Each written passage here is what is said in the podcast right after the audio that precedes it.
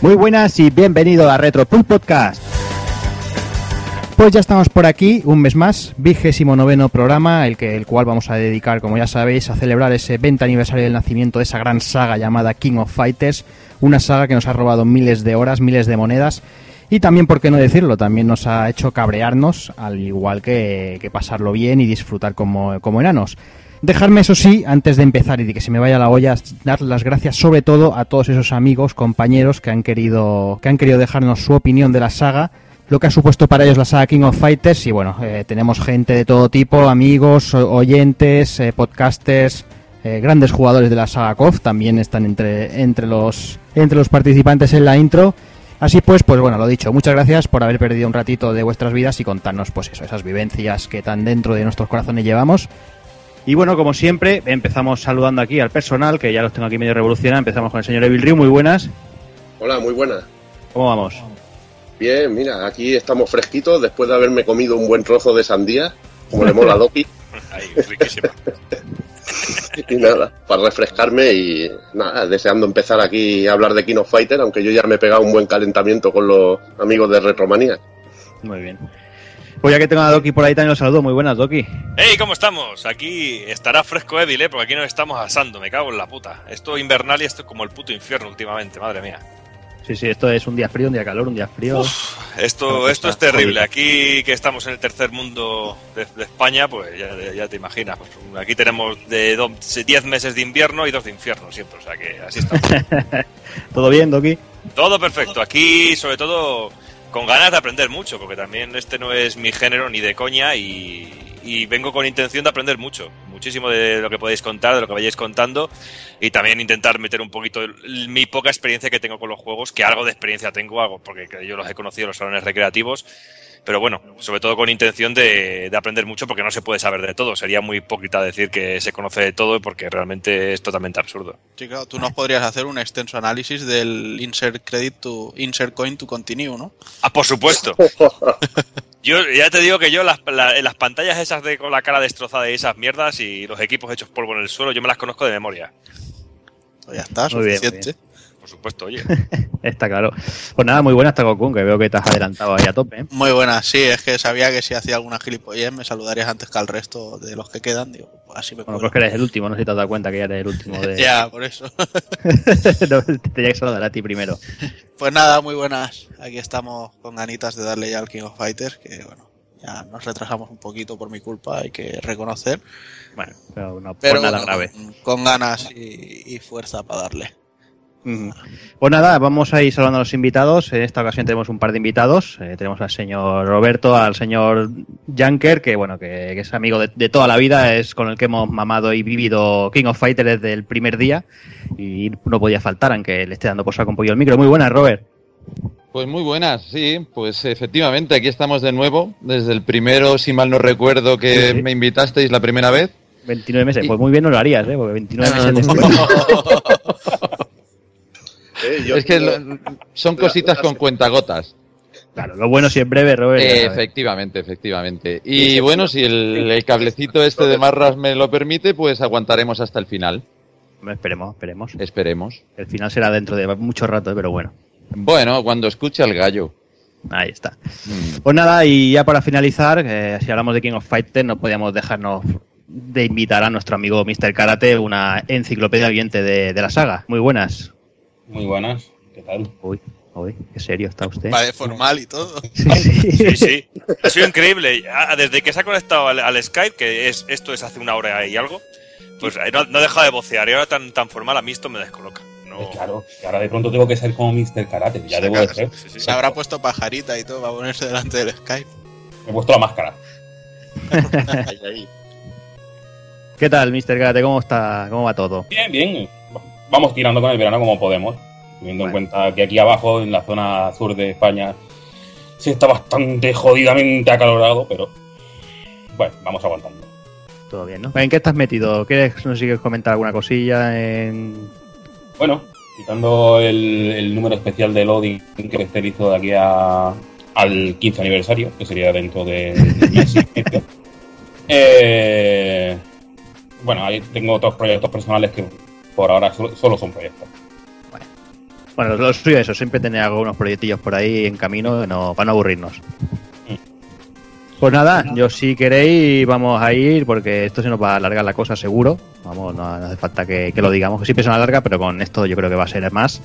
Así que, que bueno, que vamos, vamos al lío, señores.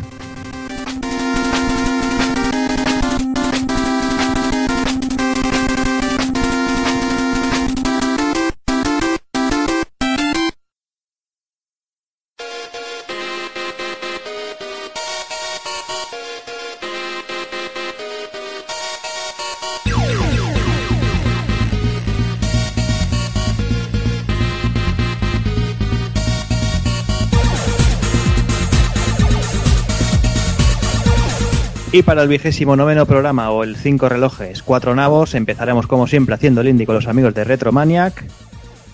Analizaremos eh, King, la saga King of Fighters, centrándonos sobre todo en la saga Orochi. Y remataremos con el ending.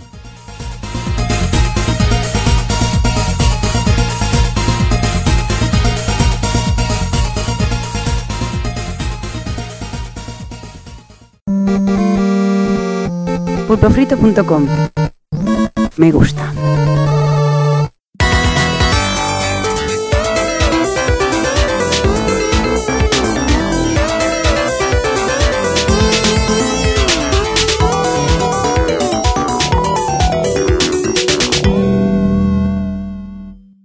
Bueno, espero que os haya gustado el nuevo te- temita, temita por tiempo, temazo en calidad, ¿verdad Pepe? El nuevo, el nuevo opening que nos ha traído en exclusiva el amigo Grizo. Le tenemos que dar las gracias desde aquí encarecidamente por haberse ofrecido en tan poco tiempo. Bueno, haberse ofrecido no. Más bien le hicimos un, asalto y bueno, él amablemente aceptó hacernos una cancioncilla eh, con, con un saborcito retro tanto para abrir como luego para despedirnos, ya la escucharéis. Y vamos, estamos muy contentos de poder comenzar esta nueva temporada, ¿no? Porque tampoco hacemos temporadas, pero bueno, este segundo año nuestro con, con este lavado de cara y ya con una canción no, no ya tomada prestada, sino hecha para nosotros. Y ese es el caso, es que estamos de aniversario, porque ahora por esta fecha se cumple un año de, que empezamos pues esta pequeña colaboración aquí con los, con los amigos de Pulpo Frito. Y para celebrarlo pues hemos traído un, un juego muy especial y un invitado no menos, no menos espe- especial. Eh, nos hemos traído nada más y nada menos que al amigo Evil Ryu. Hola, muy buenas. Ya me he acoplado. Como vaya a hacer algo sobre Sober Knight, me tengo que acoplar que. Bueno, pedazo de juego. Pedazo juego. Estábamos ahí dándole con la pala y nos lo hemos encontrado ahí en un agujero escondido jugando como un loco al Shovel Knight. Y ha dicho, bueno, pues me uno. Me Ya era uno a la hora fiesta. que, efectivamente, ya era hora que le dedicáramos un, un- su momento a este, a este pedazo de juego. Y nada, pues para hablar del juego, primero deberíamos empezar por, por la compañía. Se trata de Judge Club Game, que es una desarrolladora independiente eh, situada en California. Nació en el año 2011 y está formada, bueno, su, su jefe es Sim Velasco, que es un ex desarrollador de, de Way Forward, que son, bueno, conocidísimos por numerosos trabajos con, con un marcado sabor retro y son capaces de darnos lo mejor y bueno, lo peor según la ocasión. Está ahí ese Double Dragon Neon que no, no gustó mucho, pero yo creo que la lista de juegos que, que nos han gustado supera, supera ampliamente, ¿verdad? Hemos estado hablando antes de unos pocos de ellos y son increíbles. Sí, desde. Bueno, comenzando desde el Santae de Game Boy Color, que eso es un milagro, que es brutal, que lo sacaron para Capcom y ya lo hizo Way Forward. Al Santae que luego sacaron para descarga, que es una pasada de juego 2D. Y nos encontramos pues el Alien que, que apuntabais vosotros, que lo hablabais antes, el Alien, el Thor, donde viven los monstruos, juegos en 2D, sobre todo que, que destacan por un pixelar pero magnífico. Sí, que demuestran además que lo típico, ¿no? Licencia cinematográfica, lo ves ahí en la típica cesta de segunda mano y te crees que es una ponzoña y luego te lleva una grata sorpresa. Claro, es que hoy en día, ¿cómo distingue un buen juego basado en una película de uno malo? Es que es complicado ya, ¿eh? Te lo tienen que decir. Aquellos tiempos de Ocean, tú sabías que un juego de Ocean por lo menos se lo había intentado currar, ¿no? Pero hoy, hoy, hoy por hoy ves una licencia y vamos, te Si sudan te las manos. No me recuerden los tiempos de Super, que bueno, ahí era más por quien firmara el juego. Si veías Batman Return de Konami, dijo, pilla, pilla. Batman y Robin de Konami, pilla, pilla. Pero si veías Batman Forever Dark Line, fuera, fuera. O sea que. Sí, que sí. Según la firma, ya sabías, si ponía US Gold no era lo mismo que si ponía Ocean y si ponía Konami no era lo mismo que si ponía Klein, efectivamente. Pero bueno, eh, en este caso, bueno, como, como habéis dicho, son unos maestros del pixel art. Mm, Reíros, pero yo recuerdo cuando en aquellos tiempos ¿no? de- del Monkey Island y, la VGA, cuando por fin se empezó a usar en los ordenadores la Super VGA y, y una resolución mayor, y yo echaba de menos los píxeles. Y la gente decía, pero tú estás loco, ¿cómo te va a gustar el píxel? Y yo, el píxel es bello, el píxel mola. Y fíjate, hoy en día, ¿sabes?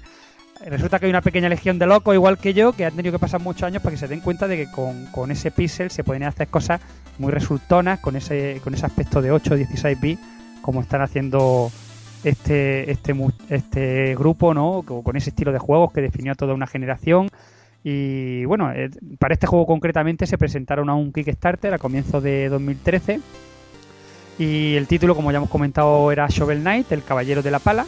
Con este título tan cachondo, eh, pretendía homenajear a los grandes momentos vividos a los mandos de, dichas consolas de 8 bits, con especial atención a, a los clásicos de NES, cosa que se ve a primera vista por su gráfico. Y estamos hablando de, de juegos como Mega Man, DuckTales o Castlevania. Ya Sí, esto es la cosa. parte superficial, pero luego también lo que hemos estado hablando antes, ¿no? Que hay, hay muchos más nombres ahí, ¿no? Homenajeados, ¿verdad, Evil? Sí, bueno, yo veo también cositas de Bionic Commando o, o también Super Mario Bros. 3, que sería lo del mapa, que te vas encontrando enemigos, eh, cantidad de cosas. Y luego mecánicas, bueno, ya hablaremos de las mecánicas, porque allí es que la verdad es donde el juego brilla, pero brilla con luz propia. Yo, yo ya lo diré en la... Cuando hagamos las conclusiones sobre el juego, os diré lo que pienso de, de este Sovereign que, que es lo que me viene, que es lo que Nos me viene a la quedamos, nos quedamos a gusto. El caso es que el proyecto pues alcanzó rápidamente la cantidad mínima que se solicitó, que fueron 75 mil dólares. Las sucesivas metas fueron cayendo una tras otra, vaya, porque tuvo, tuvo bastante buena acogida, así que la pequeña desarrolladora no tuvo otra que sacarse nuevas cositas de la manga, así hasta que llegaron a los más de 310 mil dólares recaudados. Todo un éxito que lo aupó pues al Olimpo de la popularidad en esto de crowdfunding. Ya ves. Ah, no, bueno, perdona. Sí, sí, no. Eh, es que quería comentaros que hace poco salió, lo, lo- lo vio Jordi Cero, eh, me lo pasó también para verlo, y era que al final se habían gastado hasta más de un millón de dólares haciendo el juego. Y habían tenido que doblar las horas, disminuir el grupo a seis personas, pero trabajando muchas más horas, y te explicaba que se gastaba por persona unos 10.000 dólares mensuales durante, no sé si fueron 18 meses, una barbaridad. Mm, eh, salía un pastón, salía un pastón y ponían todo lo que costaba hacer un videojuego. Y es muy interesante, si podéis buscar por internet lo de Sovel Knight, financiación y esto, seguro que os aparece por ahí lo que llegó a costar el juego, que no fueron solo estos 310.000, sino que fue un poco más, pero yo creo que lo han recuperado con creces. Bueno, en muchos casos estos Kickstarter eh, no financian 100% el proyecto, no solo el juego, sino cuando hay algún otro aparato, pero a veces sirve un poquito de, de impulso, ¿no? Para, para luego con eso ya empezar a rodar y bueno, a todos los mecenas darle ya su, su producto terminado, pero que, que, en fin, que, que luego esa parte se sigue vendiendo. Es decir, yo recuerdo, por ejemplo, Shadowrun Returns, recaudaron todo lo que decían necesitar y más, y, y luego cuando salió aún así, pues lo han ido vendiendo, ha entrado en oferta, en bundle y ha seguido vendiendo y de hecho siguen trabajando en el mismo juego. Es decir, hace poco me llegó a mí un, correo que estaban haciendo la, la versión del director de la segunda campaña, la, la europea, que ha tenido muchísimo éxito. O sea que, es decir, esto del Kickstarter, eso es una patadita, pero no tiene por qué financiarse 100% con, con esto. Luego, bueno, da un producto que, que si es bueno, tiene la posibilidad de, de salir adelante, que es lo bueno de esto, ¿no? También en- enlace un poco con lo que hablábamos aquella vez, un poco de- del tema de ajustar el dinero. Es muy complicado a priori ajustar el dinero, eh, no pasarse o no quedarse corto, ¿no? Pero, pero bueno, lo, bueno es eso, que, que les sirva esa- ese dinero, esa inyección para poder salir adelante y que luego el producto sea bueno y ya siga rodando por sí mismo. Yo creo también que ya que hablamos de esto, que ha sido un un crowdfunding bastante limpio, ¿no? Que se ha podido ver claramente cómo, cómo han ido las cosas. En este, en esta sección hablamos muchas veces de juegos de Kickstarter y luego al final pues ya algunos están empezando a llegar, otros se quedan ahí un poco perdidos en el limbo y bueno, la verdad que no tenemos una, una bola de cristal que nos diga más o menos lo que va a terminar bien o mal, pero que ya de por sí en este se ve que las intenciones estaban claras de primera, ¿no? Por la cantidad de, dinero solicitado y, y, lo que ha quedado al final y el tipo de desarrollo que han tardado también para, para finalizarlo y el resultado, pues bueno, está ahí eh, encima de la mesa. Metiéndonos ya un poquillo en harina, en la historia y en el argumento del juego, Shovel Knight es un preciosista y pixelado plataforma de acción en, en 2D en él encarnamos al Caballero de la Pala, como su nombre indica, con el que recorreremos un currado mundo medieval con toque de fantasía clásica y un sentido del humor muy cachondo. La historia nos cuenta cómo Shovel Knight y Seal Knight, que es la fémina coprotagonista de la aventura, compartían tesoros y, aventuras a lo largo y ancho de, todo el mundo. Todo hasta que desgraciadamente sufrieron un, pequeño incidente en, en, su visita a la Tower of Fate, la Torre del Destino. Resulta que un amuleto encantado liberó una maldición que dejó a la torre sellada por completo y a Sil dentro. Cuando Sobel despertó fuera de la misma, pues ya descubrió que, que su compañera había desaparecido y era imposible entrar a socorrerla. Mientras el tiempo pasa y el caballero protagonista abandona su aventurero estilo de vida, eh, una hechicera toma el control de, la torre maldita, deshaciendo el sello de la misma y sembrando su oscuridad por todo el país. Además pone de su lado a la orden de los No Quarters ocho poderosos caballeros que se interpondrán en, entre todo aquel que ose alzarse contra ella. Showell decide coger su pala y poner rumbo a la torre, todo sea por intentar averiguar el paradero de su amada compañera de aventura, por supuesto. Ocho caballeros, ocho robot master, ¿no? Ya Co correcto. es descarado y sobre todo al final, en fin, no, no vamos a, a destriparlo. Pero nos molan los homenajes estos, no vamos a llamarlo, vamos a llamarlo homenajes, porque yo creo que, que, cuando lo hacen de esta forma son homenajes y están bien hechos y cuando están bien hechos nos gustan. Y además que está currado, ¿eh? porque cada personaje tiene su personalidad y su diseño marcado, su escenario, está, está wow. de puta madre. Increíble, jefes increíbles. Sí, son increíbles. Y bueno, por delante tenemos un mapa, un mapa mundi así eh, al estilo de lo que veíamos en juegos como Super Mario Bros. 3, en el que nos vamos moviendo por las pantallas donde tendrán lugar las aventuras de, de Sobe. No acaban aquí las semejanzas con el amigo fontanero, puesto que también nos encontramos de vez en cuando con enemigos que van pululando por lo que es el mapeado sin entrar en los niveles y cuando nos cruzamos con ellos pues entramos en una especie de fase en la que tenemos que batirnos en duelo con ellos vaya. Eh, seguro que suena por ejemplo de los hermanos martillos de, de la saga de, del fontanero. Vaya aquí hay un homenaje super bestia uno de los, de los cazadores con los que se enfrenta eh, Sobel Knight el tío la pala como le digo yo. Es brutal tío. Hay uno hay uno que es que dirás uh, este tío es de Castlevania pero aquí pero mucho mucho. Este huele a Castlevania Huele, huele a Castlevania, sí, ¿no? Hay momentos que, como dices tú, huelen. Yo hay momentitos que me han olido a, al Zelda 2, ese pueblo y tal, ¿no? Pero bueno, como soy de los pocos que parece que, que, que el Zelda 2 le encantó, no voy a decir que es de mis favoritos, porque todos los Zelda son mis favoritos, eso es un problema que tengo yo. Dice Zelda 2, dice Bate los Olympus y, y ya está. Correcto, correcto, bien. Bueno, una vez dentro de los niveles tenemos un desarrollo plataformero de scroll lateral, alternando secciones más o menos estáticas con, otra, con otras con algo más de recorrido. Claramente inspirado en los juegos clásicos de 8 bits, ¿no? que como comentábamos es que esto se huele desde el primer hasta el último bit. Además, armados con nuestra pala, debemos cavar, y si había oído bien, cavar, pues llevamos una pala, entre otras cosas, y desenterrar todo cuanto podamos para hacernos con un suculento botín. Hay momentos que llega y te encuentras de repente hay una montaña de, de, de parece como de como de escombro o basura, ¿no? Que a veces sí. están en el suelo, pero a veces están en el techo, o sea, tú te las tienes que ingeniar y, y si vas cavando, pues vas soltando gemas y demás que puedes coger y la, la acumulación de riqueza es una de las premisas fundamentales del juego. A la hora de sí, efectivamente. Mm. A la hora de acabar con los numerosos enemigos también que pueblan las tierras, podemos usar la pala para asestarles mandoble o directamente saltar sobre ellos con la misma, con la misma pala apuntando hacia abajo. En clarísima referencia a las aventuras del tío Gilito en, en DuckTales, también de NES. El movimiento ese se maneja cojonudo. Increíble. Sí, aparte, ¿eh? es básico, aparte es básico en el juego. Tienes que dominarlo y masterizarlo para poder sí. llegar sobre todo a zonas secretas, que el juego está inundado de zonas secretas. O no caerte por ahí despeñado o también no a veces. Ante todo esto, yo he de decir que, que, jugué una vez con teclado y otra con pad. Recomiendo encarecidamente tener un pad, por favor. No sé, Cañanes, no usáis el teclado. O sea, Habrá gente que será un maestro del teclado, me parece muy bien, pero pero yo creo que es mejor jugarlo con pad, un, un juego así, porque aunque lo jugáis en ordenador, eh, está pensado eso, con, con- con una NES, con una Master System en la cabeza. Pues sí. Eh, luego, por otro lado, los niveles principales del juego terminan, como hemos dicho, con un enfrentamiento final con uno de estos ocho miembros de los nombrados no, no cuartes. Los poderosísimos caballeros tienen unos diseños totalmente diferenciados y además sus propias mecánicas que deberemos memorizar para poder derrotarlos, si no, no habrá narices.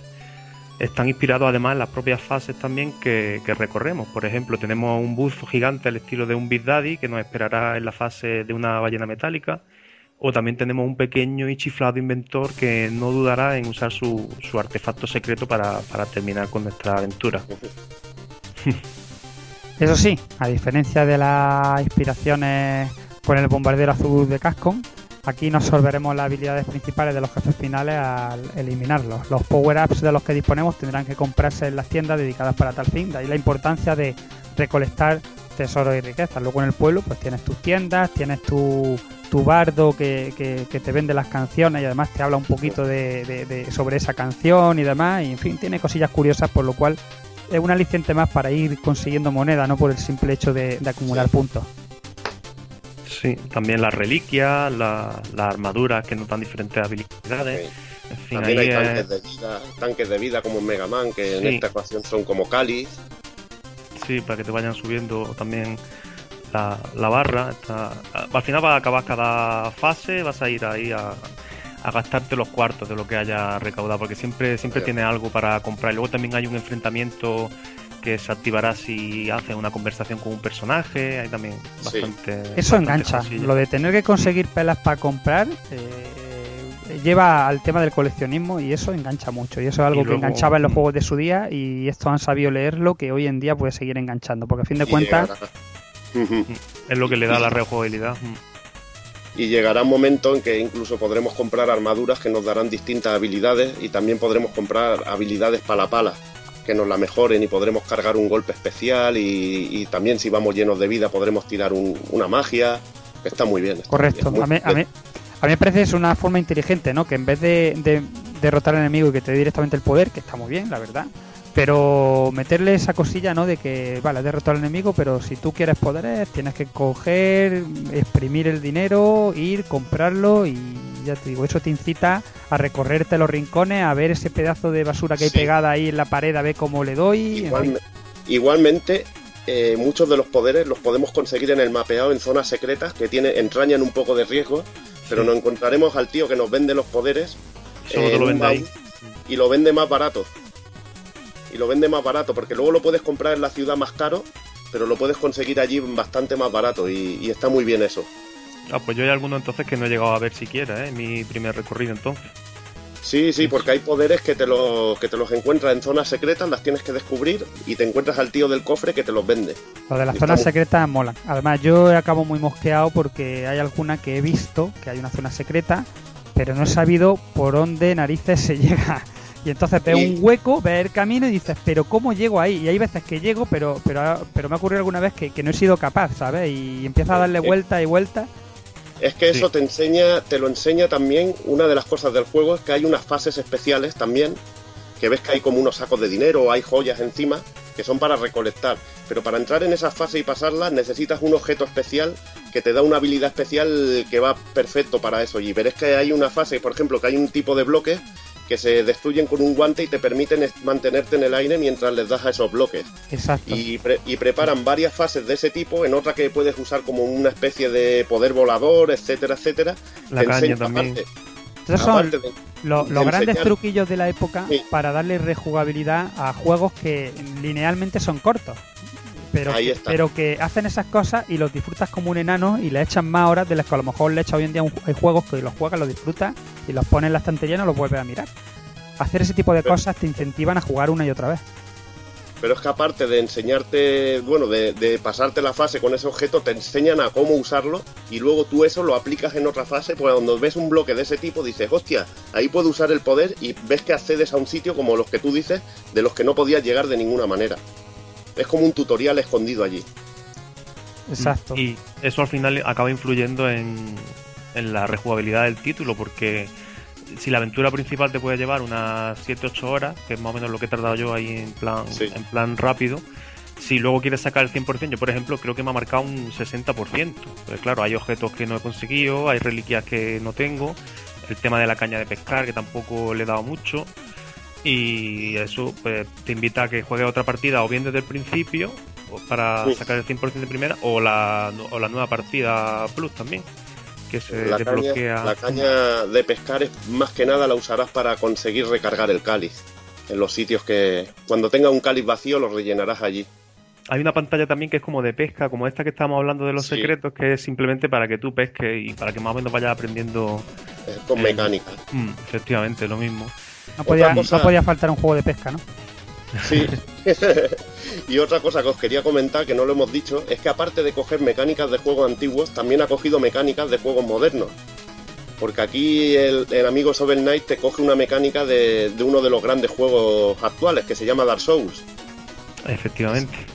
Que se trata de que cuando mueres, pierdes eh, una parte proporcional de tu dinero, se queda donde tú has muerto. Y tienes que llegar allí para recuperarlo. Y lo de las hogueras también podría ser un poco. y la de las- y lo de las hogueras también es muy Dark Souls. Aparte de que hay algún comentario cachondo en el juego, algún chiste. Yo no Al digo, principio hay chiste del Demon Soul también, una, un pequeña tontería.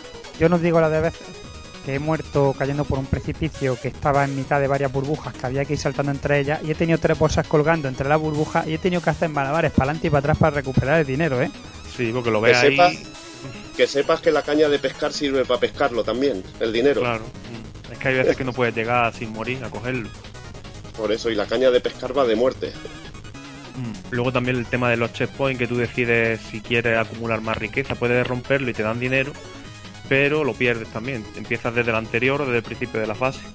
Que también es un elemento ahí para, para los más curtidos, para los de hombres de pelo en pecho.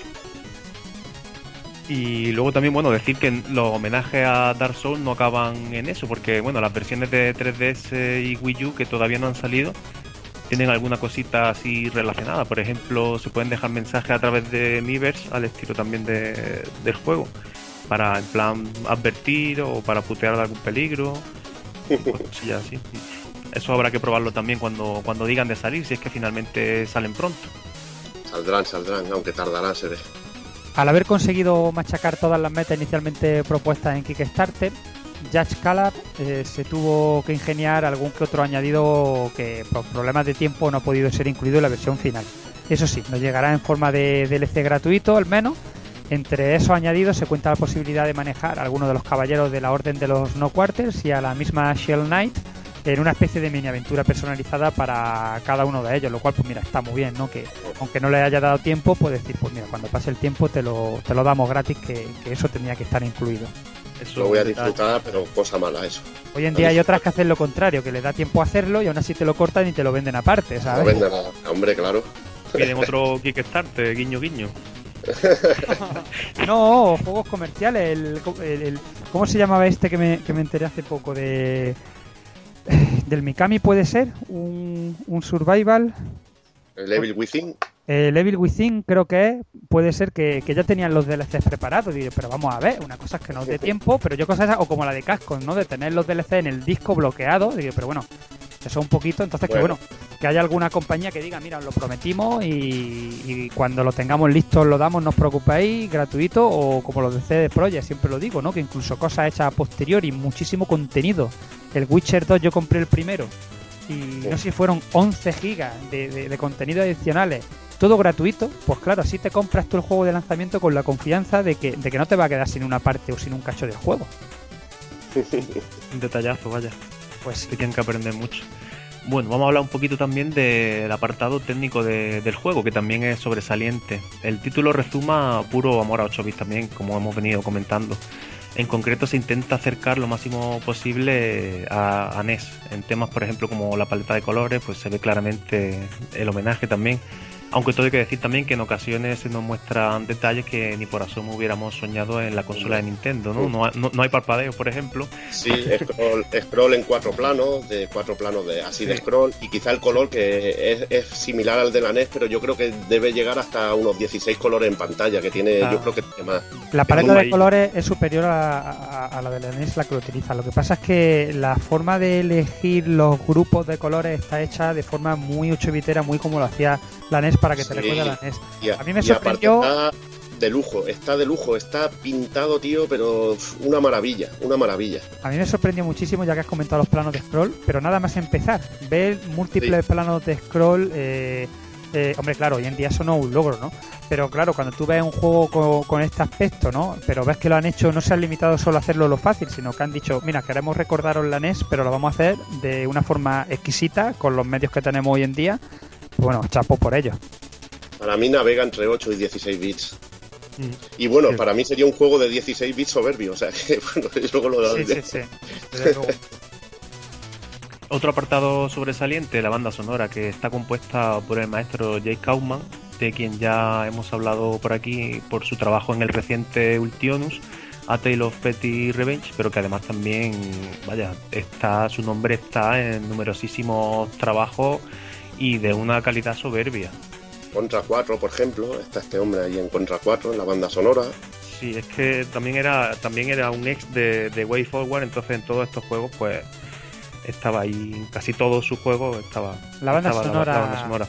La banda sonora es la leche. Yo me fijo mucho en la música porque además yo siempre lo he dicho. Una gran banda sonora puede hacer que un mismo juego eh, te, te- enganche, se te pegue, luego lo vas cantando, te acuerdas del juego, eso se te mete ahí a fuego en el cerebro. Y esto pasa, pero bueno, no solo pasa también con el cine, ¿no? Yo siempre un ejemplo que pongo cuando le di la clase a mis niños de primaria, ¿no?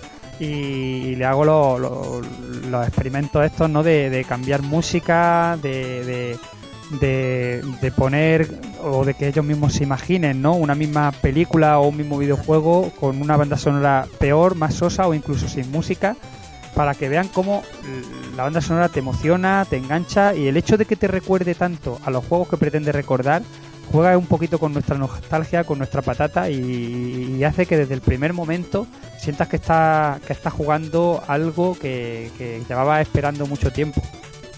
Vaya. Además, además también decir que cuenta con la ayuda de, de Manami Matsumae, compositora con una dilatadísima trayectoria en Capcom, donde ha trabajado en multitud de títulos para, para la placa CPS y bueno, también en sobremesa, donde se encuentra fuertemente vinculada también a la serie Mega Man. Comentar una cosita que yo considero importante. Eh, la banda sonora el- se puede comprar eh, por donación a voluntad. Es decir, que tú vas allí donde está la banda sonora original, vas a bajar y te deja que ponga pues lo que quieras. Si quieres dar un euro, un euro, si quieres dar cinco, cinco, si quieres dar un céntimo, un céntimo.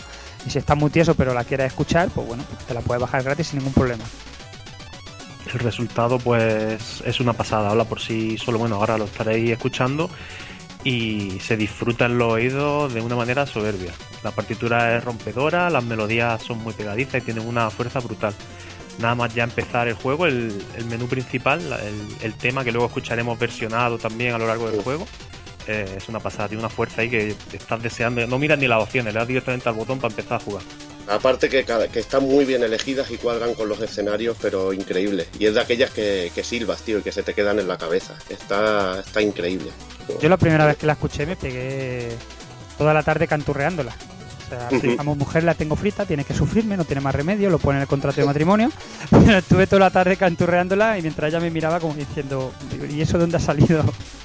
Cuando esa es la diferencia que marca una buena banda sonora de, de una mala. Cuando tú terminas de jugar y te interesa en buscarla y en volver a escucharla, ahí es cuando te, te ha calado hondo. Y, Vamos a bueno, ya- terminar hablando de, de las versiones y adaptaciones, ¿no? Sí, vamos a ir hablando un poquito. Bueno, ya habíamos comentado también, hemos dado una pincelada con el tema, con el tema de los modos de juego. El caso es que de momento el juego solo está disponible en Steam. Eh, las versiones para la eShop estaban previstas para, para haber salido ya hace unas cuantas semanas, creo que en junio, si no me equivoco. Pero desgraciadamente no, no ha sido así. No sé dónde puede estar el problema, porque el caso es que en Estados Unidos sí, sí están disponibles ya, tanto en, tanto en Wii U como en Nintendo 3DS. El precio en todas las plataformas es 14.95 y yo creo que tanto, si os queréis, yo no me esperaría directamente, yo lo jugaría en PC porque además no creo que te pida tampoco una máquina demasiado amplia para, para poder disfrutarlo. Pero luego también habrá que echarle un tiento a las versiones de consola, ¿no? A mí me han llamado esa- esas cositas, esos añadidos que van a tener. Habrá que echarle un ojo, pero ya digo, la de PC es muy completita, por sí sola tal cual está muy bien, el DLC llegará gratuito y, bueno, yo siempre lo pruebo en, dos equipos, modestos ambos, un portátil y un sobremesa que tampoco es muy allá, un doble núcleo y ya, yo eh, funciona perfectísimamente en ambas máquinas, es decir, por muy modesto que tengáis el PC, echarle un ojo porque, porque yo creo que os vais sin problema. Acaba de pasar un matojo inquietante. Iba, iba a lanzarme a, a decir lo de la valoración, Sí, pero te, he bueno. visto, te he visto con ganas, Evil. Te he visto Ah. con ganas y me he callado. Ay, Digo, ay. yo le iba a dar paso y le dejo que hable. que- que- que- que Ya podemos. Habla, Me, hombre. me tendrías, que- me tendrías que haber dicho, y bueno, vamos a valorar el juego, ¿a ti qué te parece, Evi? Y te lo hubiera soltado ya y, Pues- y luego pues hubiera seguido.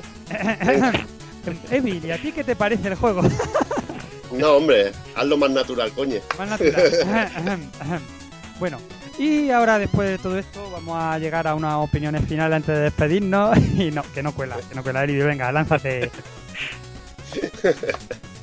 Pues bueno, yo simplemente lo puedo valorar Shovel Knight como una obra maestra. Es que eso es lo, mejor que puedes decir del juego es que lo podría haber firmado en su época. Podría estar firmado por Konami, Capcom, Nintendo, cualquiera de las compañías que eran punteras en NES o en Super Nintendo, o en Mega Drive, en cualquiera de, de- las consolas de, que hacían juegos de 2D. Y eh, brutal. eh, es el juego de estos juegos que no he jugado en años, que tiene un diseño de fases original y divertido, con cosas que no había visto incluso en mi vida, mecánicas geniales, juega con, con tenerte a oscuras, que es algo clásico en los juegos 2D, pero luego te puedes encontrar una plataforma a la que le das un golpe y avanzas hacia adelante y se va cayendo hacia el suelo, y si vas saltando va subiendo hacia arriba. Son mecánicas chulísimas originales, cogiendo también otras de otros juegos y aplicándolas. Luego el diseño de fases está increíble, con varias partes en, en una misma fase con distintas temáticas. Hay una fase, por ejemplo, que hay que hay un viento que te sopla hacia los pinchos y tienes que ir calculando dónde colocarte, que está increíble. Y realmente, lo que digo, un juego que podría haber estado firmado por la mejor Konami, por la mejor Capcom y que es auténticamente acojonante, que seguramente será uno de mis juegos de, de mi vida. Está de la hostia. Yo no sé por qué, pero a lo mejor son cosas mías, pero me, me, me da un poquillo más tufillo a Capcom que a Konami. O sea, tiene cosas Bueno. de, de muchos, tiene cosas de muchos, Sí. está claro, ¿no? Pero no sé por qué, será una asociación mía, ¿no? Sí, por sí, sí, cosa, bueno. pero Yo lo digo más que nada porque eran las compañías punteras de la época en NES. sí, más sí, que nada. Y ahora una pregunta, porque ya nos has dejado con poca opinión porque ya lo has dicho todo. una, pregunta, una pregunta tonta. Teniendo en cuenta que, bueno, yo creo, yo creo que ha gozado un éxito bastante bueno. De hecho, bueno, va a salir en otras plataformas y demás recientemente, ya mismo, ¿no? Y ya ha salido en Estados Unidos, ya mismo esperamos que lo vamos a tener aquí en Europa y, seguirá cosechando éxito seguramente. Eh, ¿Tú apostarías, firmarías ahora un Shovel Knight 2 con gráfico y sonido 16 bits? Yo como está, ya me gustaría. Si lo hacen 16 bits, yo creo que perdería incluso parte de su magia. Porque es que está increíble como está. Y para mí ya es un juego de 16... Le pega sopas con onda a prácticamente cualquier juego de 16 bits.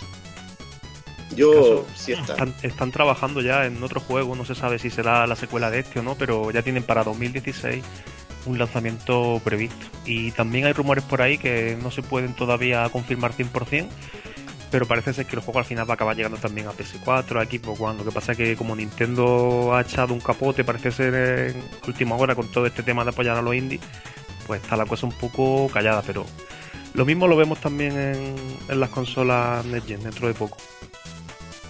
A ver si es verdad. Bueno, y yo creo que con esto estamos ya bien servidos. Tenemos que ir cortando antes de que Papi Jordi venga con el hacha a cortarnos las manos para que suelte el micrófono. Que Y- ahora viene también Bueno. lo gordo. Que ahora viene lo, lo gordo, no, lo gordísimo. Me tenéis de excusa, ¿sabes? Digo, no, es que hay uno de los tuyos ahí que no para de hablar y, y ya está. O sea que tenéis la mejor excusa posible. En fin, yo quisiera aprovechar un poco ya este, estos últimos minutillos para, para volver a agradecer a, a Retromaniac por, por permitirnos tener voz y a Pulpo Frito por darnos este hueco en, en, su podcast y dejarnos invadirles vilmente. a veces más vilmente que otras, aunque nos intentamos ajustar al tiempo. Pero bueno, yo comentar una cosa que, que los oyentes no saben, y es que esto nació como una sección de, de supuestamente 10 minutos. Y hemos tenido algún programa que casi se iba a tres cuartos de hora, una hora. Es decir, que han sido demasiado generosos con nosotros y bueno, se lo vamos Pues a agradecer enormemente. Y nos encanta tenerlo aquí. Y ya estamos buscando la excusa, no queremos desvelar nada, pero ya estamos busca- buscando la excusa para volver a tener algún pulpito por aquí. Para nosotros, vaya, es un, un placer estar aquí codo a codo con ellos y además decir también que de primera hora nosotros, bueno, no teníamos experiencia ninguna en esto de, los podcasts y hemos tenido libertad absoluta para, para hacer lo que, lo que hemos podido y querido, vaya, y eso la verdad es que se agradece un montón cómo nos están tratando aquí los, amigos pulpo. No, hombre, eso gracias a vosotros. Que por ejemplo nos cubrís un hueco que tenemos que los juegos indie jugamos alguna cosita como este Shovel Knight que la verdad que destaca mucho de en lo que es el catálogo, pero descubrís otras cositas que normalmente no, no solemos hablar nosotros porque dedicamos más tiempo a juegos más comerciales. Y eso la verdad que también está muy bien y, y- y así entre todos cubrimos todos los huecos para hacer un programa mucho más completo. Pues sí, así que nada, encantados de la vida, vamos a pasar ya al, al tochazo que se nos viene encima, ¿no? De, de Kino El cofazo, el cofazo. Uf, el cofazo. Madre mía, la que se valía. No Preparar unas pizzas, cervezas, Coca-Cola, Desayuno. lo que haga falta y preparados que ahora viene un programazo que no os podía hacer una idea de lo que viene. Me da mucho miedo. Pues nada, vamos a ver, vamos a ver qué tal sale. Un saludo, un abrazo a todos y nos escuchamos, nos escuchamos pronto. Hasta el mes que viene. Adiós, adiós.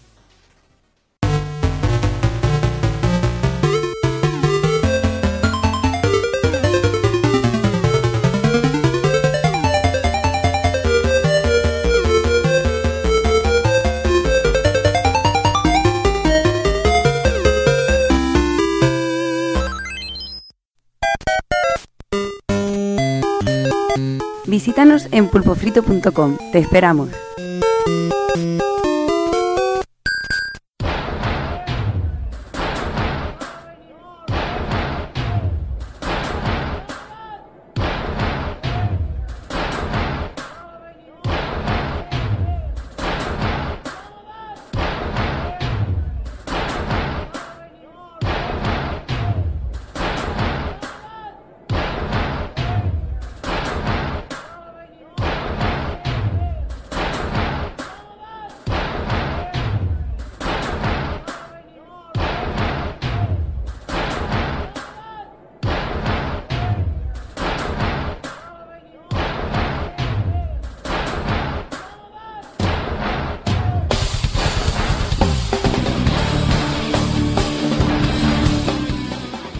Hola, soy Álvaro de Ten Hit y para mí King of Fighters fue la culminación de SNK en su afán por hacer frente a Capcom en el tema de la lucha.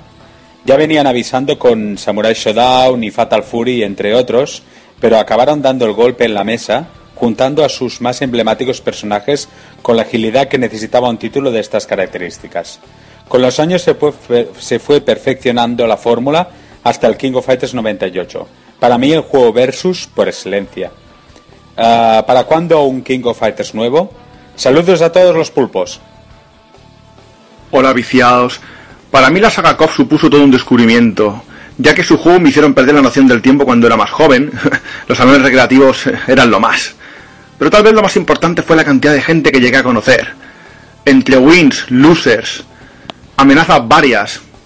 En fin, cosas completamente impagables, como por ejemplo ver al señor Evil Ryu partirse de risa con mis petardos y ver como un pobre chaval después de perder contra mí salía corriendo del salón. No era para tanto. en fin, el mundo KOF es, es sagrado. Y como tal, la mayoría de nosotros también habíamos jugado mucho la Neo Geo, por lo que quiero dar a conocer mi canal de YouTube llamado Señor Héctor Señor Love Neo Geo Games, en los cuales podéis comprobar el vicio de antaño. Saludos. Hola, soy Binaco de Negeoland y para mí la saga King of Fighters pues supuso de varios hurtos en el seno familiar para poder costearme mis partidas en los recreativos. Sí, está feo, pero es lo que había. Hola, soy Jones Blood, webmaster de la web culturaneogeo.com Y para mí la saga King of Fighters, en especial la subsaga Orochi, representa tanto a nivel jugable como técnico lo mejor que se ha programado para el sistema Neo Geo. Eh, de hecho, tenemos ahí el King of Fighters 98, del cual se puede decir que tanto a nivel un jugador como en modo versus es un cartucho que una vez que entra no vuelve a salir. Un saludo. ¿Qué pasa, Pulpo? Soy José y bueno, simplemente decir que felicitar la saga que hace 20 años, que, que en, mi, mi caso supuso, supuso algo, algo impresionante, fue, fue ver el, el All-Star, ¿no? el equipo All-Star reunido en, en un juego con, con, su música, sus efectos, su jugabilidad, fue, fue increíble y la verdad que gran, guardo gran recuerdo y sigo, sigo disfrutando de ella. ¡Viva SNK! Buenas pulpos, soy David Ortiz Cuyi, el heavy loco de la NGCD y King of Fighters significó para mí el crossover soñado, como gran fan de SNK. Ver a y Robert dándose de hostias con Terry Joe fue lo más grande. Es la saga que más he jugado junto a Samurai Spirits y recuerdo que siempre picaba a los colegas al ver las mutilaciones que sufría en la Play, que yo me comía cargas pero realmente tenía el arcade en casa. Especial mención a las entregas del 96, 97 y 98 que son las que me traen los mejores recuerdos jugones. Salud y metal.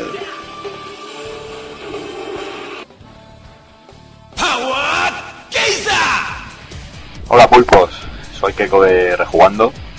Y bueno, deciros que para mí la saga King of Fighters son miles de recuerdos, son los veranos pegados a, a la revista Loading para conocer cualquier detallito nuevo, significa un gasto de monedas enorme en, la, en los recreativos, significa también enganchar a muchos amigos a esta saga, también cometiendo alguna locura que otra. Y también significa tremendo dolor de ojos por, por jugar al COP 98 de, PlayStation 1 en blanco y negro, por no tener el, dichoso cable RGB. Pero bueno, salna con gusto no pica y, en fin.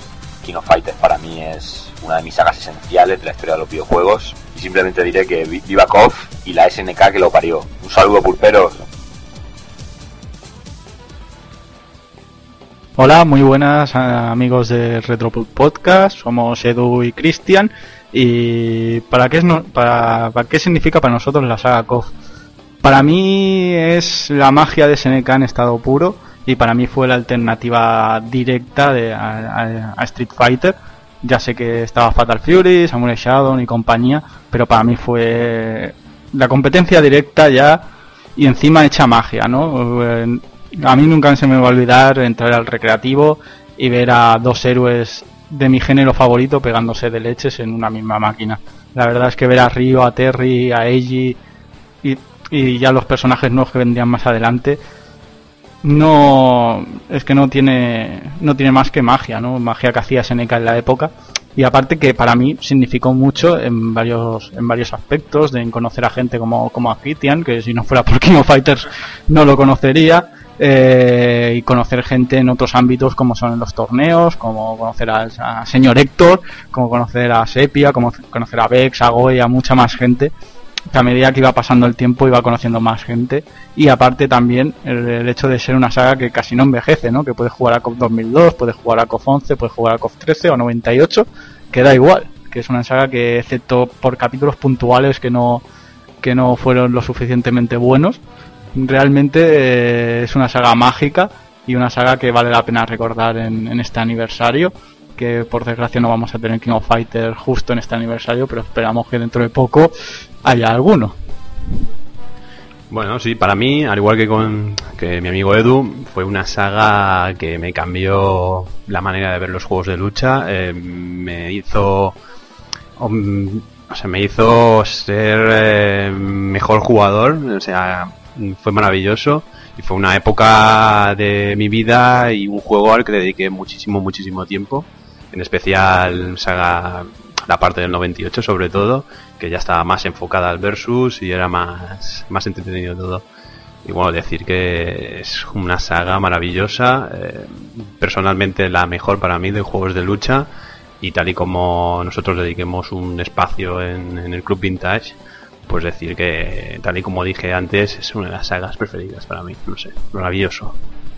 Sí, porque entre una cosa y otra siempre te acababa atrapando el juego. Quiero decir, si no era por, por, por, esa, por esa, esa cantidad de personajes conocidos, era por su, por su historia. Porque también recordamos que KOF en historia tiene mucha, muy variada, una mitología detrás, impresionante. Incluso las sagas que menos historia tiene, tiene algo. Y siempre por una cosita o por otra acabas atrapado, si no es porque vas a jugar en serio, te lo vas a tomar en serio, vas a acabar jugando por, la, por el modo historia, por el carisma de los personajes o por esa gran, eh, banda sonora que lo tenía todo.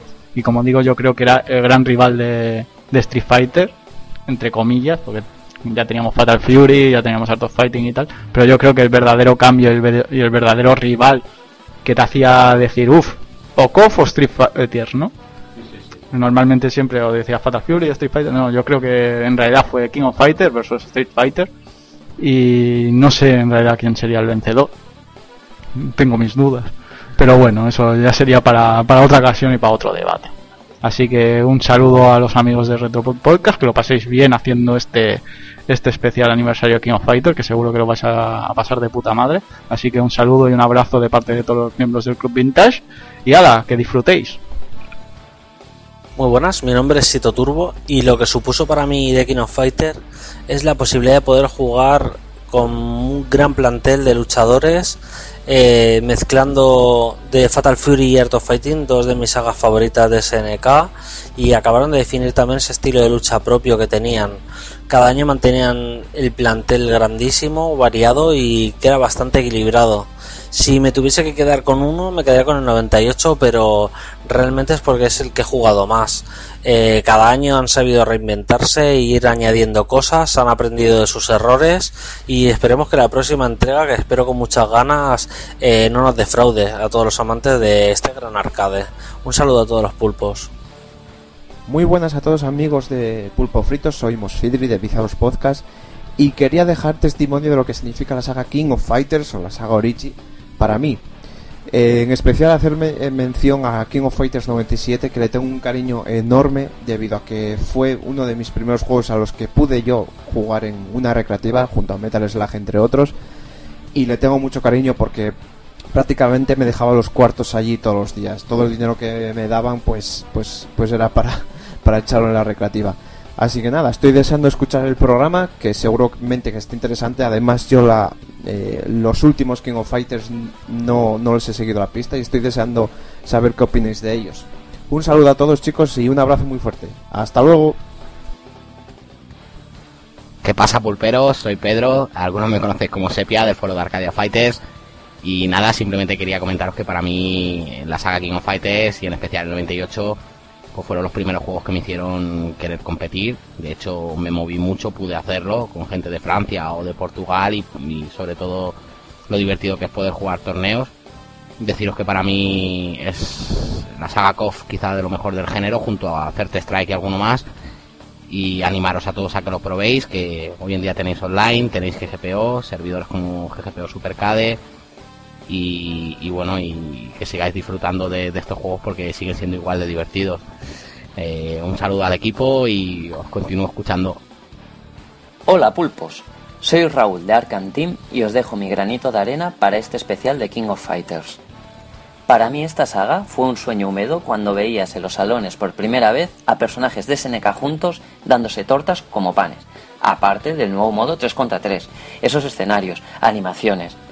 Aunque al principio nadie le hacía tanto caso en nuestra zona, la inclusión de nuevos personajes dio que hablar y estos serían referentes en el futuro de la compañía.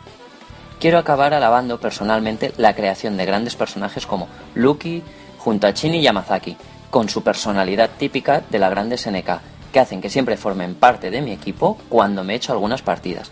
Por cierto, Evil, me debes una revancha. Me despido ya y espero poder escuchar pronto este gran homenaje. Saludos, pulpos.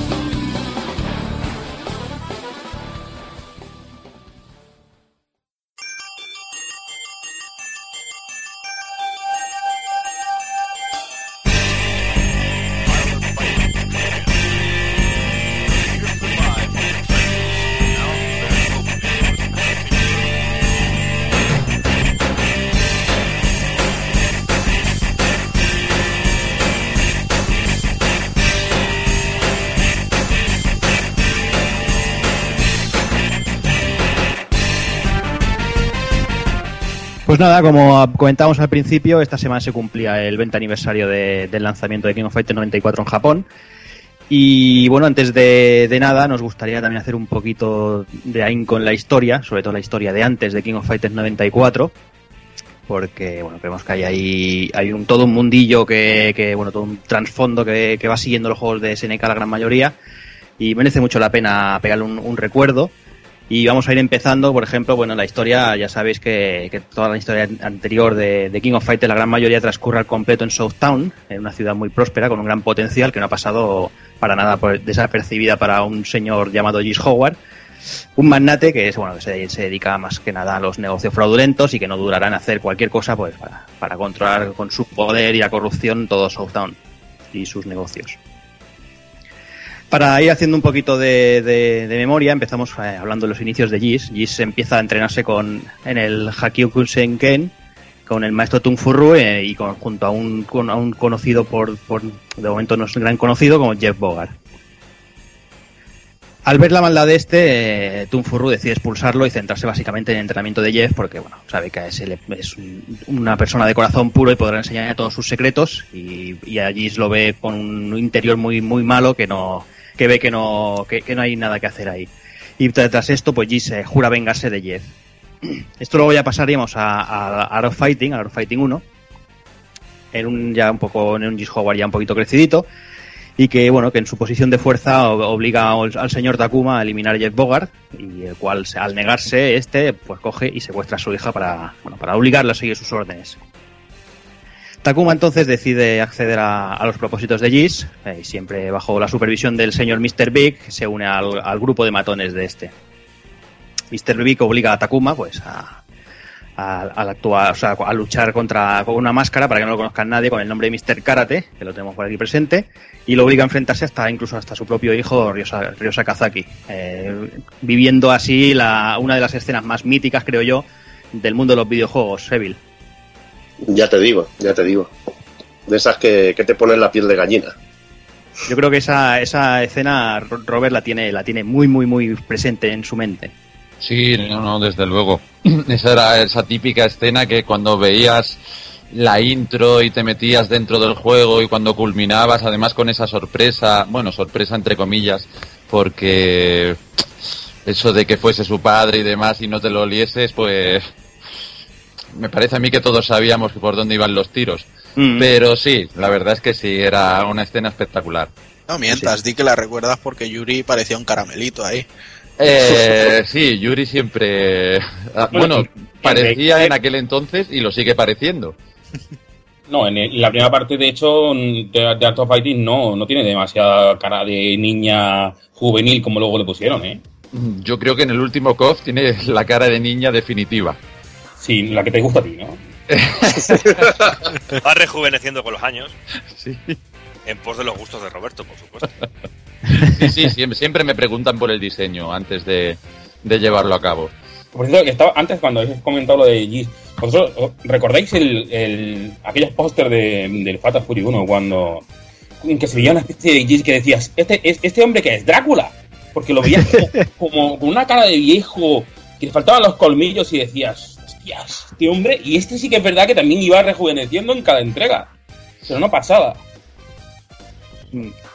Sí, sí. Y bueno, eh, bueno, lo que comentamos, ¿no? Eh, Aparece ahí que, van a eliminar y aparece Yuri que, corta el rollo y bueno, ahí acaba acaba Art Fighting y vamos a Art of Fighting 2 que sería podría ser denominado Mr. Karate como el primer King of Fighter, el primer torneo organizado con el nombre King of Fighter. Eh, sí, bueno, eh, lo que sería en la línea argumental, sí, porque tenemos en cuenta que en Fatal Fury 1 ya aparecía la palabra King of Fighter, ya el torneo era el King of Fighter en Fatal Fury 1, pero Fatal Fury 1 realmente ocurriría 10 años eh, después de Exacto. Y bueno, tras la derrota a mano de los Sakazaki, Jis decide organizar un torneo de artes marciales en plan ámbito local para, bueno, que es la excusa perfecta para poder eliminar a los a cualquier luchador que pudiera tener el poder suficiente para, para de- derrotarlo. Una vez abandona las filas de, de los esbirros de Jis, pues Takuma jura venganza y bueno, para ello empieza a participar en dicho torneo para poder llegar hasta él y, y, bueno, y, y- y culminar su venganza, ¿no? Y terminado el torneo, de los Sakazaki más Robert García llegan hasta las oficinas de Jis eh, dispuestos a deshacerse de él. Y una vez derrotado por Ryo, eh, bueno, recuerdo también la cara de Robert con ese G. Howard en Arrow Fighting 2. Tremendo. Eso fue muy duro. Mm, Eso fue muy, muy duro.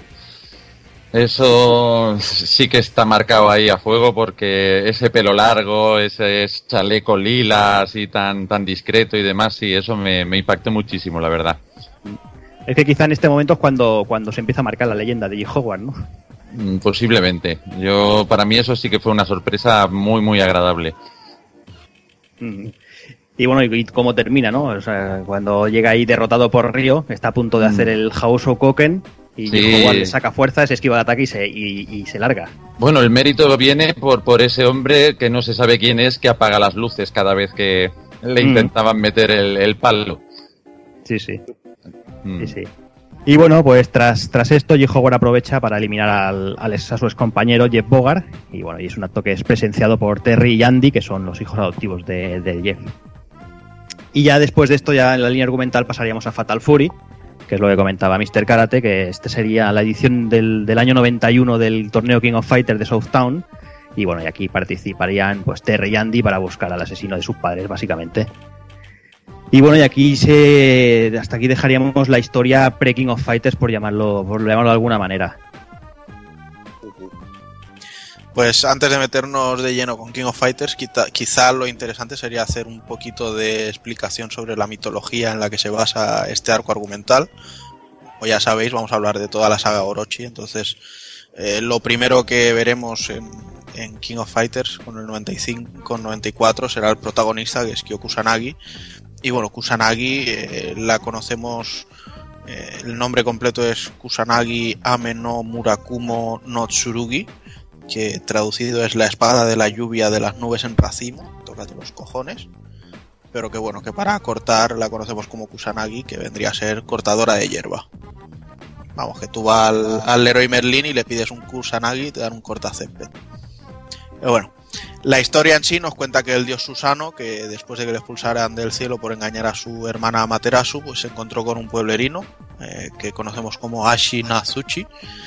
Y este le contó que estaban siendo asediados por Yamata no Orochi, que vendría a ser el, el enemigo en sí de, de esta saga de, de King of Fighters, que era un ser de ocho cabezas que ya se había comido a, a siete hijas de, de las ocho que tenía el pueblerino. Que se nota que no había condones. Entonces este Susano pues acepta ayudarles a cambio de que le entreguen en matrimonio a, la octava hija, que se llama Kushinada. Y bueno, después de aceptar el acuerdo y casarse y todo esto, pues Susano la, la convierte en una, en una especie de peine para poder tenerla junto a él en la batalla. Y prepara ocho tinajas con sake y las coloca detrás de, de ocho puertas. Entonces Orochi muerde el anzuelo y atraviesa cada puerta con una cabeza. Y en este momento, pues Susano le, le decapita y le, y le arranca y lo asesina. Y bueno, y también hay que decir que al cortarle las cuatro colas, en una de ellas encontró una espada que le regaló a, a Amaterasu para intentar arreglar el, el entuerto que habían tenido previamente. Sí, esto es muy, muy rollete a Lokami, ¿eh? Sí. En que te sale, te sale Orochi, te sale Susano, te sale toda esta, esta mitología. Sí. Muy japo. Sí, imagino que igual que por aquí se estilan los dioses romanos y griegos y estos panteones, pues allí se basan mucho en esta, en esta mitología. Y bueno, vamos a ir entrando en materia. Eh, comentaba Taco Kun que vamos a hablar de la saga Orochi. Y todo y King of Fighters 94 siendo fuera de la saga, creemos que bueno, que, que merece la pena comentarla un poquito para, bueno, para ir introduciéndonos en la saga. Y tal como comentamos, pues eh, llega 1993, que se celebra en Japón el nuevo torneo de artes marciales, eh, en el cual participa un, un- chico llamado Kyo Kusanagi que llega hasta semifinales, que se enfrenta contra un tal Goro Daimon. Y tras eh, derrotarle, pasa hasta la final donde vence a otros de los finalistas, que es ni más ni menos que Benimaru Nikaido. Ya en el 94, pues bueno, todos los luchadores del mundo que han demostrado su, val- su valía anteriormente en algún torneo o en algún momento, reciben una misteriosa carta, que la creada con una R, que nadie sabe de dónde procede. Y bueno, en esta carta básicamente se les invita a formar parte de un reformado torneo King of Fighters, el cual, pues esta ocasión deberán librarlo, pues básicamente equipos de tres luchadores y cada uno representará a un país. Este torneo, pues nada, está organizado por Drugal Bernstein, eh, que es un malvado rey del contrabando cuyo único propósito es reunir a los mejores luchadores del mundo para derrotarlos y convertirlos en, estatuas y así, bueno, poder lucirlos como, trofeos propios. Aquí entonces es cuando entran en juego los primeros equipos, eh, para empezar el que ya mencionábamos, es Japón, que bueno, que, que Kyo Benimaru y Goro deciden formar equipo juntos, tras ver los buenos resultados que tuvieron en el torneo de su país, y bueno, y eso participan juntos representando a Japón. Otro de los equipos de peso de la historia es el equipo brasileño, que está formado por tres mercenarios encabezados por Heider, y el cual tiene buenas unas cuentas pendientes con Rugal y se apunta al torneo para encontrarlo y derrotarlo. Por desgracia, este equipo es derrotado a mitad del torneo y no pueden llegar a- hasta, hacer esa, venganza. Por otro lado, el equipo japonés, en cambio, tras mucho esfuerzo, llega hasta la final, la ganan. Y bueno, una vez programados vencedores, son recogidos por un helicóptero y los llevan hasta un portaaviones donde dicen que ahí se encuentra el organizador del torneo, que bueno, que los llevan allí para hacer la, la ceremonia de entrega, darles el premio y todas estas cositas. Pero bueno, cuando están a punto de entrar en la sala donde está a la espera el, supuesto premio, la supuesta gala, Kyo se encuentra a ni más ni menos que a su padre, a Saishu. Este, eh, acaba de ser vencido y vapuleado a manos de Rugal, y bueno, eh, aquí simplemente Saishu le explica le explica a su hijo que, que, bueno que está allí para, para matar a Rugal, el cual parece que tiene algún tipo de relación con el clan Kusanagi y algo por ahí, ¿no, Mr. Karate? Sí, pero bueno, eso no se vería realmente hasta la siguiente entrega del juego. Y bueno, dice que, que haya sido totalmente imposible, eh, y bueno, le advierte que no es rival para él y que sobre todo que huyan, que no, que no le haga frente. Y bueno, como siempre, eh, Kyo es un héroe, ¿no? Y y no puede huir de, de- de la zona y más dejando a, a su padre derrotado, ¿no? Y, dice, y, ahora, y ahora además tiene ese motivo extra, o sea, así que Kyo entra a tope a por Rugal.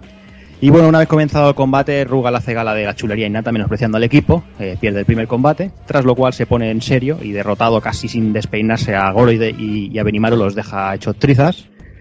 Y eso sí, cuando Kyo entra en escena la cosa cambia mucho, ¿no? El combate es tan igualado que al final Kyo se, se alza con la victoria, pero bueno, le costándole muchísimo, muchísimo. Derrotado pero consciente, Rugal activa las- el sistema de autodestrucción del portaaviones y bueno, antes de la explosión, Kyo, Benimaru y Goro logran escapar en una de las barcazas de, de emergencia y sobreviven a- al campo, lo que sería el campeonato de King of Fighters 94. Vamos, el Rugal tiene ahí super deportista top, ¿eh? Pierde, de- lo, lo reviento todo y queda tomar por culo, vamos. Y os fastidiáis. Ahí está. Y bueno, vamos a ir con los personajes, que es donde está la verdadera chicha del juego y donde nos dejó alucinados SNK. Que creo que a todos un poco no- nos alucinó esto. Ya nos lo venían un poquito presentando con la presencia de, de Ryo Sakazaki en, en Fatal Fury Special y de G. Howard en Arrow Fighting 2. Y bueno, vamos a, repasar los, equipos de, de lo que sería este crossover, este juego en el, en el que se juntan varios universos de SNK. Y comenzamos por el equipo de, de Japón, el que se conocería también como Hero Team, en el que tenemos a Kyoku Sanagi, el líder de- del equipo, que tiene el poder de controlar el fuego, que crea el mismo, pero que, tampoco es, eh, es inmune al fuego. Lo puede crear, pero el fuego también le hace daño. Es el líder del clan Kusanagi y usa este, eh, este estilo de artes marciales que incorpora movimientos de Kempo, algo que se ve más acentuado sobre todo a partir del, del Kino Fighter 96. Eh, como podéis ver aquí SNK crea un nuevo personaje que, es el héroe de- del juego y la verdad que al principio empieza siendo bastante básico, muy parecido a un personaje así de Street Fighter con su, con su típico proyectil, antiaéreo tipo Sorryuken, pero la verdad que, que resulta muy, muy carismático. Mm, Si una, de las cosas buenas que tiene SNK, bueno, que tenía SNK en el, en el momento era este, ¿no? Era que, era capaz de sacar personajes nuevos sin, sin miedo a, a- a perder protagonismo de los, de los de siempre. Y bueno, incluso personajes como, como Kyo Kusanagi, que es capaz de hacer sombra a Terry Bogard, a, a Ryo Sakazaki todo, y a todo el elenco de, de los clásicos, por decirlo de alguna manera, ¿no? De, de la compañía. Sí, porque da- da- date cuenta de una cosa que dentro de tantos personajes conocidos, tantos personajes con tanto carisma como podrían tener los personajes de Fatal Fury o Art of Fighting, que un personaje consiga eh, eh, sa- sa- salir por encima de todos ellos y llegar a ser incluso casi como estandarte de la franquicia en algún momento, pues me es, es increíble. Y luego pasaríamos al, personaje favorito de, de Takokun, que le encanta, Benimaru Nikaido, inspirado en Jean-Pierre Polnareff de Jojo Bizarre, y que tiene el poder de, de controlar la electricidad. Muchos de sus movimientos están basados en personajes de, de Tatsunoko como Polinar o Polimar o Kasher. y luego pasamos con uno de mis favoritos que también eh, eh, entra en mis pesadillas porque la verdad yo no sé manejarlo muy bien, pero cuando tengo que luchar con alguien que, que lleva bien a Goro es un infierno. Goro Daemon, una bestia parda que tiene el poder de la tierra, que es capaz de crear terremotos, capaz de derribar a sus oponentes, incluso los que están mirando el, combate y, una, y posee una técnica de combate que se basa en el judo y jujutsu. Personaje bestia bestia de cuidado. Aquí SNK muestra, demuestra su maestría a la hora de crear un personaje de, de presas diferente a lo que suele hacer Capcom, por ejemplo. La verdad que, que muy chulo. Sí, porque oímos de los personajes estos gigantes y enormes ahí de, de, de presa, los más típicos de, de, toda la vida, vamos. Tampoco Vaya, fuese pequeño, pero, pero sí, sí tenía un- Sí, sí. una diferencia. Y después pasamos al equipo de, de Italia, de, que sería el Fatal Fury Team. Y aquí tenemos, pues, como no, como líder a Terry Bogard, eh, especialista en artes marciales aprendidas de su padre Jeff, Y también en las diversas peleas callejeras en las que se ve envuelto. Es decir, este tenemos al, al personaje clásico de SNK que no podía faltar. Tenemos también a su hermano Andy Bogart, hermano pequeño de Terry, que sigue un camino distinto en las artes marciales y aprende el Shiranui Ryu Ninjutsu y el estilo Kopouken de Hanzo Shiranui en Japón. Y por último tenemos a Yoe Higashi, el campeón japonés de, de Muay Thai, conocido como Hurricane Upper, que se hizo colega inseparable de los hermanos Bogart y se une, eh, y se une a ellos para el torneo de Tekken of Fighters 94. Este es otro de mis personajes favoritos, la verdad. Y luego pasaríamos a uno de los, de los nuevos equipos, también basado con, mucho, con mucha historia dentro de SNK, que sería el Ikari Team, en el que Heider es el cabecilla, conocido como el general of the Soldiers of Fortune. Y Heider es un exmilitar de alto rango, experto en combates y, tácticas, que tras la muerte de su familia a manos de Rugal, que también lo deja tuerto, este decide entrenarse y formar su, grupo, su propio grupo de, mercenarios que se conocerá como los Ikari Warriors. O sea, SNK en estado puro. Este es uno de, mis personajes favoritos, también de Robert, que sabe rayar bastante con él, que tiene unos movimientos muy, muy al estilo Gail, de carga, pero que la verdad que es muy Básicos, pero, pero contundentes. Básicos, contundentes y, y muy, muy prácticos sobre todo. Y luego tenemos pues a, lo- a los Ikari Warriors, que, que tenemos a Ralph Jones, miembro de- del grupo Ikari Warriors y que ostenta el rango de coronel, una auténtica máquina de matar. Bajo el mando de Heider ayudará a este a, tomar venganza sobre Rugal, al igual que Clark Steele, que se enroló en los Ikari Warriors bajo el mando de Heider y Ralph y, y ejercía como espía antes de, de estar con ellos, combinando su estilo de lucha militar con movimientos de wrestling y llaves. Una auténtica bestia, sobre todo en la evolución del personaje a lo largo del tiempo, que es una auténtica maravilla. Yo también me- lo en mis carnes. Dime, Juana. Me gustaría comentar una cosilla aquí en este equipo, en especial, bueno, en especial no, eh, centrado en Ralph Jones, que me parece que es el personaje que si nos centramos en lo que son los golpes super especiales, es el más increíble que ha hecho SNK en, en The King of Fighters. Sobre todo ya en, en el KOF 96, que tiene, bueno, tiene el primero que pega el pequeño combo y luego los puñetazos estos de fuego y el gancho. Luego el otro que te tumba al suelo y empieza a, a partirte la cara, literalmente. Para mí es especial, es, es glorioso y maravilloso. Pero sin duda, en cuanto le añadieron el Galactica Phantom, yo creo que las mayores carcajadas que me he podido pegar jugando a un King of Fighters han sido gracias a Ralph Jones y su, y su Galactica Phantom. Y yo las mayores rabiadas que me he pegado, porque me he comido más Galactic Sí, de, de- de hecho, creo que una de las últimas veces o te lo hice a ti o se lo hice a Roberto. No, a mí lo No, es que- dudo. Empieza su falta de memoria. La verdad es que es un movimiento que acojona. Cuando ves que lo está cargando, dices, madre mía, y sabes que es imbloqueable y que, y que te va a quitar ahí la vida, las ganas de vivir. No, realmente es muy sencillo de esquivar, o sea, solo hay que saber bien cuándo hacer un rodaje y ya está, pero es que da miedo, o sea, se, se te sale todo lo que tienes en el intestino ahí en un momento. Y continuamos con el equipo de México, que es el de Art of Fighting, eh, con Ryo Sakazaki, que para perpetuar el arte del Kyokugen Ryu Karate y extenderlo forma un poderoso equipo con, con los mejores de ellos. Es decir, su padre Takuma y, y su amigo Robert García. Después tenemos a Takuma Sakazaki, el maestro de Kyokugen Ryu Karate, que no se quiere perder la fiesta. Kyokugen Ryu. Au, au.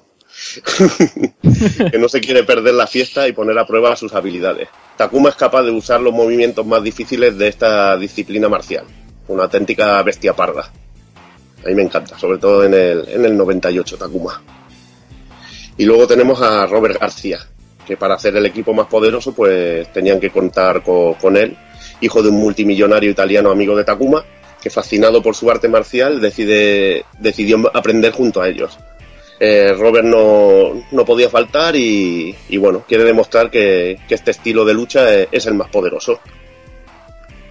Me gustaría pasaría- a- a- Dime. apuntar una cosita eh, sobre, sobre el Kyokugen Ryu Karate, que, que es algo que siempre me hizo bastante gracia, y es el hecho de que está basado en un arte marcial que se llama el Kyokushin Karate, que se, sí es- se, puede, se puede encontrar aquí en nuestro país.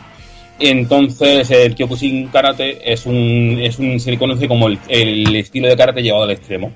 O sea, tal cual, la traducción de Kyokushin, ¿vale? Es el auténtico estilo de, kara- de karate llevado al extremo. Y Kyokugen Ryu, karate, se, se traduce como el estilo de, al extremo que lleva al borde del límite. Así bueno, casi no. Entonces es, es una coña porque son los es el mismo Kyokushin Karate, tiene todos los movimientos del Kyokushin Karate, pero para eh, mm, eh, eh, mm, agrandarlo, para, para ponerlo ya ahí extremo, pues le pusieron Kyokugen Ryu, que significa eso, es el estilo del borde del, del extremo límite del karate. Básicamente, básicamente es el, el Saiyan que ha superado el nivel de fuerza del Sí, sí, Saiyan, es- que ha superado el es- nivel del Saiyan. El 2. Aparte que, a ver, si no recuerdo mal, Takuma en sí también representa un personaje famoso de- del karate, aquel Sí. que podía parar los toros con, con las Sí, manos. El creador, el, el creador del Kyokushin, que es que era un coreano, que Sí, un coreano. Hay una película. Sí, sí, que, que luego fue rebautizado en, en Japón, tenía otro nombre. eh, a ver, no recuerdo ahora cómo se llamaba. Aparte está homenajeado en cantidad de juegos. Recuerdo un juego de Data East antiguísimo en que ya salía lo de los toros. Y, y bueno, y también en World Heroes había también un bonus que tenías que parar al toro. O sea que es una, una escena bastante mítica que hay en Japón. Y luego pasaríamos, siguiendo con los equipos, con el de Inglaterra, formado por que sería el, el equipo de las chicas, en que tenemos a Yuri Sakazaki, que como su hermano y su padre se han hecho un equipito con Robert, pues, y pasan de ella, pues Yuri decide, decide formar el suyo propio junto a, junto a otras dos compañeras. La joven cuenta con el, con el poderoso arte marcial de, de su, de su parte, del Kyokugen Ryu Karate, y bueno, añade su propio, su propio estilo, algo de su propio estilo. Después tenemos a Mei Shiranui, que tiene en mente entrar en el torneo junto a Andy, pero este también la rechaza. Y rebota como Yuri, decide formar equipo con las chicas y demostrarle a Andy que, que se ha equivocado con esta decisión. Oh, ¿Cómo son las mujeres? eh? ¿Cómo son las mujeres y cómo son los hombres? Porque, macho, a mí se te presenta la, la Mei y haces equipo con ella, pero para todo. Yo me la follo, pero luego que se vaya a otro lado. Joder. No, la lucha es algo muy serio. Bueno, y Mei aquí ya sabéis que, que Mei es espectacular, sobre todo. Esto sí que es animación y lo demás son tonterías. Mei practica el estilo Shiranui Ryu Ninjitsu, artes ninja. Y después tenemos a Kin, una vieja conocida de, de Art of Fighting, que se une al equipo de las chicas para dar, para dar caña. Practica Muay Thai y con toques de kickboxing. Y bueno, durante los eventos también incluso abrirá su propio bar en Inglaterra y Southtown. Pasamos después al equipo de, Corea, al equipo de Kim, que también es conocido como el equipo de la justicia, en que tenemos sobre todo a Kim Kak-wan, el maestro de Taekwondo, considerado un héroe nacional que aprovecha su posición para pedir a las autoridades la custodia sobre los criminales Chan Koehan y Choi Bong, con la misión de rehabilitarlos. Qué mejor escenario que las artes marciales y el torneo de Tekken of Fighter para hacerlo. Eh, no podía faltar a la fiesta un personaje como Kim, la verdad. Después tenemos a Chan, un personaje con el que Sergio Herrera, no, el Mr. Karate, no, nos ha torturado más de una vez. No nos hemos reído con los bolazos que nos ha dado el cabronazo. Un poderoso y violento criminal con una fuerza bruta colosal. Eh, Kim lo quiere usar en el nombre de la justicia, en su plan de rehabilitación e incluso logra capturarlo tras fugarse de, la cárcel. Eh, lo fuerza para unirse a su proyecto y al final Chan coge cariño a sus dos compañeros y sigue el camino del bien va armado con su bola de presidiario y junto a su fuerza y algunas técnicas de taekwondo que va aprendiendo de Kim, pues se hace una máquina de matar. Aunque no esté dicho de forma oficial, eh, Chan Koehan es el tío Phil directamente, o sea, es el tío del príncipe de Belé. A mí que no me engañen. Y aquí volvemos volvemos otra vez a lo mismo de antes, ¿no? Antes decíamos que, que Goro y, Clark eh, no eran los típicos personajes de presa, pues este no es el no es el típico personaje gordaco y bestia. No, es, a su estilo. Es que usa un arma así y, la verdad que es muy un personaje muy original y con mecánicas muy chulas, como bien dice. Mm.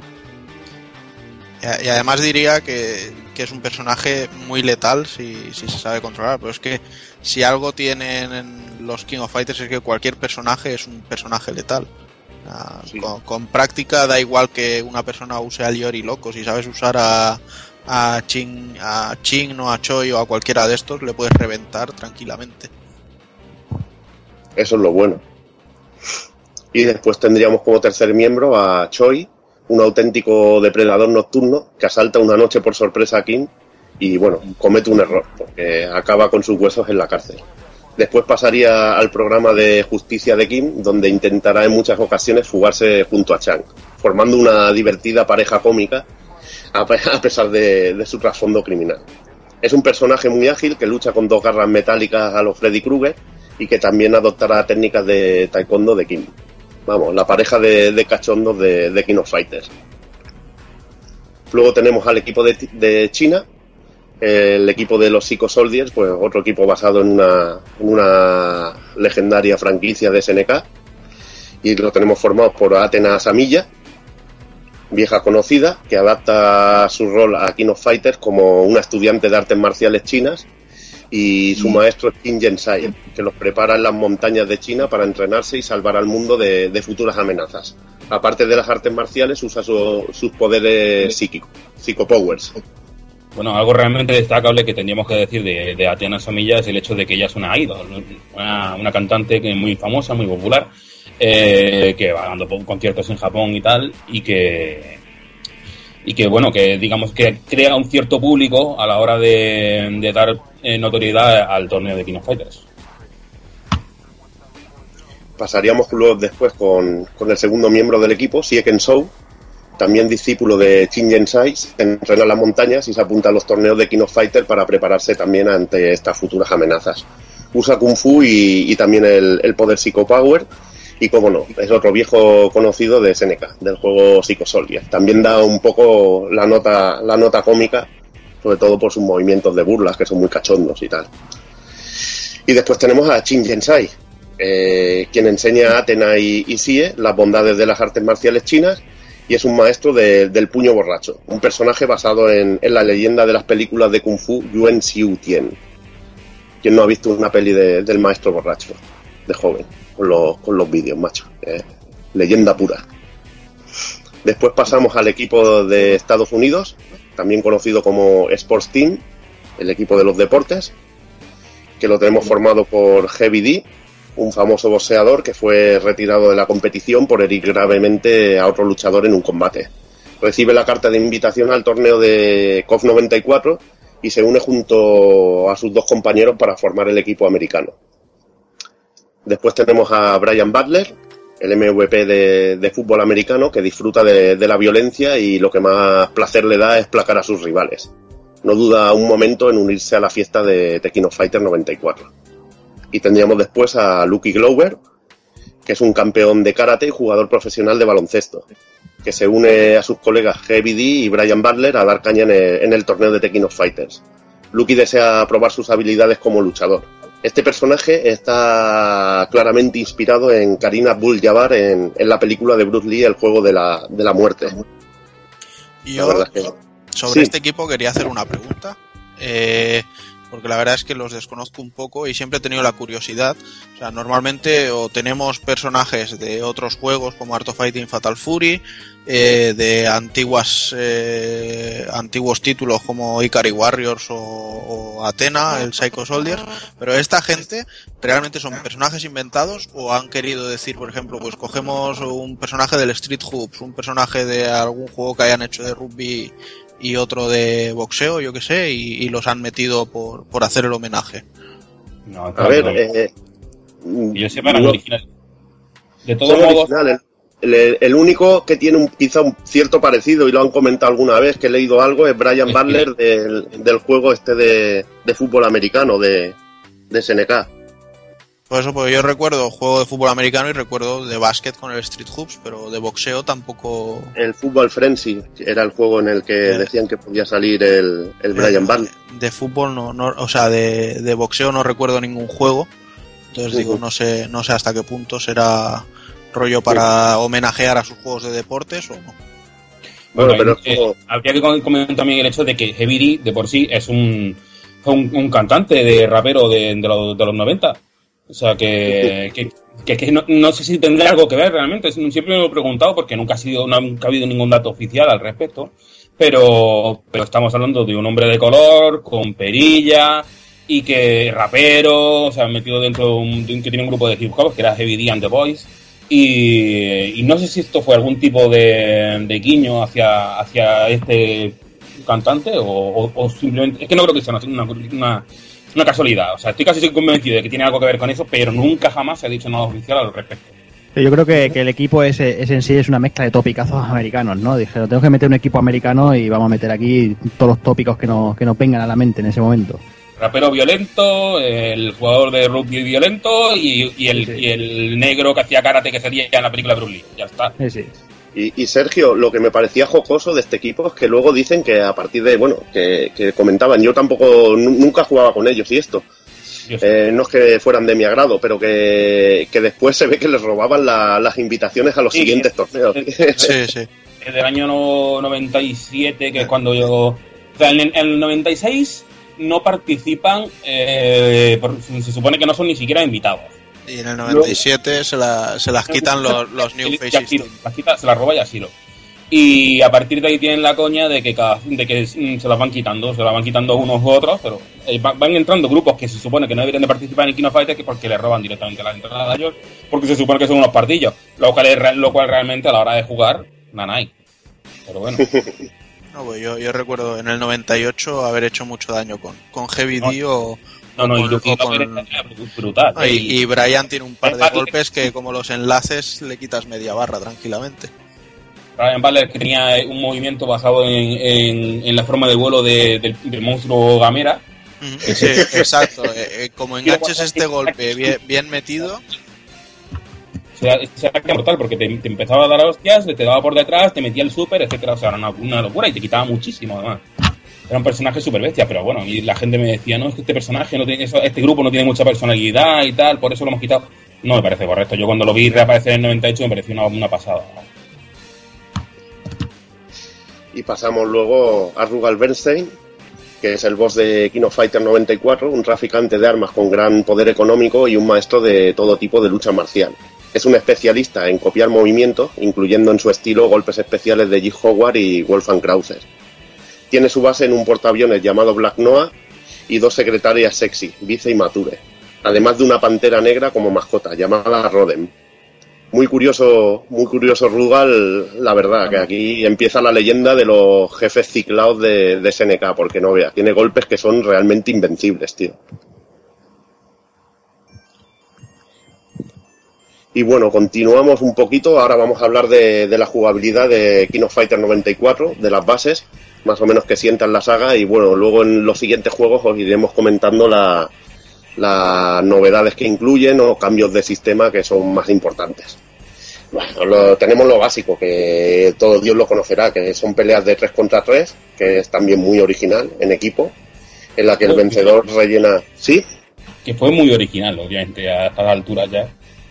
Sí, a estas alturas, pues lo de la originalidad, pues ya se ha ido, se ha ido a saco, pero bueno, genial, tío. Era Team Battle, luego todos los juegos tenían Team Battles e historias así, que, siempre mola. Luego se copió esto hasta la saciedad. En la que el vencedor, pues bueno, rellena su vida un poquito tras cada round. Pero bueno, vamos a contar algunas de las cosas interesantes del sistema de combate. En COF 94 escogeremos uno de los ocho equipos de tres personajes. Podemos elegir el orden en el que lucharán, pero no podemos mezclar a personajes de un equipo con otro, algo que se solucionaría en, en posteriores entregas. En el arcade tenemos una opción para poder jugar también en el modo clásico, con un personaje al ganador de dos rounds, por si quería jugar como un juego, un juego pues, bueno, de los que se estilaba en aquel entonces.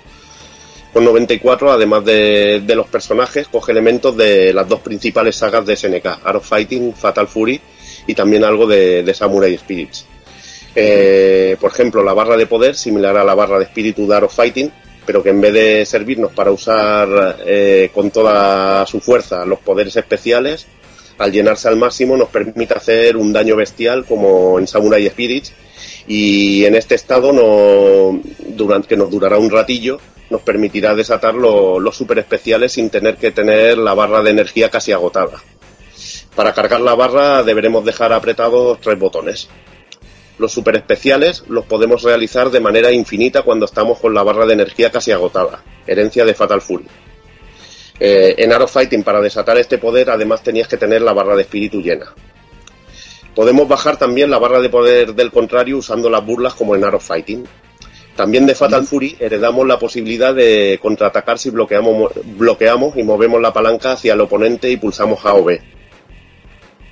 Como gran novedad eh, presenta el movimiento de apartarlo, que se hace presionando los dos botones de ataque flojos y que nos permite esquivar ataques. Le da un poquillo, la verdad, un poquillo de vidilla, aunque yo creo que el sistema de rodar que, que luego se añade es cuando realmente hace el Kino Fighter mucho más competente y mucho más jugable. Sí, pero igualmente con este tipo de esquiva hacía todo un poco más profundo, ¿no? Podías ahí lo que hablábamos sí. antes, ¿no? Podías eh, esa, esa, esquiva te podía salvar el, el, culo en más de un momento. Sí, porque básicamente si no te podías proteger de algo, directamente lo esquivabas y fuera. Sí, bueno, y le daba ese toquecillo de, de, estrategia de que, hostia, me ha usado la esquiva, pues ahora te pego una pillada y esas cosillas molaban, la verdad. Pero bueno, yo luego lo comentaré, que prefiero rodar, la verdad. Otro de los añadidos más interesantes es la posibilidad de que nuestros compañeros que están en el fondo animando y viendo el combate puedan ayudarnos si estamos mareados o nos están haciendo una llave de, de sumisión. Para hacerlo presionaremos A B y C a la vez. Y además tendremos que estar en el rango en que nuestros compañeros de equipo pueden actuar. Esto me pareció pero una puta pasada, tío. Es de lo que más me gustó del juego. Que aparecieran ahí y pudieras invocar a uno de tus compañeros para salvarte el culillo, pues me moló mucho. Además de, del simple hecho de que estuvieran los dos compañeros en el, de fondo en el escenario. Eso es una auténtica burrada.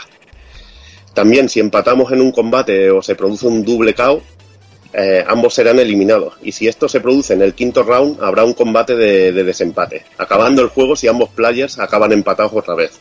Algo que yo no he visto en mi puta vida, la verdad. Pero bueno, si lo dicen es que algo así pasará. Bueno, y ahora vamos a echar un vistazo a las versiones que se hicieron del juego durante ese mismo año, muchas de ellas, como por ejemplo la de Neo Geo Ice, que es básicamente el arcade en casa.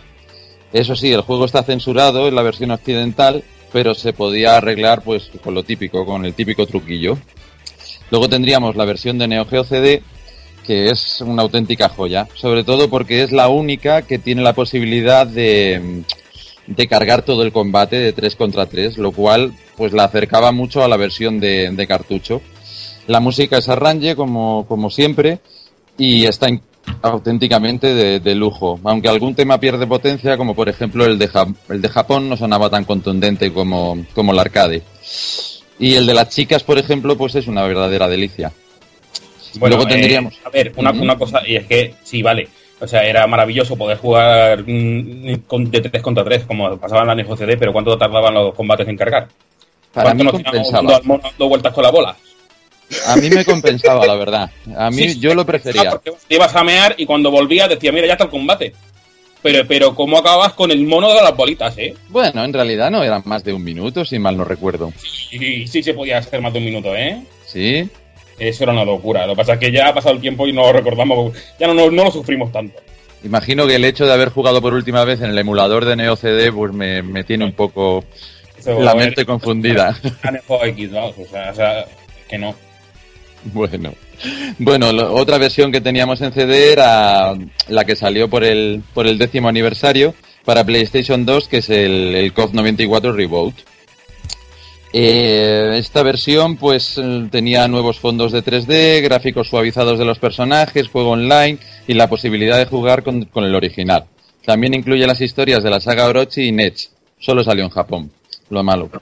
Pero, a ver, una cosa, los gráficos no simplemente estaban suavizados, estaban redibujados, ¿eh? Hmm. Efectivamente. Pero bueno, no una calidad ultra bestia. Estaba bien, estaba bien, la verdad. Sí, se notaba que había trabajo, pero... No, no era la versión alta definición del Street Fighter, pero estaba bastante bien. Lo único que realmente los fondos, eh, los fondos 3 de esos que le metieron fueron bastante Muy acertados no fueron. Porque además te metían eran fondos 3D con personajes recortados de todos los videojuegos que además estaban recortados eran como eran como pequeños papeles puestos de pie y tú veías los, los- los- los escenarios moviéndose y los personajes iban pasando como, como el que pasa un papelito por delante de la pantalla era un, poco, pero un poco más para allá que para acá Pero Pero bueno, Sergio, tú piensas que SNK solo tuvo 10 años para hacer el juego. solo, ¿verdad? Solo. Entonces, iban un poquito de culo, ¿eh? Ya, Iban un poquito de culo.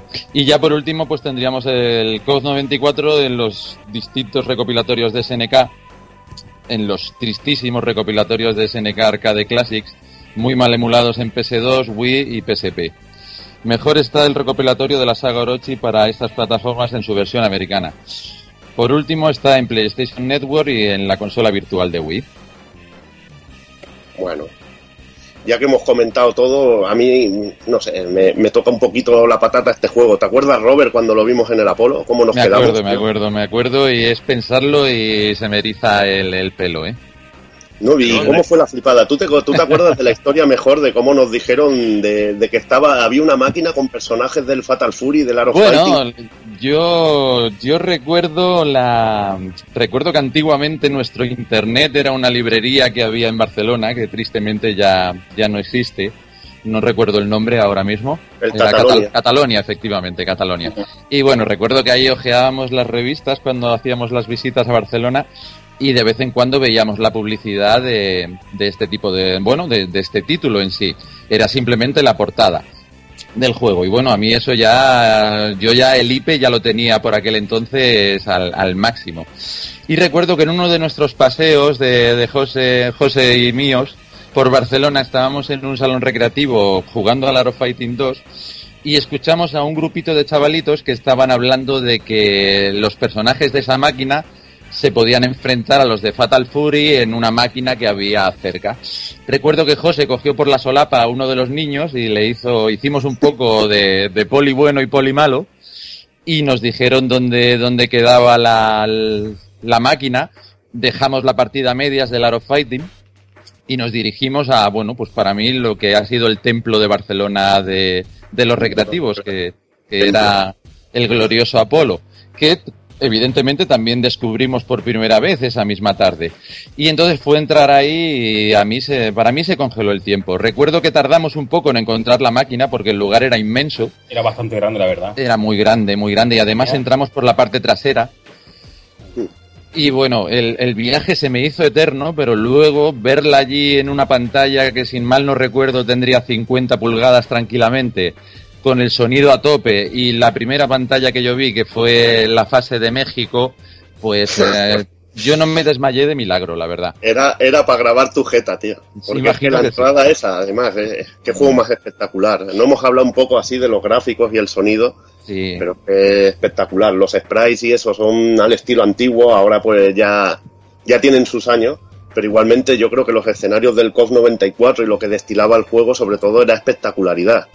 El Jordi, Claro. bueno, Jordi, me acuerdo que Jordi se quedó hecho polvo, hecho polvo cuando vio lo de Japón, tío, y la música de Japón. A Jordi le sigue pareciendo la de cartucho, pero mucho mejor que la de, que la de CD. Sí, no, a ver, totalmente. Es que además lo que, lo que comentáis, ¿no? O sea, a nosotros además que la vivimos en todo su esplendor, ¿no? Con la máquina que comentaba Robert allí en el Apolo a 50 pulgadas.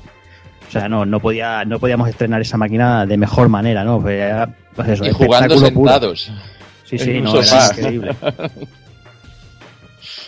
Para mí la, la verdad es que la recreativa ha envejecido de maravilla. Yo la suelo jugar como mínimo un par de veces o tres al, al mes en cualquiera de sus versiones y mm, desde luego ya más recreativas no voy a ver y esa se va a quedar como la que más me ha marcado de, de- de- toda la historia. Y para mí, insisto, el juego ha envejecido muy muy bien. Yo me lo sigo pasando 20 años después, me lo sigo pasando de maravilla con él. Madre mía, 20 años, qué viejo eres, Robert. 20 años, madre. Sí, bueno, tan- para ti también han pasado, ¿eh? Pero bueno, está claro que mi memoria está intacta porque recuerdo ese día a la perfección. y el otro día, el otro día com- comentaba que si, si se existiese el DeLorean y todo esto para viajar al pasado, desde luego esa tarde eh, la repetiría otra vez sí o sí. Día de la marmota, Robert. El día de la marmota, pues no me importaría que fuese esa tarde, la verdad. No me importaría. Cambiaría a José por. por cualquier otra persona, a ser posible. De, de- No, la verdad es que no. José fue el acompañante ideal, como lo ha sido siempre para casi todo este tipo de cosas, sobre todo con las relacionadas co- con el Si no me Apolo. llevaras a mí, se te hubiera caído el pelo. Eso te lo digo. Eh, posiblemente, posiblemente. posiblemente. En fin, pues nada, ya después de, de- de hacer esos recuerdos de abuelo cebolleta, ya que es lo que somos ya prácticamente, vamos, vamos a saltar un añito y vamos a King of Fighter 95, que aquí sí es cuando empieza realmente la saga Orochi en sí. Y bueno, no lo hemos comentado antes, pero como comentaba Evil, el tema de la jugabilidad y eso que vamos a ir solo hablando de los añadidos, lo que se lo que pone, lo que se quita, con los personajes haremos la, la misma jugada. No vamos a, a repetir todo el roster de todos los juegos porque porque podría ser eterno y no y tampoco es plan. Así que nada, vamos con King of Fighters 95 y empezamos con la historia. Y bueno, tras lo ocurrido en, que en, lo que en el final de KOF 94, eh, los restos de Rugal y de Saishu son, son rescatados y reanimados por la compañía Bernstein. Y bueno, el primero está tan, en tan mal estado que necesita una serie de implantes para poder ser reanimado. Y bueno, y después por ahí tenemos a Saishu que tras, tras reanimarlo aprovechan para hacerle también un lavado de cerebro y bueno, y que trabaje para ellos como, como guardaespaldas, por decirlo de alguna manera. Pasados unos meses y una vez totalmente recuperados, una vez totalmente recuperados, Re- Rugal comienza a mandar otra vez las invitaciones para la edición anual de- del torneo y en el cual eh, el único requisito esta vez es formar equipo de tres, de tres luchadores y ya no es necesario ni representar países ni bueno, como, como, como, sucedi- como sucedía en el 94.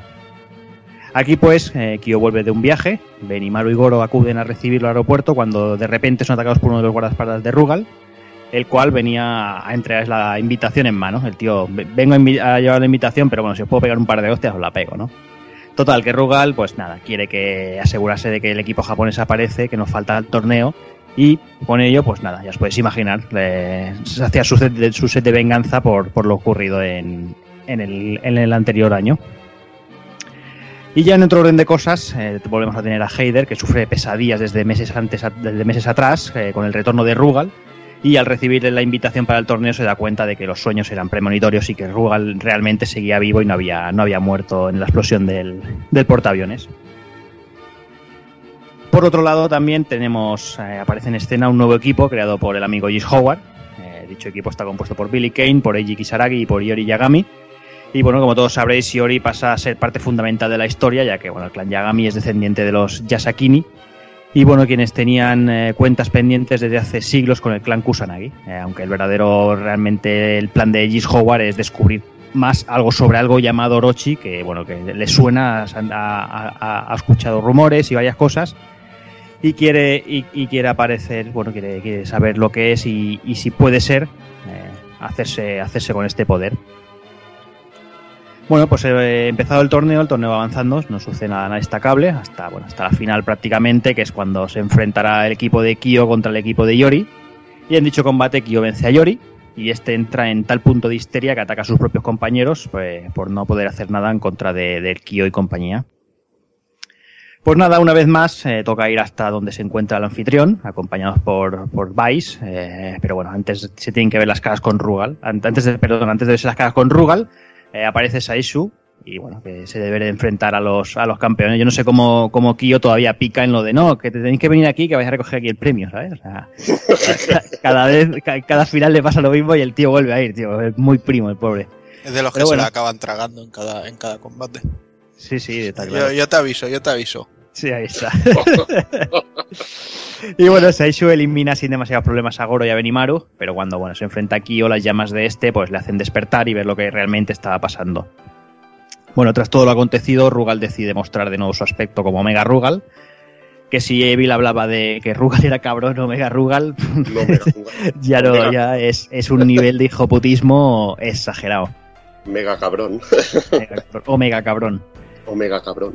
Y bueno, una vez el combate de Rugal, de Omega Rugal muestra bueno, su, gran superioridad gracias a los implantes y golpea sin perdón a los oponentes, llegando casi a aniquilarlos. Eh, y aquí es cuando Kyo hace uso de su Orochigami, la técnica más poderosa del clan Kusanagi, y bueno, le hace, hace saltar los implantes a Rugal justo cuando este está a punto de morir. Eh, Yagami aparece y le dice a Rugal que ha sido un estúpido al intentar controlar el poder de Orochi y que está, bueno, que, que son las consecuencias de haberlo intentado.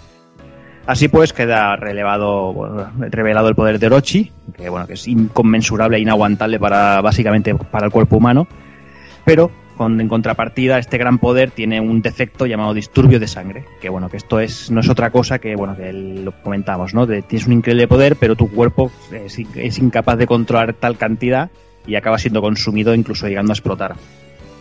Y bueno, y es exactamente lo que termina pasando con Omega Rugal al perder los implantes por el ataque de Kyo que eran los que realmente estaba ayudando a contener todo ese, ese poder, bueno, acaba, acaba reventando. Y bueno, tras esto, eh, Yori jura venganza a Kyo y, se, y desaparece del lugar. Y vamos con los equipos, con las nuevas incorporaciones. Tenemos al Rival Team, que bueno, aquí tenemos al, al señor Yori Yagami. Que bueno, esto es cuando meten personajes pata negra, cuando SNK creaba y en este caso se necesitaba un, rival para, el nuevo héroe, para Kyo Kusanagi, y para eso se crea Iori Yagami, un personaje que rompió moldes, con un diseño espectacular, lo de los pantalones atados, el pelo, es una... hablabas antes, hablábamos antes de Kyo, lo acertado de, meter a Kyo, y, la verdad es que volvieron a abordarlo con Iori, o sea, hicieron lo que tú, lo que tú estás comentando, ¿no? O sea, hicieron un, un antagonista a su altura brutal, o sea, increíble ambos personajes. De un nivel espectacular, tío, nivel espectacular. Y bueno, que creó incluso muchos problemas a más de un ilustrador. Incluso Sinkiro decía que, era jodido dibujar a, Iori. Hmm. Y algún diseñador de la saga que también se ha quejado, pero bueno, y Ori se une al rival team reclutado por Billy Kane al observar su tremendo poder. Una mera excusa que tiene para zurrarse con Kyo, eh, que es lo que busca realmente. Su estilo de lucha pertenece a las antiguas artes marciales Yagami, muy potenciadas por el instinto y, talento de Yori. Personajazo de, de SNK recuerdo aún, incluso las frases que tiene el personaje y todo son geniales. Me acuerdo que, Sergio nos enseñó más de una lo que significaba y, realmente genial. Después pasaríamos a Billy Kane, un viejo conocido de Subtown, mano derecha de. Howard, que en esta saga aún está vivo. Es otra continuidad de, la historia y, ordena a Billy que, que, comande el rival team para dar una lección a los hermanos Bogart. Billy es un maestro del Boyutsu y siempre va acompañado de su Sanchetsu Kon, un pedazo de, bastonaco que, que no veas. Y después tenemos a Eiji Kisaragi, un viejo conocido de los practicantes de Kyokugen Ryu Karate. Y Eiji entra en el equipo de Billy Kane y, bueno, qué, qué, mejor motivación que patearle el trasero a Takuma y compañía. Este peligroso ninja es un maestro del Kisaragi Ryu Ninjitsu. A ver, yo quería apuntar una cosa sobre este grupo y es que este grupo realmente se introdujo como para ser eh, para ser un rival directo de los principales equipos de, de King of Porque, para empezar, bueno, no es, no es siento tener que llevarte la contraria, pero realmente el que, el que forma el grupo es Keith Howard. Howard sí, bueno, sí. Eh, lo que pasa es que ordena a Billy Kane y Billy Kane es el que los recluta. No, pero realmente eh, Iori tiene una, tiene la reunión con Giz y le dice que no. Le dice que no quiere formar con, equipo con nadie, que él va por su cuenta, entonces coge y manda a estos dos, a Leiji y a, Billy, y, después de decirle, mira, no estáis a mi altura, pero dejo en plan lacayos que vayáis detrás mía. Eh, hay que tener en cuenta, bueno, pues eso, que, que por un lado Billy Kane es el, es el antagonista, digamos, el, el rival que está Fatal justo por debajo de Iggy Howard del grupo de, de Fatal Fury, igual que tenemos que Iggy Kisaragi era, es rival de- del equipo de los, de los Kyokugen Ryu, quien además ya había trabajado previamente para Iggy Howard en Art of Fighting 2, porque en Art of Fighting 2 cuando, cuando aparece Iggy Kisaragi, él estaba ya contratado por Iggy Howard para asesinar a Takuma Sakazaki, que cuando llega eh, en avión al, al torneo de Kino Fighters que había organizado en, en Art of Fighting 2 eh, Keith Howard. Lo que pasa es que falla en la misión, eh, Takuma Sakazaki se le mete lo suyo y, desde entonces Leiji Kisaragi se la tiene jurado a los a los, a los, a los de Kyokugen Ryu. Entonces, por eso digamos que este, este grupo de tres está eh, para, para rivalizar con los tres principales equipos famosos de popularidad de, de Kino Fighters. Oye, Sergio, re- recuérdame por favor, recuérdame qué ocurría cuando Eiji Kisaragi llegaba al- a Gis Howard en, en el Aero Fighting 2. Es que no me, no me acuerdo de para nada. Mm, pero el combate se producía, ¿verdad? Sí. Sí, vale, vale. El hecho de que terminase trabajando para él y todo eso no... No, es que él ya trabajaba, claro, él, él ya trabajaba, es igual que Billy Kane. O sea, Billy Vale. Kane tiene el combate contra él. o sea, Vale, o sea, vale, vale. Claro. Y pasamos con Asaishu Kusanagi, presentado en el COF 94 como parte de la historia, que es el padre de Kyo, que sobrevive a los eventos de este torneo. Aunque Vice, la secretaria de, Rugal, le lava el cerebro y, aparece como enemigo especial en, las semifinales del- torneo. Es el patriarca de la saga Kusanagi y maestro de la llama. Su estilo de lucha es el de Kyo, pero usa movimientos más tradicionales eh, acorde con, su vestimenta. La verdad que otro di- diseño de personaje espectacular de, de SNK.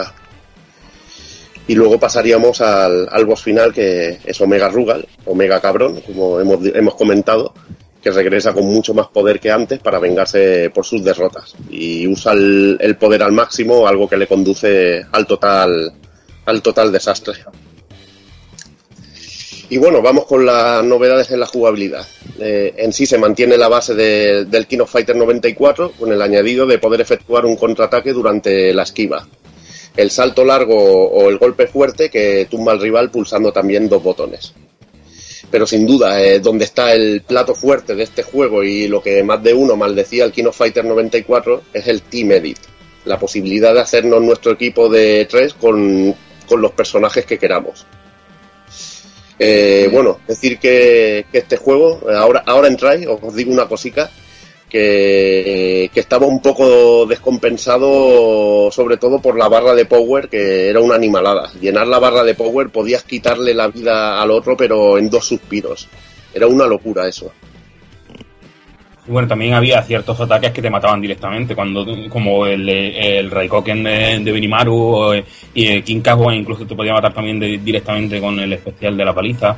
Eh, o bueno, el- también tenemos el fallo el fallo este del clásico del, del corte de, de Hayden que te podía llegar a matar prácticamente. O sea, claro, que, era, un- era un bug que tenía el, el juego que, que Hayden lanzaba su, su técnica de, Sí. Y te pillaba de counter y, te de- y con la barra llena y te podía destrozar. si te la esquivabas, si- no, no, si te, esquivabas, no, si, la- si te la protegías, luego el, el enganche del Stormbringer te cogía y te quitaba, eh, te quitaba por 5, el, el corte te quitaba por 5, cualquier ataque que te hiciese después de, de haber, de, haber de haberte cubierto el ataque este de energía, te quitaba lo que sea por 5. Era un fallo de programación. Eh, y luego también hay una cosa que me gustaría destacar y que es una que es algo que mm, digamos que ha enfrentado a la gente que le al respecto de lo que opinan sobre King of Fighters 95 que es el hecho de que tiene un sistema de contraataques que, que hacía el juego totalmente o sea, una locura ¿por qué?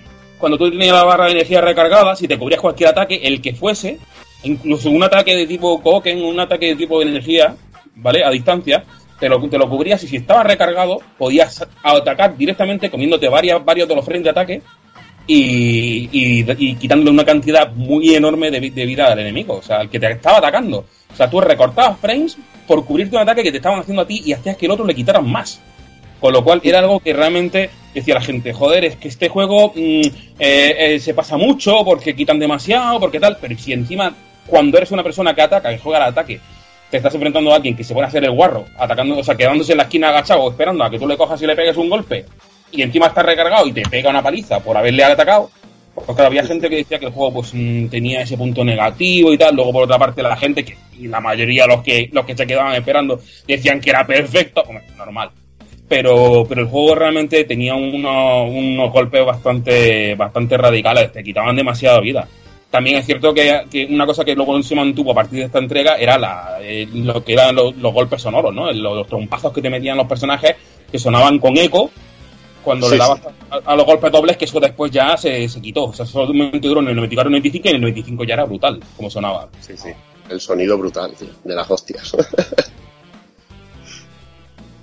Y bueno, ya hablando de, las versiones del juego de este King of Fighters 95, pues poco se puede decir de la versión que tuvimos para AES, como ocurría en la, versión del King of Fighters 94, eh, era como tener el, arca- el arcade en casa, una, versión perfecta. E incluso la versión occidental permitía hacer un truco para librarnos de la maldita censura. Luego también en la versión que hubo para Neo Geo CD, pues es una versión fantástica, una versión fantástica del juego, pero que en esta ocasión nos hará cargar por personajes y no por combate completo. Se hace más tedioso, pero una vez finalizada la primera carga, las otras son mucho más rápidas y la música arrange es, es un plus. Y lo, y lo bonito que era cuando te mataban el personaje, entraba el siguiente con nada de vida, el otro y, y se lo follaban también y tenías que cargar y no había hecho ni un No segundo a combate. Era, era precioso eso. Y otra vez el puto mono. Ahí se montaban unos combos a veces alucinantes, ¿eh? Y de hecho. Eiji Kisaragi te mataba con un combo, que era, que era bastante popular. Bueno, luego también para Sega Saturn, pues tenemos una, una versión cojonuda del juego, un por directo del arcade, eh, con la música sacada directamente de la versión de cartucho y que venía acompañada de un cartucho de RAM con datos como escenarios en su interior. Las cargas entre combates son rapidísimas, unos dos segundos, y la conversión corrió a cargo de Rutubo Games, eh, que hizo un trabajo magnífico, eh, salió en Japón y Europa, y es el mejor pod de la saga en otra consola que no sea SNK. La verdad que, que aquí este port del, del King of Fighter 95 está, es impresionante, es impresionante. Es muy Quitarse el extraño que... Sí, sí, sí, para quitarse el sombrero, decir, hostias, tenía esto, ese, esto sí que era como tener casi prácticamente el arcade en casa. La verdad que esta fórmula del cartucho de RAM con, con escenarios, con datos grabados del juego, solo se usó con este juego y un juego de Ultraman rarísimo. Y, es y hubiera molado, la verdad, que SNK lo hubiera seguido usando para, para conseguir este tipo de conversiones que, que la verdad que hubiera molado mucho. Hubiera molado Sí, mucho. esta versión está esperando ahí como agua en mayo, quemándome hasta que llegue la puta Saturn, que no llega nunca porque viene por barco. y está ahí esperando quemándome, que tengo unas ganas de echarle el guante ya cojonudas. Y bueno, luego también tenemos la versión de PlayStation, una versión que sufrió de tremendos recortes en animación, pixelación de ataques especiales y de algún que otro bug. Salió en todos los territorios, eh, incluye música range y a pesar de las limitaciones de la consola de Sony a la hora de convertir juegos en 2D, se deja jugar. Yo no diría tanto. A mí me parece Pues, que era una infecta total. O sea, Se era una basura infecta. No, no, o sea, lo- los personajes estaban descolocados. O sea, no, no, no es que faltase en frame, como por ejemplo podía pasar en, en, en Real Power Domination Mind, sino que es que, o sea, es que era una cosa mm, que no tenía sentido. O sea, era, era, era un salto y tengo tres frames y caigo donde me da la gana. O sea, y como, y como antes os comentaba, antes del- de, comenzar el programa, sabes que podías poner dos coques en pantalla. O sea, es que decías, pero vamos a ver, si ¿cómo, ¿cómo es posible que esté atacando con el mismo ataque dos veces cuando ni siquiera la bola ha llegado al final de la pantalla? O sea, que estaba muy mal hecho. Tenía demasiados bugs de broma. Ya, pero Sergio, entiende que para un profano como yo, pues oye, yo decía, joder, pues está bien, ya está. El, el- el- el juego parecía hecho en España. Claro, Sí, y, y- sí. y gen- y gente como yo que o lo jugaba o lo jugaba en la recreativa o jugaba la versión verbatim de PlayStation, pues llegar a mi casa por la noche y poder jugarlo, pues era maravilloso. No- No había más, no, no todos hemos podido ni hemos querido tener neogeos y cosas así, entonces de una manera querido, u otra. querido, sí, hemos querido todos tenerla. Bueno, podido, sí, eh, pa- pa- pa' qué mentir, exacto. podido no, pero querido, yo creo que Sí. todos. Y entonces, pues bueno, de, de una manera u otra uno lo disfrutaba. Lo que pasa es que es lo que dice Sergio, que en este caso hasta la jugabilidad se veía un poco...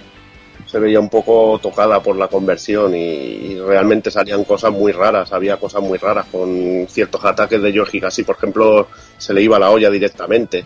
Y luego a mí me, me, hacía daño a la vista, tío, ver el, el huracán, el especial del huracán de, de Joe Higashi en el 95 de Play me, me dañaba las retinas, tío.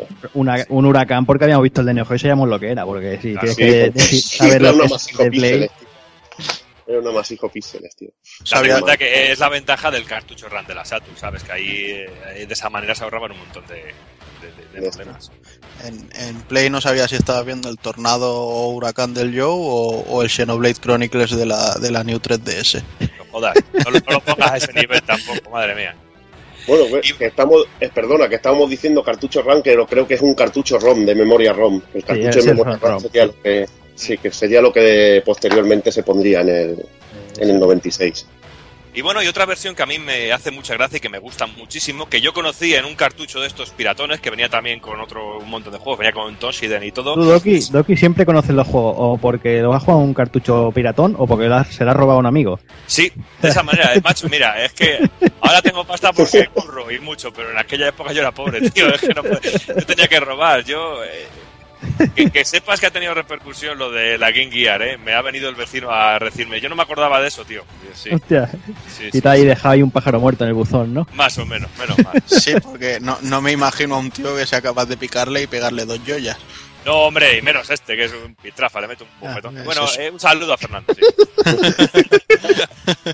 y bueno, pues hablo de la versión de King of Fighter 95 para Game Boy, eh, de la mano de Takara, que se encargó de, de esta versión.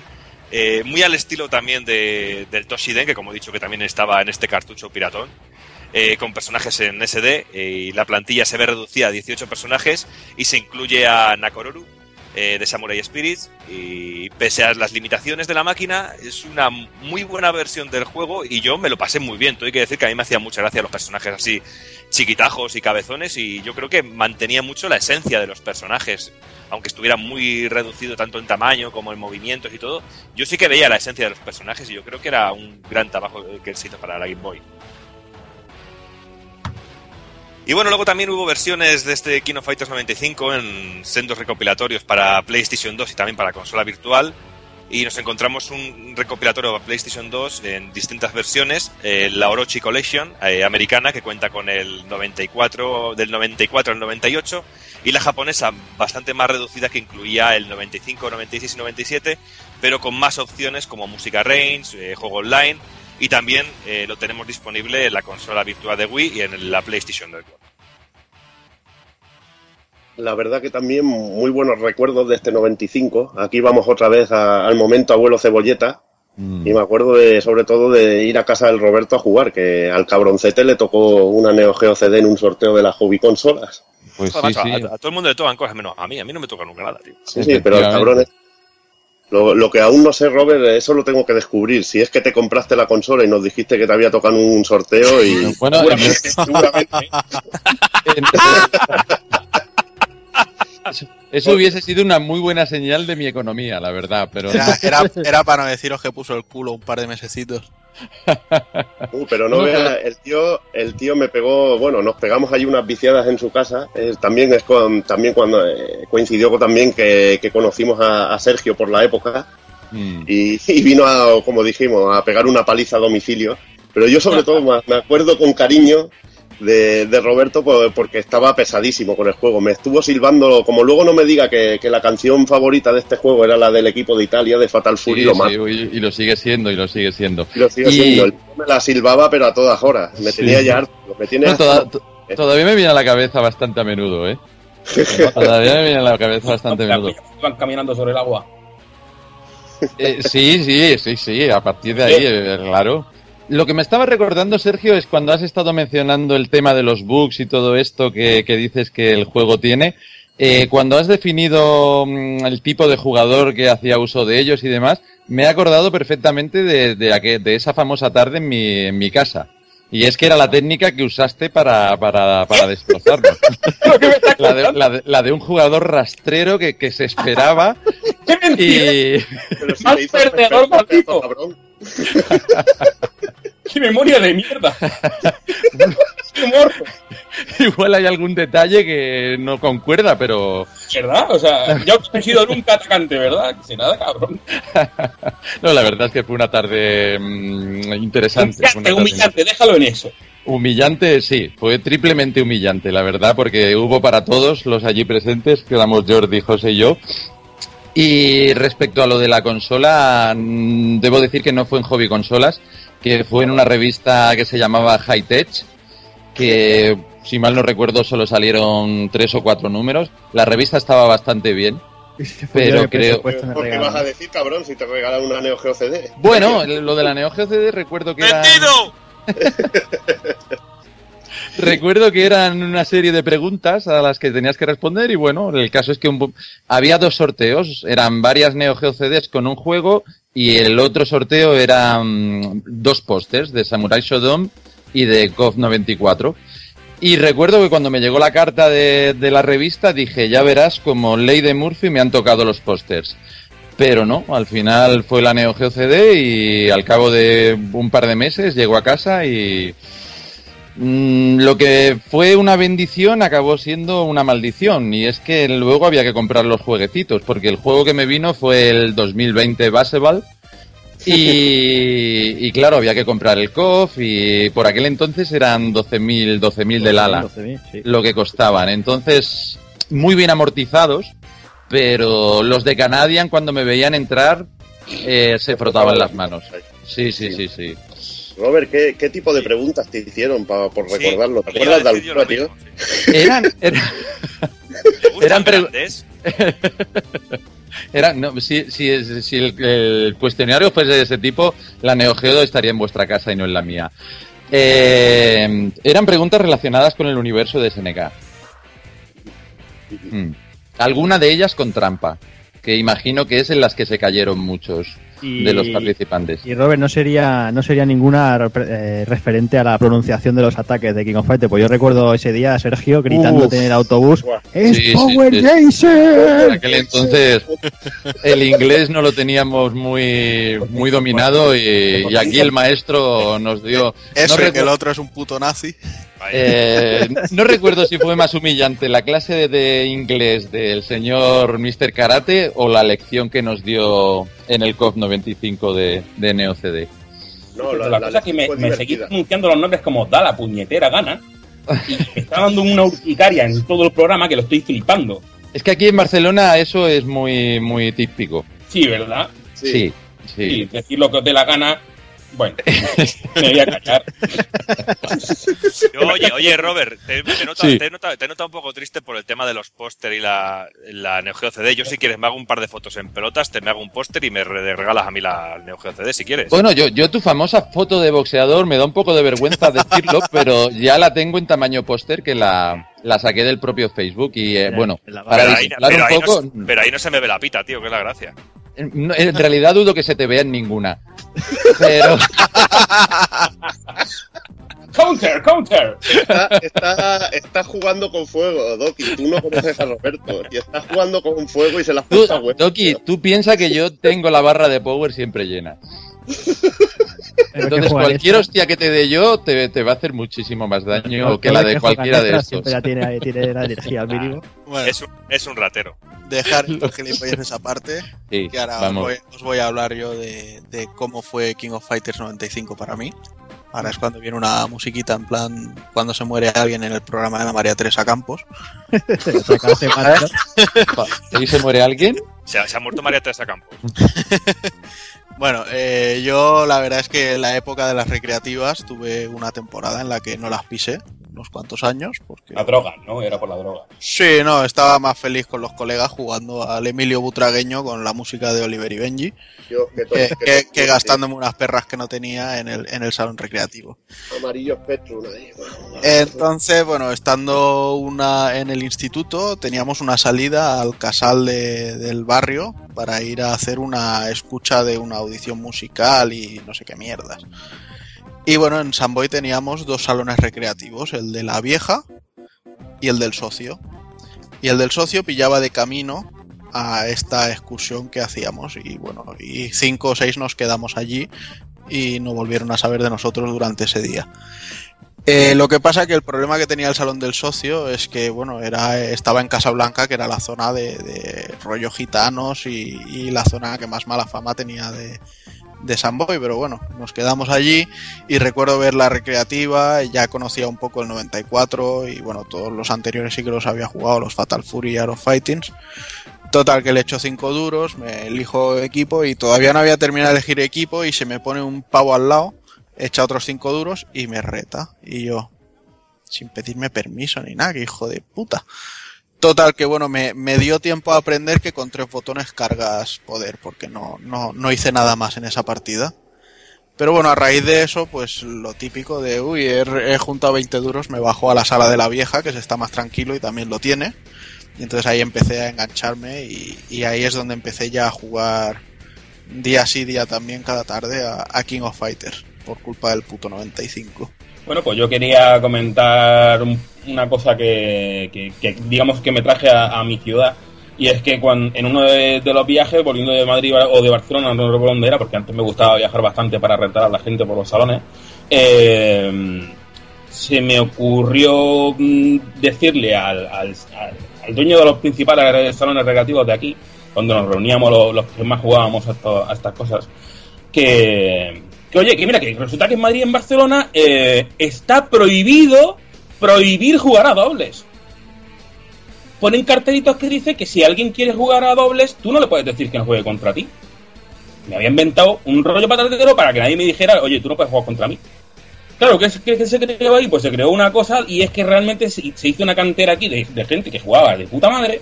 Y luego yo me, llegué, me llegaba a Madrid o a Barcelona y tal y me encontraba gente que realmente no estaba nada preparada. Pero es que la gracia es que al poco tiempo, a la semana o así, tenías en todos los salones recreativos de la ciudad, que teníamos bastantes, el mismo cartelito de está prohibido prohibir jugar a dobles en todos los salones, en todas las máquinas recreativas donde hubiese juegos de lucha. Y, y los Kino Fighters que había en la ciudad no eran pocos, ¿eh?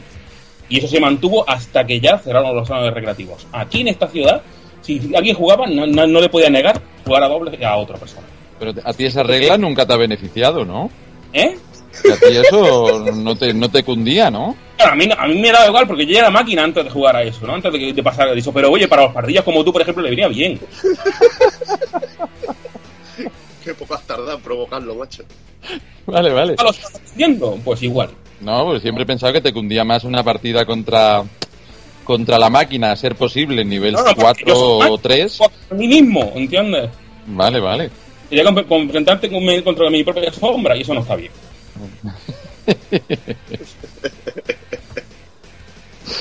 vale, vale. Bueno, y háblanos de, de, esos libritos que conseguiste en su día, de cuando apenas había material de, de la saga KOF de esta entrega del 95 concretamente. Bueno, esto yo tuve la suerte de, ir a Japón en el año 95 por, un, por unos negocios tur, tur, truculentos, raros míos. Y bueno, pues el caso es que me encontré allí la primera enciclopedia, la primera guía que, había visto nunca de, de King of Fighters, y no solamente de King of Fighters, de otros muchos juegos, pero claro, uno no se imaginaba lo que había, no, Internet todavía no ofrecía ese tipo de material por la cara como hoy en día. Entonces, claro, cuando llegabas allí encontrabas una mesa, una mes, las mesas enteras en las tiendas llenas de guías de videojuegos de Darkstar, que de decías, ¿esto qué es? Esto es una maravilla, esto, esto yo no me podía imaginar que existiese. Cuando además en aquella época te encontrabas esas guías definitivas que te ponían en hobby consolas y en, y, y, y en las superjuegos que decían, la guía definitiva final mejor del mundo de Street Fighter. Y decías, eso era papel del váter. Mm. O sea, ¿cómo podías comparar eso con lo que había en Japón, no? Y, y, y cuando allí encontré un, un, libro que era esto de, de, de 300 y pico páginas de, de King of Fighters 95, dije, esto, esto, esto, no puede ser. O sea, no, lo que tengo yo aquí, con todos los diseños, que chocante, claro, esas cosas ni siquiera aquí las soñábamos. Para nada, tenían todos los trucos, todos los combos para, como comentaba antes, cómo matar directamente con un combo, cómo sacar el máximo rendimiento a cada personaje, lo que son las guías que hoy en día ya no son tan, tan raras de ver Sí son raras de ver como importación, porque ya hace mucho tiempo que, las tiendas no se atreven a traer ese tipo de material, pero hubo una buena temporada en la que sí que venían, llegaban esos libros a muchísimas distribuidoras, ¿no? Como recordaréis. Pero ya, ya es algo que también se ha quedado muy atrás, por desgracia. Por desgracia. Ya el tema de Internet se ha cargado de tantísimos mercados y entre ellos el de la importación de, de material de coleccionismo. Sergio, ¿y cómo, cómo se vivía el fenómeno KOF allí en Japón por aquel entonces? Pues era, era bastante curioso porque tenías los, a los, jugadores... mm, bueno, por lo pronto, ellos se quedaban rayados porque me veían a mí como, como un, un gaijin, ¿no? Un, un guiri que estaba allí y, ¿no? y me decían, como, ¿este tío dónde va? Y ya te encontrabas la, eh, el, aquello de la doble pantalla, ¿no? Que era jugar cada uno en una pantalla sentado, separado, o sea, una pantalla detrás de otra. O sea, no te veías, tú no veías al otro jugador. Se sentaban en sillas separadas y entonces el player 1 estaba en una, en una, en una máquina recreativa y el player 2 estaba en otra, a la espalda, cada uno controlando su, su mando individual, ¿no? Y me acuerdo de encontrarme con los japoneses que se quedaban pilladísimos diciendo, bueno, ¿y este tío por qué viene aquí a ganarnos? O porque era el con 95, que yo de hecho no lo había visto nunca hasta que fui allí, porque lo vi allí antes de que llegase a España. Y, y decía, bueno, este tío, este tío, ¿por qué, por qué un guiri viene aquí y nos mete aquí una paliza, no? Me acuerdo que me hacían gestos ahí en plan... ¿Cómo se tira el pistol, cabrón, eh? ¿De, cuán- ¿De cuántos recreativos te echaron? Eh, yo de ninguno, porque bueno, yo soy una excelente persona, no me tienen que echar a ninguna parte. Eh, es, más, es más que lo intenten, pero, pero no, no, no. Y ahora no, fuera, fuera de tirarse el moco. Sergio, de, de aquí de Barcelona te conseguimos echar, ¿no? Eh, bueno, hubo un, hubo un momento en el que simplemente dije que ya no había nada más que hacer. y Ya me fui, pues, me, me cogí la, la mochila al hombro y tal, me fui a los Terry, ya sabes, ¿no? Yo recuerda irme en lontananza y tal. Bueno, eso es lo normal, ¿no? Lo normal en los, en los héroes, en los protagonistas, tú ya sabes. Sí, sí, sí, sí. Como perdedor que veía desde la distancia, recordarás aquello. Sí, sí, sí, sí. Siempre te quedó muy bien la puesta de sol detrás. Sí, sí, sí, siempre. Y vamos ya con King of Fighter 96. Eh, aquí pues volvemos otra vez a, la historia. Y es que una semana antes del torneo, Kyo es atacado por un desconocido de gran poder. Y viéndose superado y acorralado, Kyo recurre a su ataque más poderoso, el Orochignagi, pero ese misterioso tipo lo apaga con una sola mano, se burla del poder de los, de los Kusanagi y tras derrotarlo desaparece en el bosque. Pasado unos meses, eh, después, eh, una vez más, empiezan a llegar las invitaciones para la nueva edición. Y debido a la gran fama de esta alcanzando dicho torneo, bueno, pues el, el evento pues eh, se pone en un modo que bueno que, que- que será un, e- un evento televisado y bueno, de ahí ya veremos todo el tema de los de los escenarios y todo eso de cómo, cómo funcionan en, en, en COP 96. Como participantes principales, bueno, pues tenemos el, el equipo de Kyo, una vez más. Eh, por otro lado tenemos también el equipo de Heider, que ha sido contratado por Chizuru Kagura, que es la organizadora del torneo, como principalmente como comandante de la seguridad privada que velará por la seguridad del torneo. Y también tenemos a la, a la hijada Leona que, le sustituirá, lo sustituirá en el Ikari Team. Tendremos de nuevo a Gis Howard, que se unirá a, los, a sus grandes rivales Wolfgang Grauser y a Mr. Big, teóricamente, una vez más, para demostrar la fuerza, pero, como decíamos anteriormente, Gis lo que va detrás es el poder de, Orochi, bueno, está ahí, va a ver si, si consigue averiguar alguna cosita. Y ya para finalizar tenemos el equipo de Yori, el cual formará parte del torneo con las antiguas secretarias de Rugal, Matura y Vice. Bueno, una vez más, el equipo de eh, Ikari Team cae de las primeras de cambio y mientras están descansando aparece un hombre que quiere hablar con Leona. Ella lo reconoce rápidamente. Él es Goenitz, eh, la persona que asesinó a toda su familia. Y bueno, y también la misma persona que, que, bueno, luego se sabrá más adelante que es la que había atacado a Kyo antes de comenzar el torneo. Goenix le explica a, Leona que bueno que está allí para enfrentarse a la persona que eliminó a Rugal el año anterior y le cuenta que realmente la que asesinó a toda su familia fue ella misma cuando era pequeña tras entrar en un estado de descontrol mental. Además le cuenta que todo, todo ello es debido a que es descendiente directa del clan Orochi y de ahí pues todo, todo lo ocurrido ese día. Tras esto, Goenix va a en busca de Matura y de Vice para, bueno, para ver si, si han descubierto algo de Yori, pero estas le mienten y le dicen que no, que no hay ningún peligro con él, que está todo controlado y que no hay problema, pero en realidad están, están mintiendo porque ellas lo que quieren es volver a tener una vida normal y quieren dejar su destino como hijas de Orochi y bueno, y, que, la cosa quede ahí. Yori, eh, que está por allí cerca, lo escucha todo y bueno, va a hablar con ellas, pero bueno, debido a la cercanía de Goenitz, eh, Yori entra en el estado de rabia e inconsciencia y mata a ambas. Mientras tanto, por su parte, el equipo de Kyo sigue avanzando en el torneo una vez más y proclamándose una vez más campeón. eh, son invitados al estadio central para recoger su premio. Una vez más, como comentábamos antes, lo- le vuelven a decir, no, es que tenemos que ir a otro sitio a por el premio. Muy bien. Y los tontos van para allá. No aprendes, no aprendes. No, no, si es que ni, ni un 2, ni 3, ni nada, siempre igual. En fin, una vez allí se presenta ante ellos la organizadora Chizuru, eh, la que las invita a combatir contra ella. O sea, dice, venga, ha ganado, ahora pelear conmigo, ya estamos acostumbrados, no pasa nada. En este combate, pues Goro y Benimaru quedan caos para variar, y Chizuru le explica pues toda la realidad aquí o todo lo que está pasando. Le cuenta que ella es descendiente del clan Yata, que fueron durante siglos los encargados de velar por la integridad de los sellos sagrados de Orochi que custodian a los, ojo, a los ocho hijos de Orochi y también al poder de Yamata no Orochi.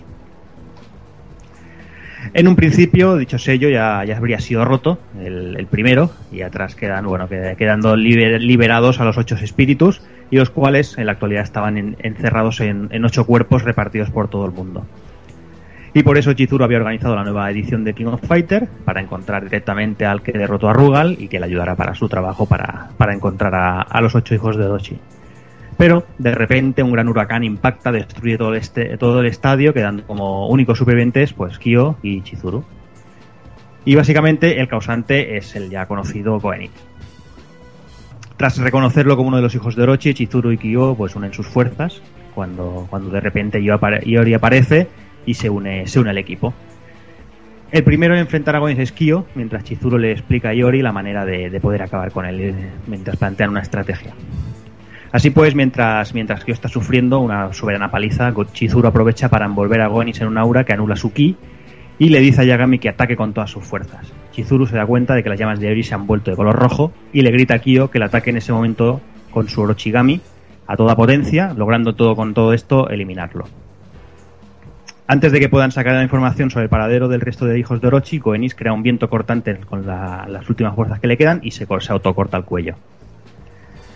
Una vez ya todo en calma, eh, Chizuru le cuenta que el destino los ha unido para luchar contra esa nueva amenaza y le cuenta a Iori que, bueno, que sus llamas se, se volvieron rojas porque es descendiente del clan Yasakani y mientras está hablando a Iori le sale sangre por la boca debido al disturbio de sangre que comentábamos antes. Y bueno, para, para, pero él aguanta con su poder y bueno, y no, y no va más.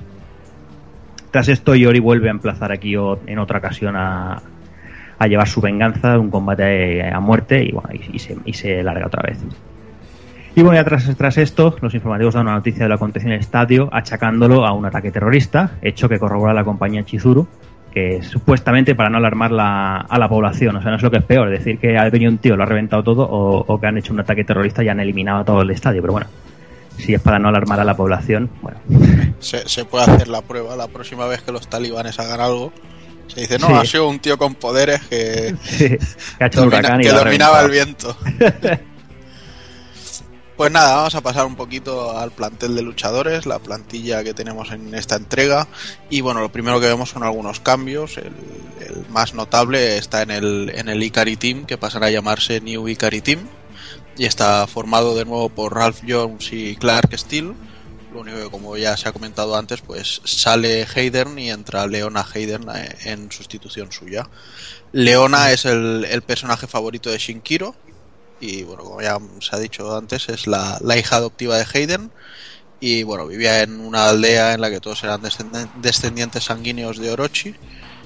Y el eh, Leopold Wenitz, que es el, el, jefe final de esta entrega, le pide al, al, padre de Leona, Gaidel, que le ayude a resucitar a Orochi y ante la negativa, pues eh, este le activa el disturbio de la sangre en Leona para que mate a toda la familia.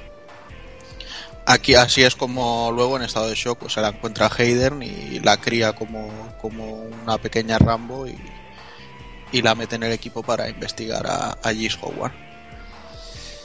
Este es mi personaje favorito del juego. Es un personaje brutal, me encanta.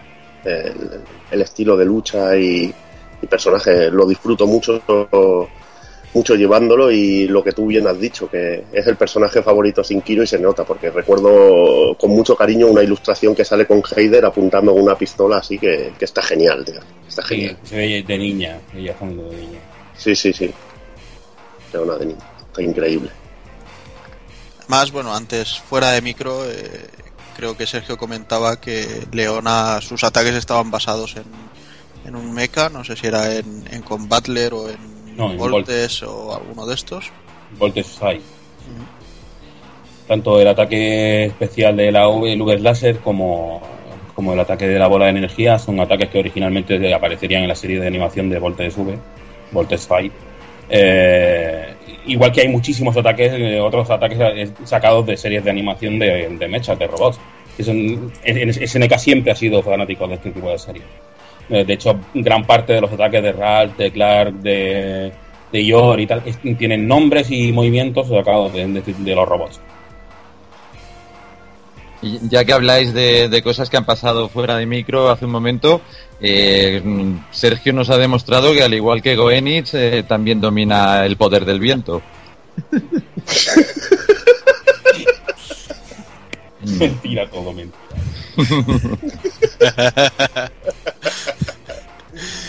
En fin.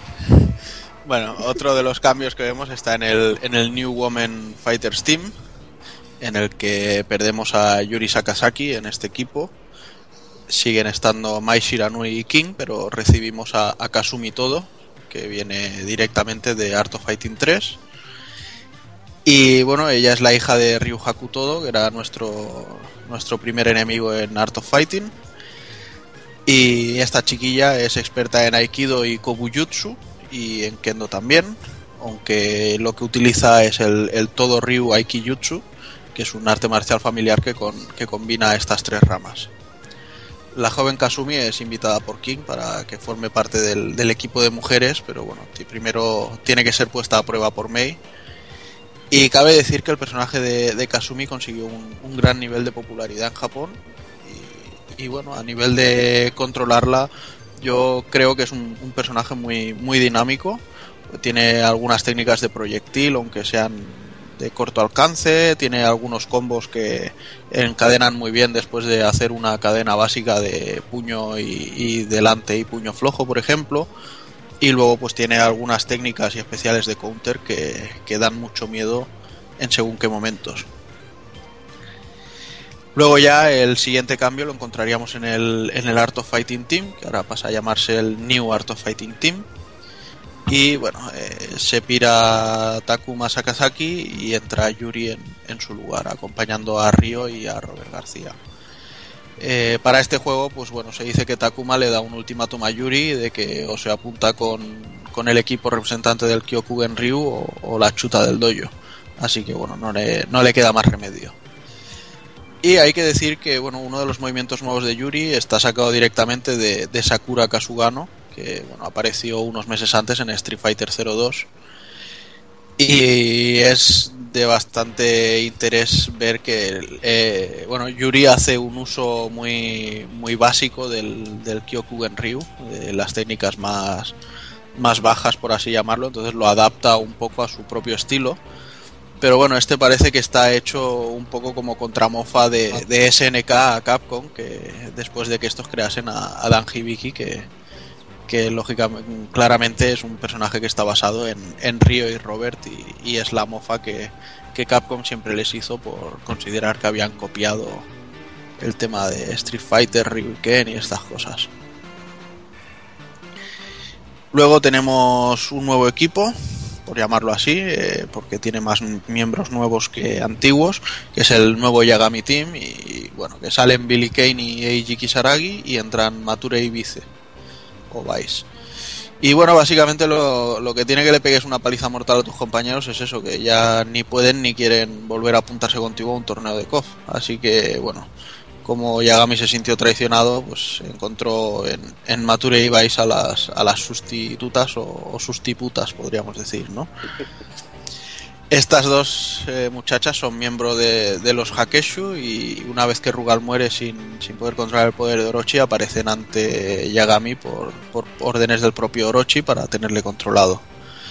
Mature en sí es, es bastante zorra y le gusta juguetear con los enemigos y, se nota mucho en las animaciones que tiene en combate, mientras que Vice es, es demasiado sádica como para eso y, y en, en, vez de esto pues se pone incluso a aullar en, en según qué animaciones. Y pese a que parecen un, simple head swap eh, mal puesto, o, bien puesto, la verdad, eh, la verdad es que las dos guarrillas estas tienen un, control completamente diferente entre sí.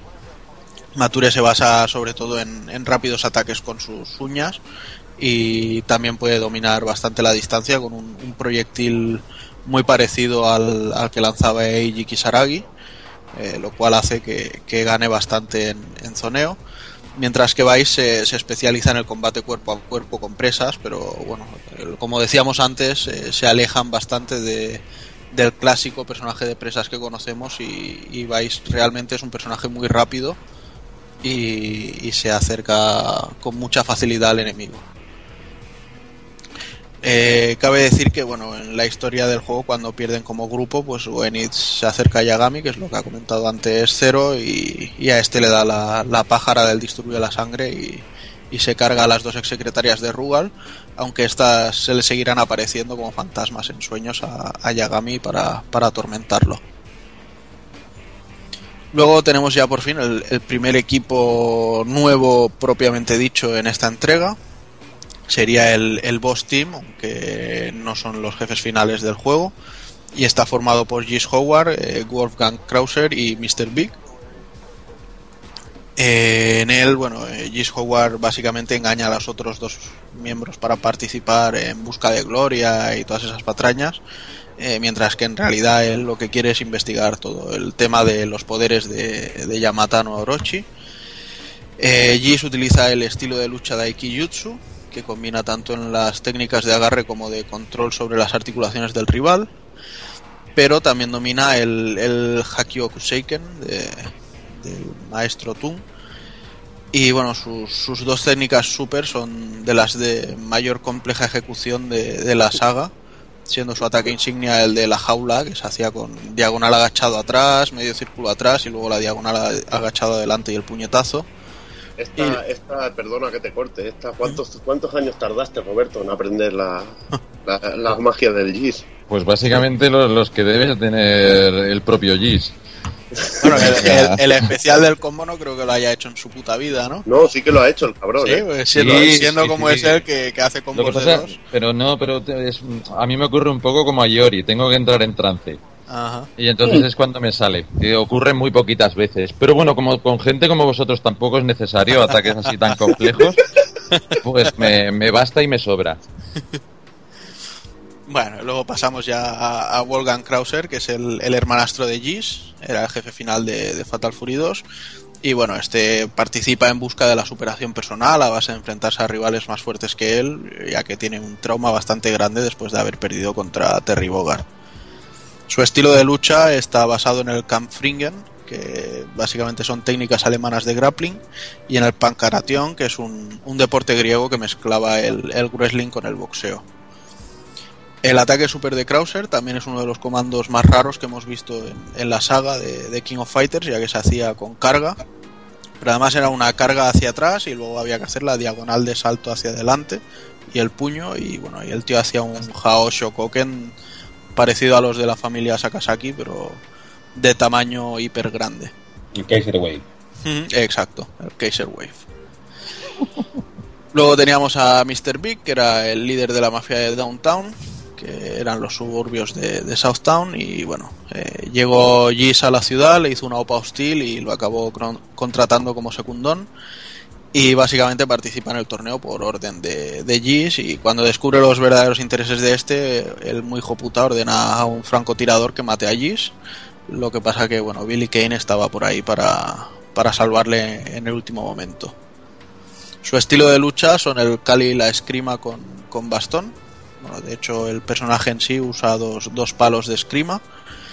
Y bueno, eh, este arte marcial hay que decir que Danino Santo es el, mayor exponente. Para los que no lo sepan, Danino Santo fue el, alumno aventajado de Bruce Lee. Y básicamente consiste en eso, en el uso de dos armas cortas, generalmente palos, con las que es muy fácil llegar a, posiciones de luxación en, combate cuerpo a cuerpo de corta distancia. Luego como jefe medio, sí, mid-boss podemos decir, tenemos a, Chizuru Kagura, que entra como personaje en solitario. Es una descendiente del clan Yata y es la poseedora de, uno de los tres tesoros de Orochi. Eh, es la organizadora del, del COP de este año y bueno, más que luchar parece que haga danzas tradicionales japonesas y además eh, la, la, vemos que utiliza muchas sombras de sí misma. Eh, no sé hasta qué punto son sombras de ella o, la hermana o qué historias raras había con este personaje. Quizás Sergio quiera añadir algo sobre ella. No, no, no, por ahora no. Más, es que lo realmente interesante viene después, o sea, en el 97. Perfecto. Bueno, pues entonces pasamos ya a nuestro amigo el jefe final, a Leopoldo Leopold Wenitz, que personalmente opino que es el mejor jefe final que ha tenido la saga de, King of Fighters después de Rugal. Es uno de los cuatro reyes celestiales de Orochi y controla el, el poder del viento. Este tío cuando era jovencito retó a Rugal a un combate y después de pegarle una paliza le, le, sacó un ojo. Y bueno, a modo de experimento le dio los poderes de Orochi para ver si, si podía su cuerpo ser eh, un receptáculo válido para, para albergar la, la, nueva encarnación de Orochi. A nivel de diseño el personaje parece un cura y parece que no van muy lejos de ahí los, los tiros porque en sus intros en SNK vs Capcom Chaos, por ejemplo, se muestra increíblemente hostil contra personajes como Red Arremer y, y Dimitri, que son seres eh, del inframundo. Y bueno, el estilo de lucha de Gwenitz parece una, una versión completa o verdadera del, del estilo Yasakani de, de Yori, a que también en su especial, por ejemplo, nos pega unos zarpazos de la hostia. Y no sé, es, es como eso que, que al ser una versión bufada de los poderes de Orochi pueda haber llegado a, a las técnicas superiores de, de, ese, de ese tipo de lucha. En cuanto a personajes, esto es ya todo lo que tenemos de novedad en, en esta entrega, aunque donde también ganó muchísimo fue en, en, cambios en la jugabilidad. Eh, sobre todo lo más importante yo creo que es una de las piedras angulares en las que después se ha basado la jugabilidad de King of Fighters es que los personajes ya no, ya no esquivan, sino que ahora ruedan. Y esto le, le daba un dinamismo genial a, a, las batallas. Pero bueno, yo no sé cómo lo llamabais vosotros, pero nosotros eh, aquí en Samboy cuando hacías la esquiva de un golpe y pegabas, eh, lo llamábamos el golpe falso. No sé vosotros cómo lo conocíais. A mí, bueno, a mí esto lo de rodar es lo que le da salsa al King of Fighter y lo hace, bueno, ya aparte que el dinamismo del juego que tiene lo de lo de correr y todo esto y le sumas esto de rodar, le da ya mucha más estrategia y le da esas alternativas que, por ejemplo, yo soy amante, de, ya sabéis que yo soy casconiano a muerte, pero esto le da unas alternativas al juego y le dan un dinamismo que, que lo hacen sí, pero, genial. Pero igualmente en 96 el, el movimiento del rodar estaba muy mal hecho. O sea, sí, tenía muy poco alcance, sí, muy poco. Te tiraba un falso copy y te lo comías, sí. Vamos, era muy difícil rodar algún. Sí. Pero bueno, pero ya fue, fue el primer paso. Ah. Fue, fue, algo realmente chocante, sobre todo, sobre todo por dos cosas, por el hecho de rodar y, y por el cambio dramático que lo metieron aquí Kusanagi. O sea, de pasar de ser el lanzallamas a, hacer, a ser el, el pegapuñetazos. O sea, era como bueno, pero, eso... pero, pero eso ole sus cojones, o sea, tienen un protagonista, saben que funciona, pero eso no, no les impide, no les impide decir, oye, el personaje va a cambiar. Sea, mira, yo estoy hasta la polla de ver que Ryu lleve 28.000 juegos y solo sepa hacer el Hadouken, el Shoryuken y, y la Tatsumaki. Y, y, sí, y que en la mitad de los juegos no se acuerde de que pega también una patada lateral. Exacto, o sea... Sí. Es que eso jode, yo soy cascordiano a muerte, lo he dicho ya antes, y a mí me fastidiaba esas cosas y SNK la verdad que te cambiaba al Kyo, te podía ir bien o no te podía ir bien. Sí. Y bueno, y, y, también llegó a hacer cafradas como por ejemplo hacer a Robert, Robert García convertirlo en personaje de cargas, Kyle sí, o sí. y cosas así. Y, y, la verdad, y también lo que me molaba mucho es que le cambiaba la vestimenta a los personajes, mm. que era algo que Capcom no hacía en los Street Fighter y a mí me hubiera gustado ver a un Ryu vestido de calle o alguna cosa así que me hubiera molado muchísimo. Claro, ya. lo que pasa que es eso ahora, veintipico años después, pensar en el Ryu luchando con tejanos se me antoja hasta ridículo. Pero me molaría, tío. Sí, seguro, sí eh, sería genial, pero bueno, yo, yo creo que es que ni, yo creo que es que ni la propia Capcom se lo imagina, porque si te fijas todos los trajes DLC que salen para Ryu son en plan con, con doji de, de karate y cambian las partes de arriba, pero el pantalón nunca le verás sin, sin un doji de karate pero da igual, da igual lo que esta gente piense con respecto a si se ve yo, yo, yo, me vais a perdonar un momento, pero yo conozco una versión de Ryu sin, sin pantalón. Sí, hombre, edición creo que, creo que ya ha salido por aquí alguna vez. Sí, sí, sí. sí. Vale. Es una historia, una historia de esas de macabras, tío. Sí, pero creo bueno. que ya la has contado aquí. Sí. Pero bueno, yo, para... yo, yo, opino personalmente, personalmente, ¿vale? opino que, que con 96 estaba muy mal acabado. O sea, me parecía un juego que estaba Eh, bueno, como le suele pasar a, en la- casi todas las entregas de, de King of Fighters, que le salía una, una, una mal, una de prueba, y una en la que ya estaba reci- mm, refinado. O sea, era como, como le pasa al King of Fighters eh, 12 respecto al 13, como le pasa a Maximum Impact 1 con respecto al 2. O sea, es como, como que te quedas ahí, en plan, está incompleto. O sea, el CON 96, de hecho, teníamos... eh,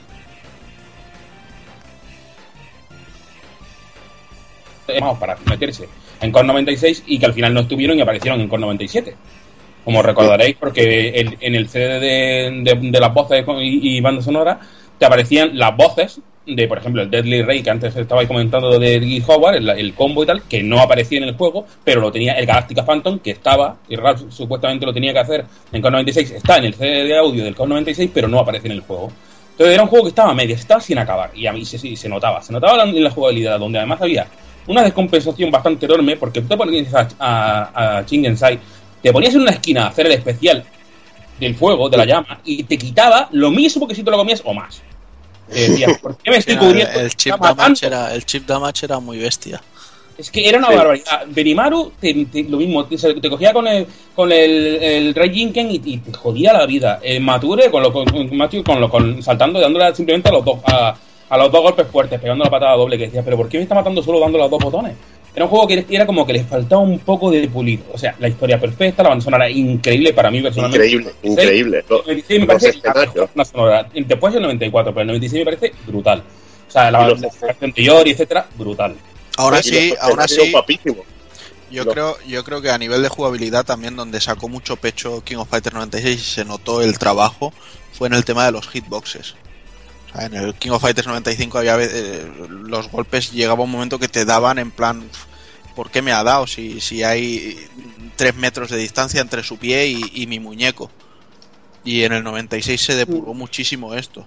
Yo no, no. Yo, yo- yo creo que el mayor trabajo que hizo SNK en esta entrega, aparte de renovar todo el apartado gráfico, fue aquí, sobre todo. muchísimo más. Por ejemplo, el, el Beri- Berimaru también lo habían cambiado muchísimo. O sea, el Rayin, que Raikoki y todo esto, que eran, eran circulares, un poco oválicos y tal, que decías, pero ¿y esta cosa tan rara que me han hecho?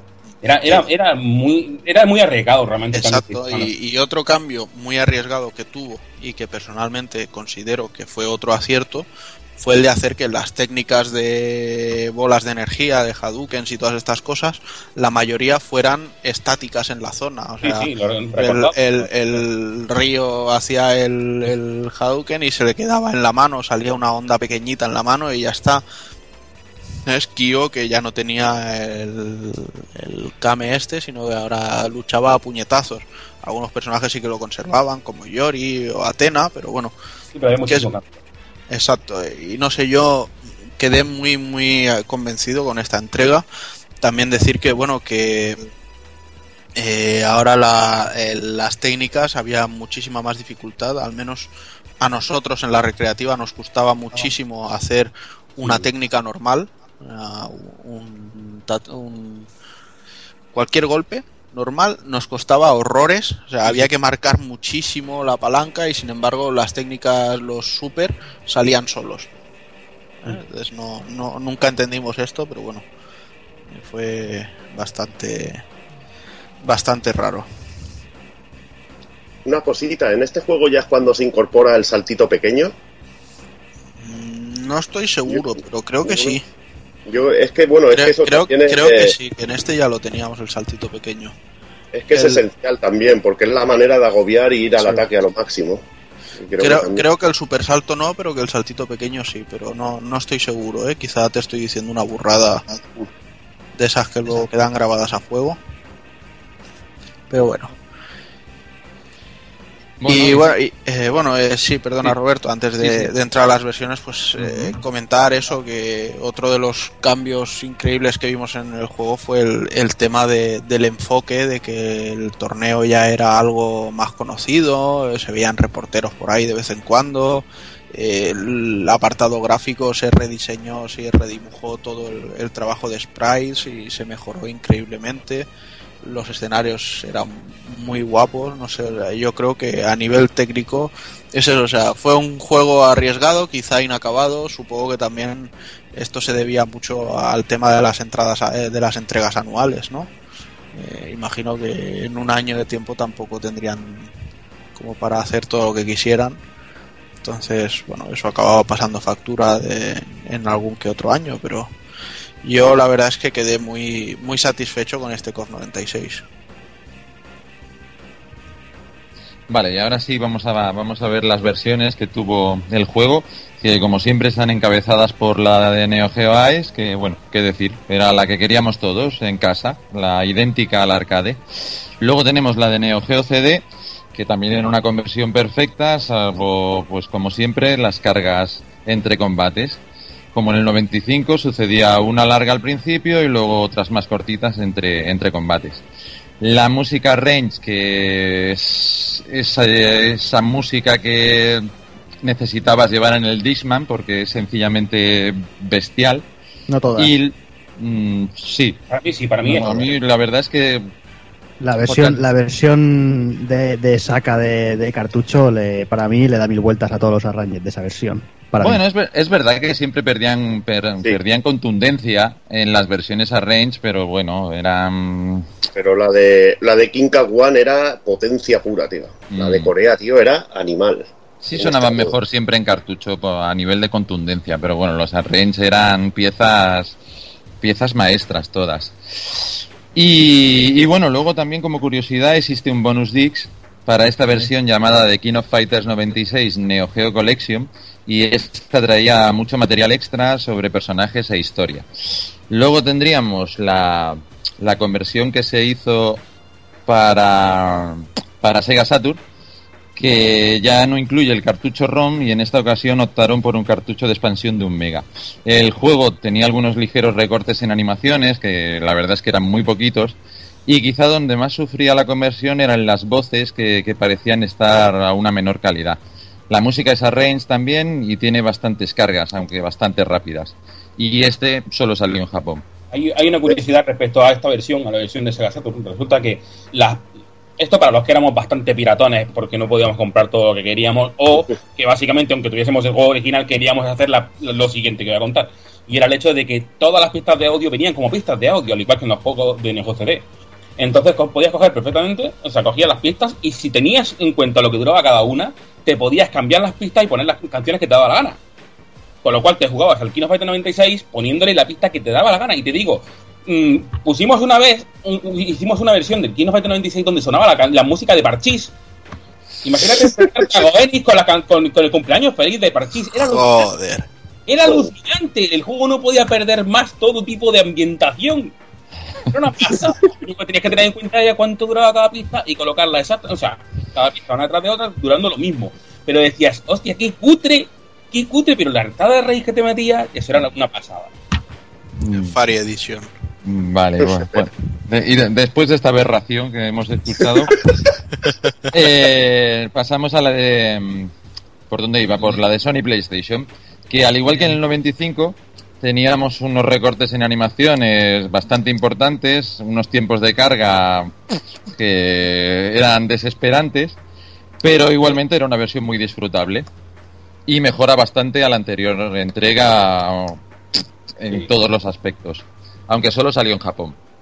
Luego tenemos este año también eh, la Game Boy tuvo su versión, esta llamada Netou The King of Fighters 96 y esta sí que salió en Europa con el título de The King of Fighters The Hit of the Battle. Es una conversión del juego a cargo de Takara con personajes SD muy al estilo del 95. Tiene una buena selección de personajes, destacando la presencia de Mr. Karate como jefe o versiones Orochi de Leone, de Le- perdón, de Leona e Iori. Muy destacable es también la música que ofrece geniales versiones 8 bits de los temas originales. La jugabilidad pues no está nada mal para ser una portátil y gráficamente es bastante resultón. Y ya por último tenemos eh, los recopilatorios estos clásicos de, de SNK para consola virtual y demás y al igual que el 95 lo encontramos recopilado en recopilatorios de la saga para PlayStation 2 y en descarga digital en PlayStation Network y Wii.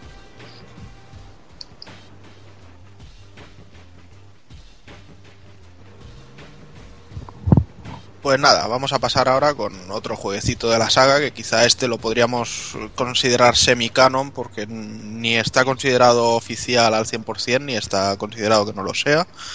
Y hablamos de, de King of Fighters Kyo, que salió para PlayStation. Hay que decir que The King of Fighters Kyo primero nació como un manga que se coloca entre el King of Fighters 95 y 96 y sin embargo el videojuego se coloca entre el 96 y el 97.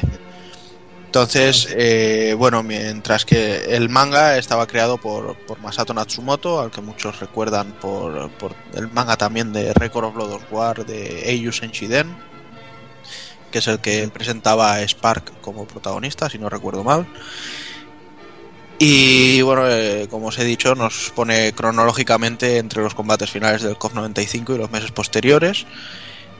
Pero nuestro juego que nos interesa eh, pasa 11 meses después de, del COF 96, o sea, a falta de un mes para celebrarse el, el torneo del 97. Encontramos a casi todos los personajes que hemos visto en el resto de King of Fighters, pero bueno, este título añade algunos más creados para la ocasión. El primero que vemos es Souji Kusanagi, que es el primo de Kyo y es el encargado de contarle al prota que cuando intentó explotar los límites del poder de los Kusanagi, pues un poder sin control se, se apoderó de él y que intenta no repetir la experiencia. Y bueno, su estilo de lucha en el juego es muy similar al de, al de Saishu Kusanagi. Luego tenemos a los Sendo, que son un equipo de tres hermanos que veremos de forma recurrente y que pretenden robar la invitación de, de Kyo al torneo de KOF. Y la intención de esta gente es simplemente que su hermano pequeño, Keisuke, les, les vea luchar en el torneo. Ellos son Kyoji Sendo, que viste con un kimono y lleva vendas en los antebrazos y el pelo largo así hacia adelante, como si fuera un intento de emular a un Iori. Y el estilo de lucha que tiene es el de Ryo Sakazaki. Luego tenemos a Junko Sendo, que es la, la, chica del grupo y tiene la típica pinta de camorrista japonesa de instituto, mientras que el sistema de lucha está basado en Mature. Y por último tenemos a, a Shiota Sendo, que es, eh, es, un personaje que viste muy al estilo de Kyo, aunque tiene perilla, y la verdad es que tiene una cara de, de a hostiarle por todos lados. Pero bueno, su, su estilo de lucha está basado en, en Yashiro. Shiota es el, el, único de los tres hermanos que reaparece después eh, en el manga de King of Fighters Zillion, que bueno, no sé llamarlo manga o mangua porque son chinorris, ¿no? Sí. Eh, y bueno, y lo vemos que intenta robarle la invitación a, a Mai Shiranui. El juego en sí está desarrollado por, por Yume Kobo y la verdad es que es un título bastante injugable. O sea, yo debo decir que fue mi primer juego de PlayStation. De hecho, me, la, me compré la consola directamente chipeada y me enganché el King of Fighters Kyo y el Samurai Shodown 4 especial. Y bueno, en aquella época con la ilusión pues lo acababas jugando, pero hay que decir que los tiempos de carga eran eternos y abominables y los combates, los frames de animación estaban recortados por todos lados. Pero bueno, el, el, juego se jugaba, era un poco rollo como si fuera una visual novel y tenías que ir yendo a diferentes sitios para encontrarte con según qué personajes, entonces luchabas con ellos y los combates en vez de ser un juego de lucha al uso, pues era como si fuera un poco combates de rol, ¿sabes? O sea, elegías el movimiento que querías hacer y tenías unas probabilidades para acertar, para fallar, eh, te gastaba determinado poder, etcétera, etcétera, y bueno a, nivel, a base de ir ganando los combates, pues ibas desbloqueando nuevos personajes.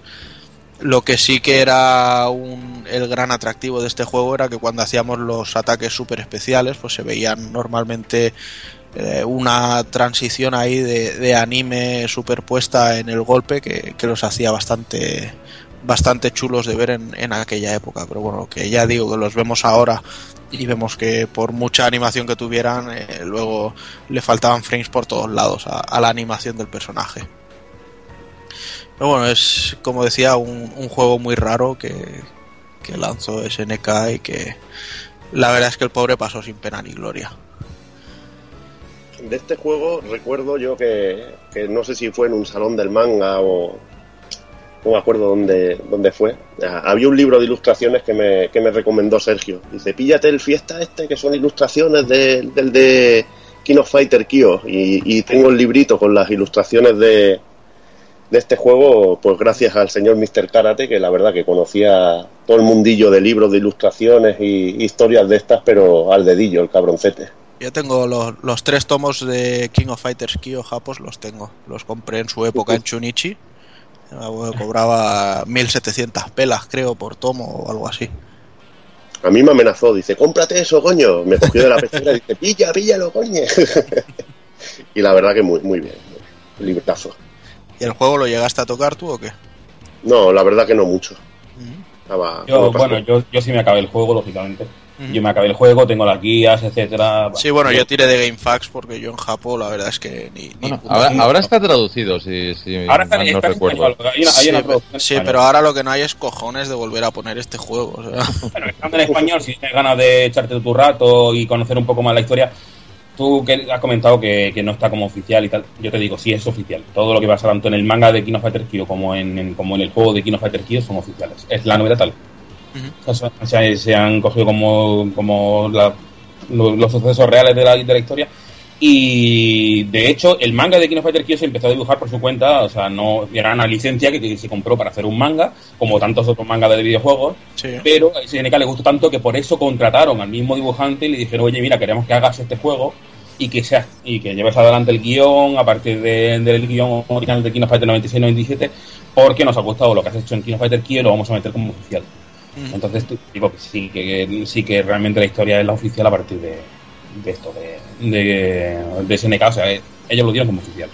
Y luego, pues, pues eso, de este, de este juego de King Fighter Kyo, pues hay alguna otra guía, aparte del libro que comentaba eh, el, el, el pues teníamos eh, tenemos también su propia guía. Tiene su, una guía de con todos los personajes, las situaciones, cada una de, las de las imágenes que se pueden desbloquear, todos los personajes, etcétera pero que bueno, no fue un juego especialmente eh, potente, no fue algo que era más bien para coleccionistas.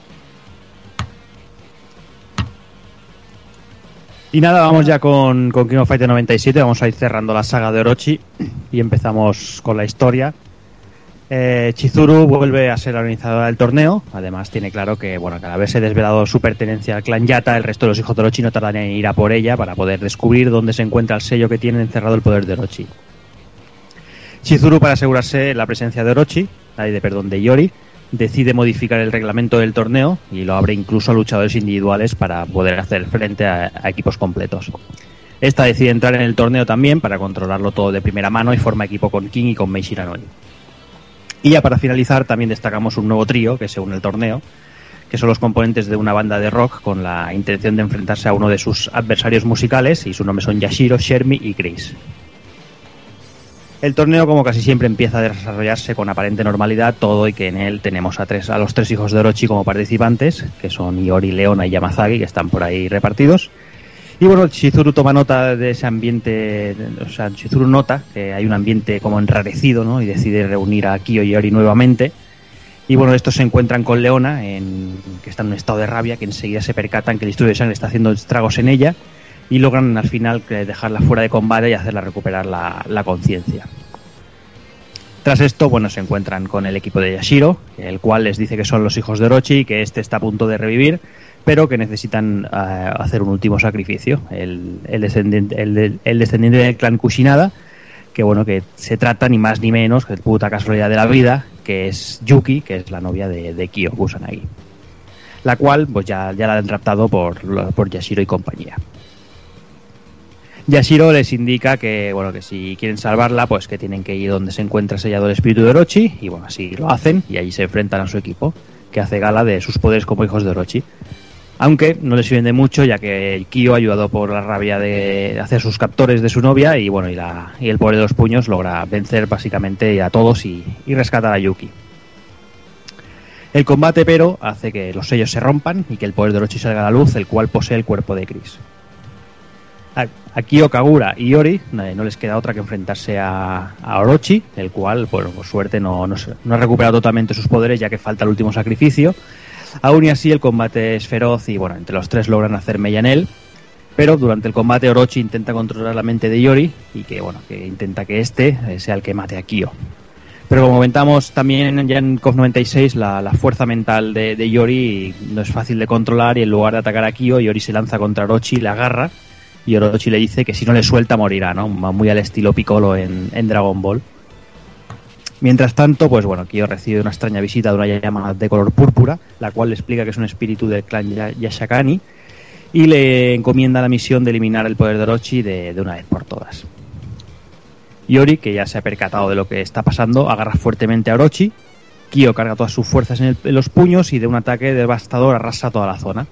Tras esto, bueno, Kagura aprovecha y sella de nuevo el poder de Orochi. eh, Chris vuelve a su estado normal, como, bueno, así como Yashiro y Shermie. Y bueno, una vez eh, se dan cuenta que el poder de Orochi ha desaparecido, Yashiro les pide perdón por todo lo que ha pasado a Shermie y a Chris, les agarra la tráquea y los mata y luego se suicida él de la misma forma. Vamos otra vez a ver el tema de equipos que participan y las nuevas incorporaciones.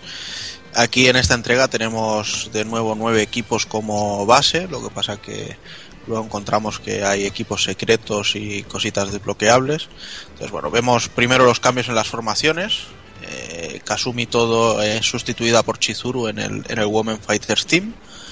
Luego vemos que desaparece el, el Yagami Team y también desaparece el Boss Team. Y en su lugar entran dos equipos nuevos, que es el Special o Outlaw Team. En algunos sitios lo llaman de una forma y en otros de otra. Y tenemos también al, New Faces Team. Y luego vemos que, bueno, por lo que ha comentado antes Cero, de que Chizuru habría el tema de las incorporaciones individuales, pues tenemos eh, solo fighters y entonces nos encontramos a Yori Yagami y a Shingo Yabuki. Yori Yagami participa en solitario en el torneo, ya que en principio no tenía intenciones de entrar, pero bueno, la noche antes tiene una pesadilla con Vice y Mature que, que le están atormentando y entonces se despierta potando sangre y decide acercarse al torneo a ver qué se cuece por allí. Eh, uno de los equipos nuevos que tenemos es en el New Faces Team, en el que tenemos a Shermie, a Chris y, y a Yashiro Nanakase. Los New Faces son, son un equipo que a priori entra al torneo de KOF simplemente por, por su rivalidad musical con, con Iori Yagami, que es saxofonista, y es que ellos también tienen un, grupo musical llama- llamado CYS, que son las iniciales de cada uno de ellos. Eh, esta gente tenían un, conciertillo planificado en una sala, pero bueno, eh, esta, sala de conciertos les cancela en último momento para darle el espacio al, grupo de jazz en el que toca Iori. Y entonces, básicamente, cabreados por esto, pues deciden ir a tocarle los huevos al amigo Yagami. Lo que pasa que, bueno, eh, una vez metidos en la salsa del torneo, pues ya se ve que nada es lo que parece realmente. Y hay que decir que, bueno, como se apuntan tarde al torneo, deciden conseguir las invitaciones de, de una forma muy poco ortodoxa, que básicamente es reventando sin contemplaciones al, al Sports Team, que iban a participar en esta entrega. El primer personaje de este equipo es Shermie, que es una luchadora de origen francés que nació en el 76 y que toca el teclado o el piano en, en el grupo.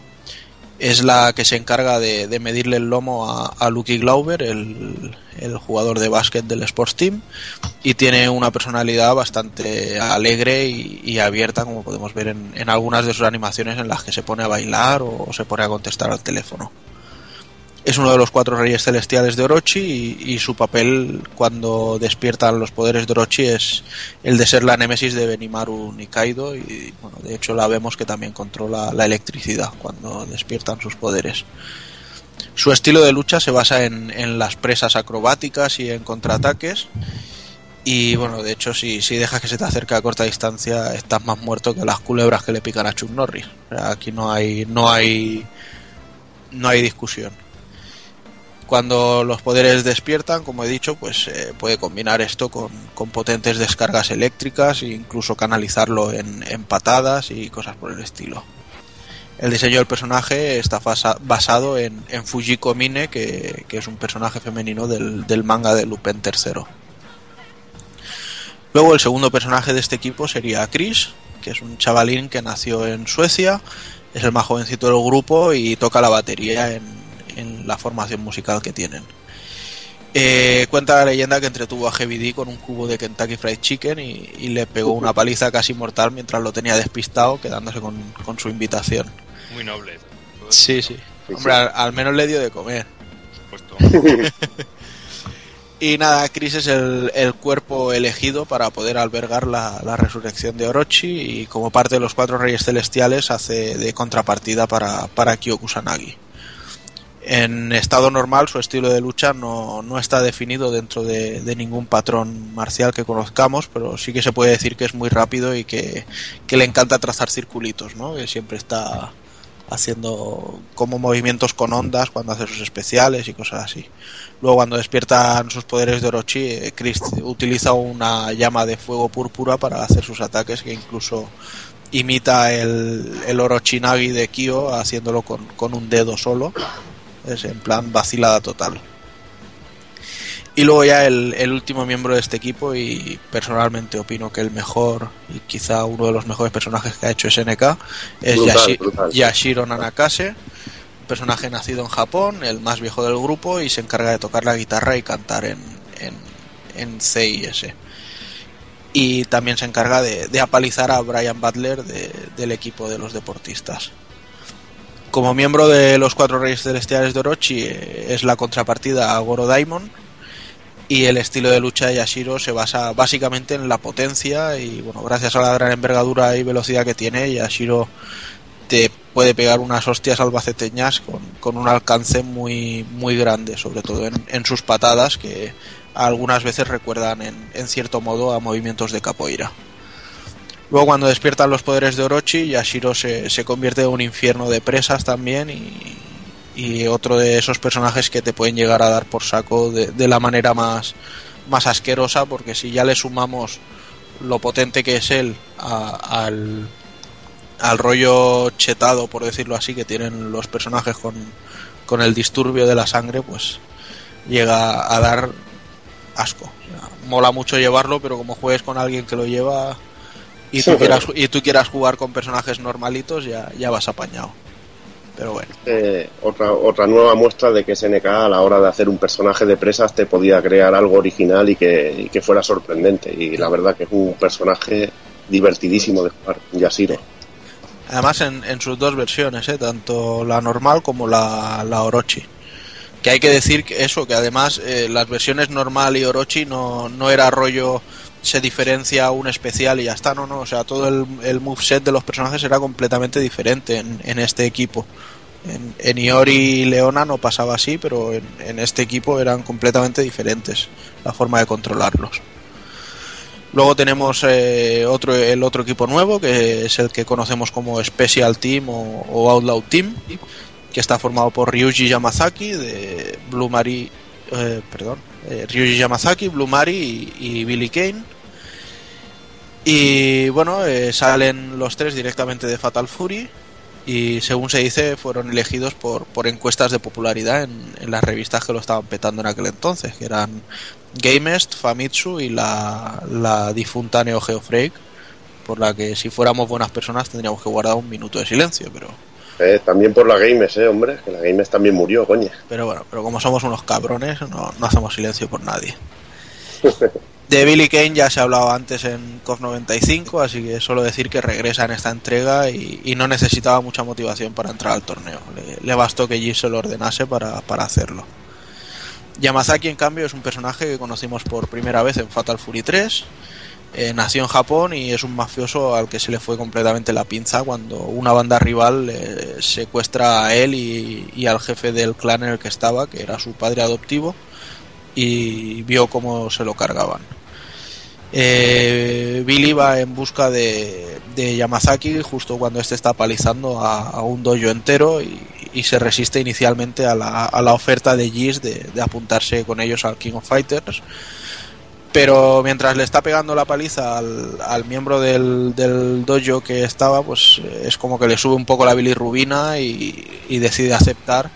Sí, eso sí, no, no sin antes dejar claro que, que sus honorarios van a ser el doble de lo que es el, el premio del torneo en, en metálico.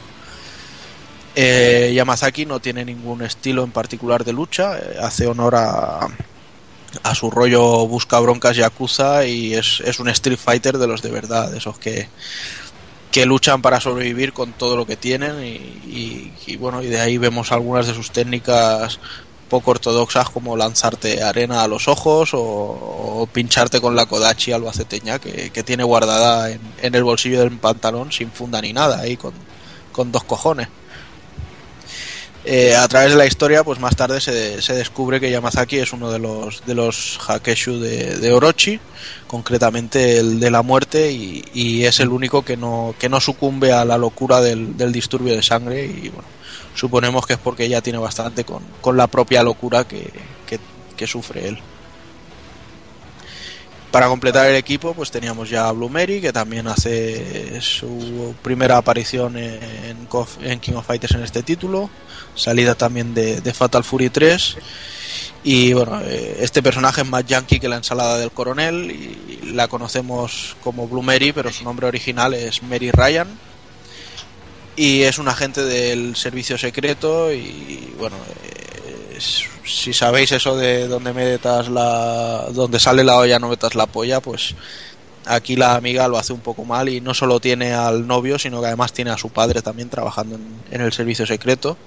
Entonces, bueno, en, en, una misión en la que tienen que proteger al presidente, en, en, un atentado mueren los dos y ella decide dejar el servicio secreto y ponerse a trabajar como, como freelance en el sector también de la investigación.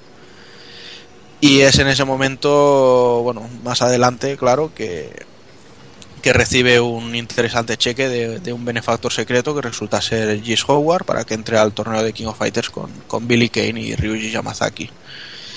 Hay que decir que Blue Mary hace muy buenas migas con Terry Bogard, incluso muchas veces se, se, ha comentado que pudieran ser pareja y todas estas cosas.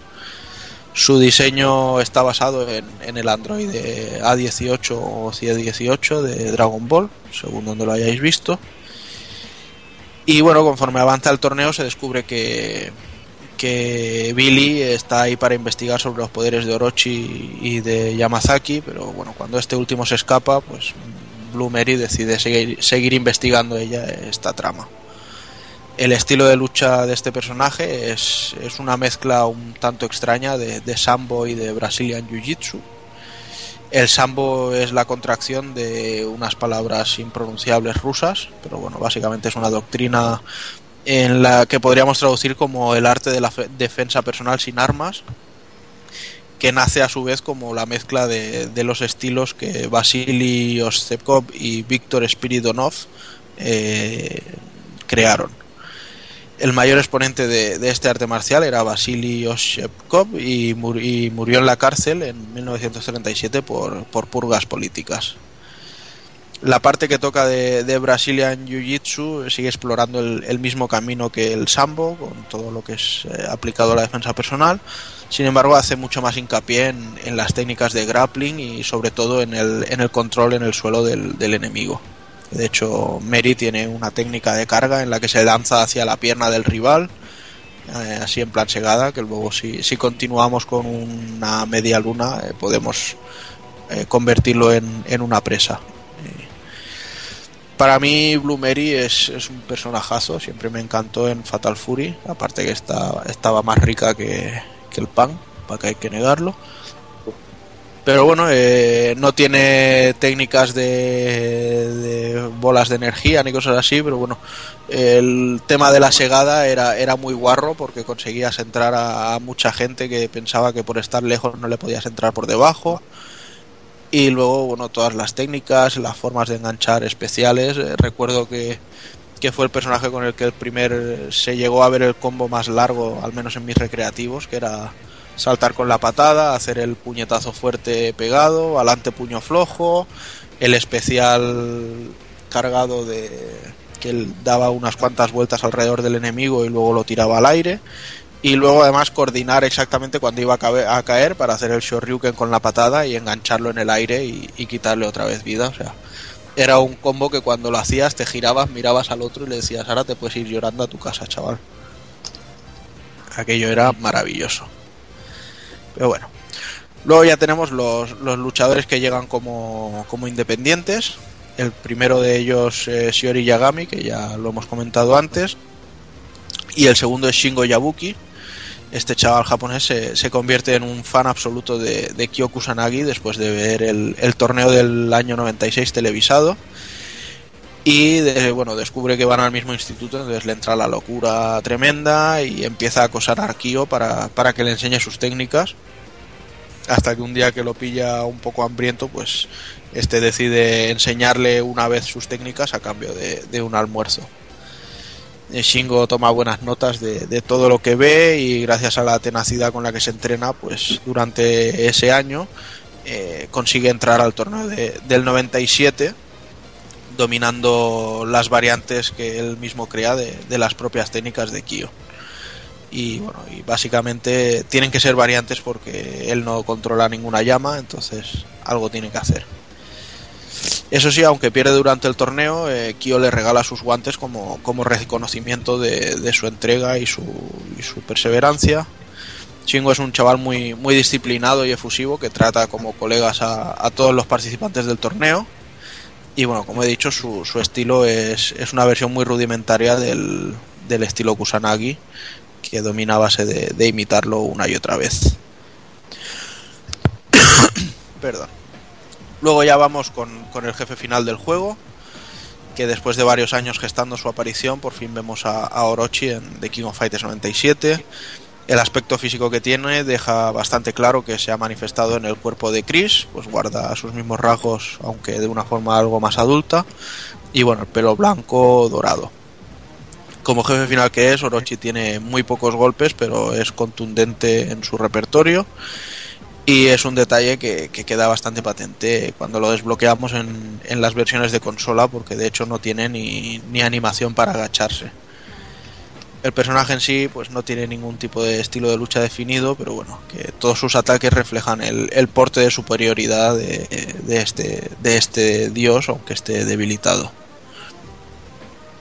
Bueno, Aparte de, de, estos personajes, pues encontramos las versiones Orochi que se desbloquean mediante trucos que si los queréis investigar en arcade los podéis encontrar por internet.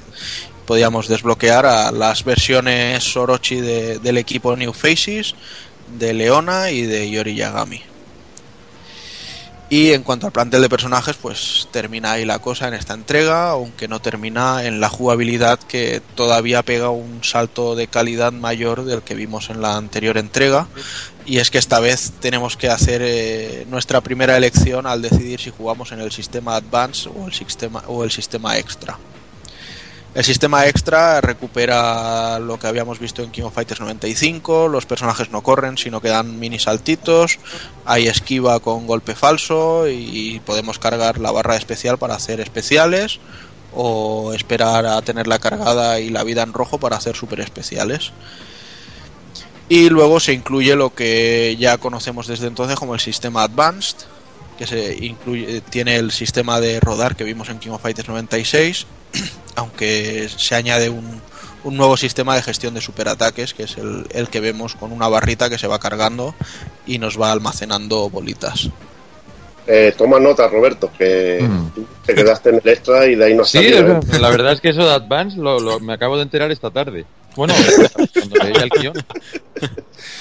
Entonces, bueno, durante el combate eh, nuestras barras se va cargando un poco en función de lo agresivos que seamos y cómo estemos jugando. Y entonces se van almacenando unas bolitas verdes que si eh, cada vez que tenemos una pues podemos hacer un ataque súper especial.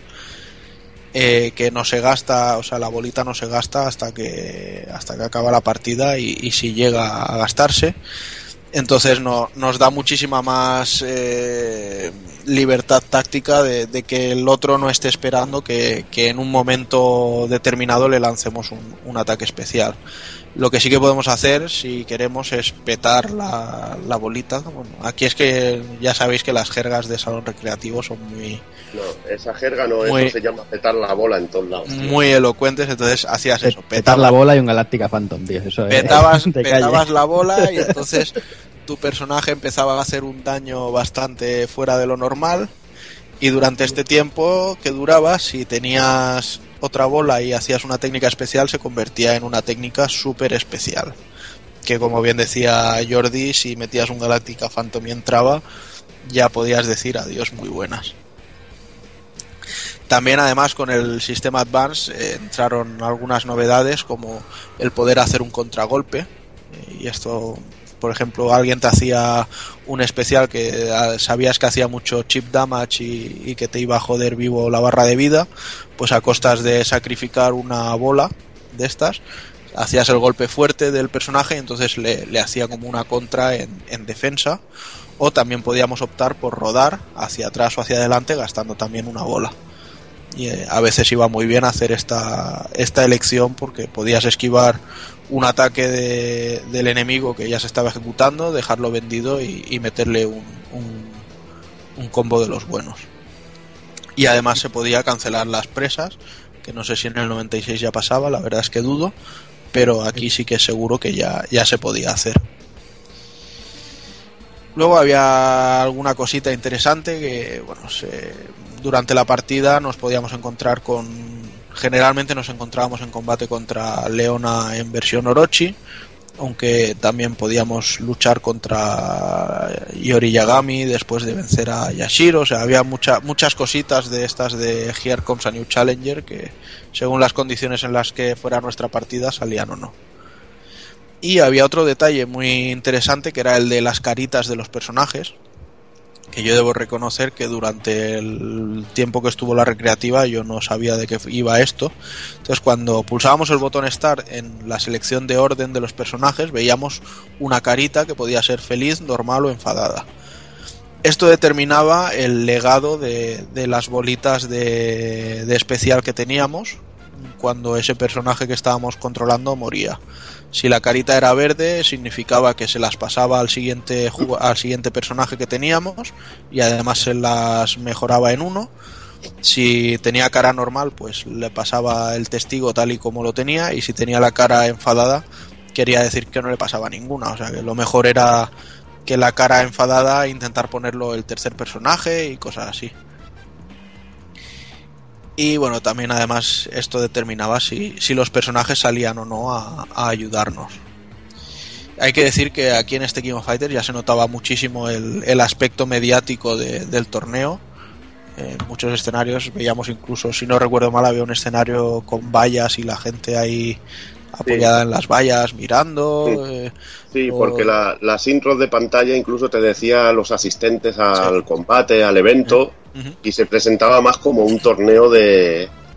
como un torneo así de, de King of Fighters en sí, como un espectáculo. Sí, había Lo único. pistas y todo, ¿no? Sí, sí, había cámaras de todo, y bueno, había como discotecas, había muchas cosas así raras. Lo que pasa es que para mí perdía un poco el juego en que no había tal, los escenarios no eran tan bonitos como los del 96 y, y un poco también las músicas, que había muchas fases con sonido ambiente, que era lo único que me Sí, puteaba un poco. eso, eso estuvo un poco feo. Se combinaba eso con, con canciones como las del equipo de, de Yashiro, que eran brutales, tío, la, la canción, tío. Estaba increíble. Me recuerdo de lo que me marcó fue el, el New Faces Team, el escenario suyo, cuando ya luchabas con las versiones Orochi de ellos. Que digamos que, que era un caos el, el escenario por detrás, ahí todo explotando, todo con erupciones de magma y cosas así. Nos estuvo, estuvo muy guay Eso esa, está- esa parte. está Eso está muy guapo. Aparte que lo estábamos comentando así un poco con Sergio, eh, en este juego creo que está ya el rollete de, de que hay equipos especiales que los puedes editar Ajá. y que tienen incluso algún final especial. Incluso había finales con, con las revistas. Creo que había un equipo con Blumeri, no, no sé quién más, y que te salía una ilustración de gamers, de Neo Sí, Geo Freak. el de Game Master era con Joe Higashi, Terry Bogard y Bloomery. Ujú. Y era muy curioso. Sí, me parece que esto ya pasó en el, en el 96. En el 96 no estoy seguro de si se podía desbloquear a Chizuru o no. Pero en teoría el, el final canon de la entrega era jugando con, con Kyo, con Iori y con Chizuru. Igual que en esta entrega. Del mismo modo, si jugabas con Kyo, eh, Shingo y cualquier otro personaje, pues también había un final centrado en Shingo. Si jugabas con el equipo de Japón, pero el último golpe a Orochi se lo dabas con Kyo, eh, luchabas contra Yori Yagami después. Eh, había creo que también un, final para el equipo de Japón sin, sin tener a Kyo en, en el equipo. Entonces había, había mucho, y sobre todo en las versiones consola, había muchísimas ilustraciones de, de mezclas extrañas. Y eso la- a mí la verdad es que me moló mucho porque jugué para intentar desbloquearlas todas, entonces tenías que ir haciendo combinaciones que a veces eran insólitas, porque no sé si era la versión Famitsu, pero me parece que era con Choi y con no sé qué personajes más. Entonces dices, "Pues, ¿quién va a jugar con Choi? Bueno.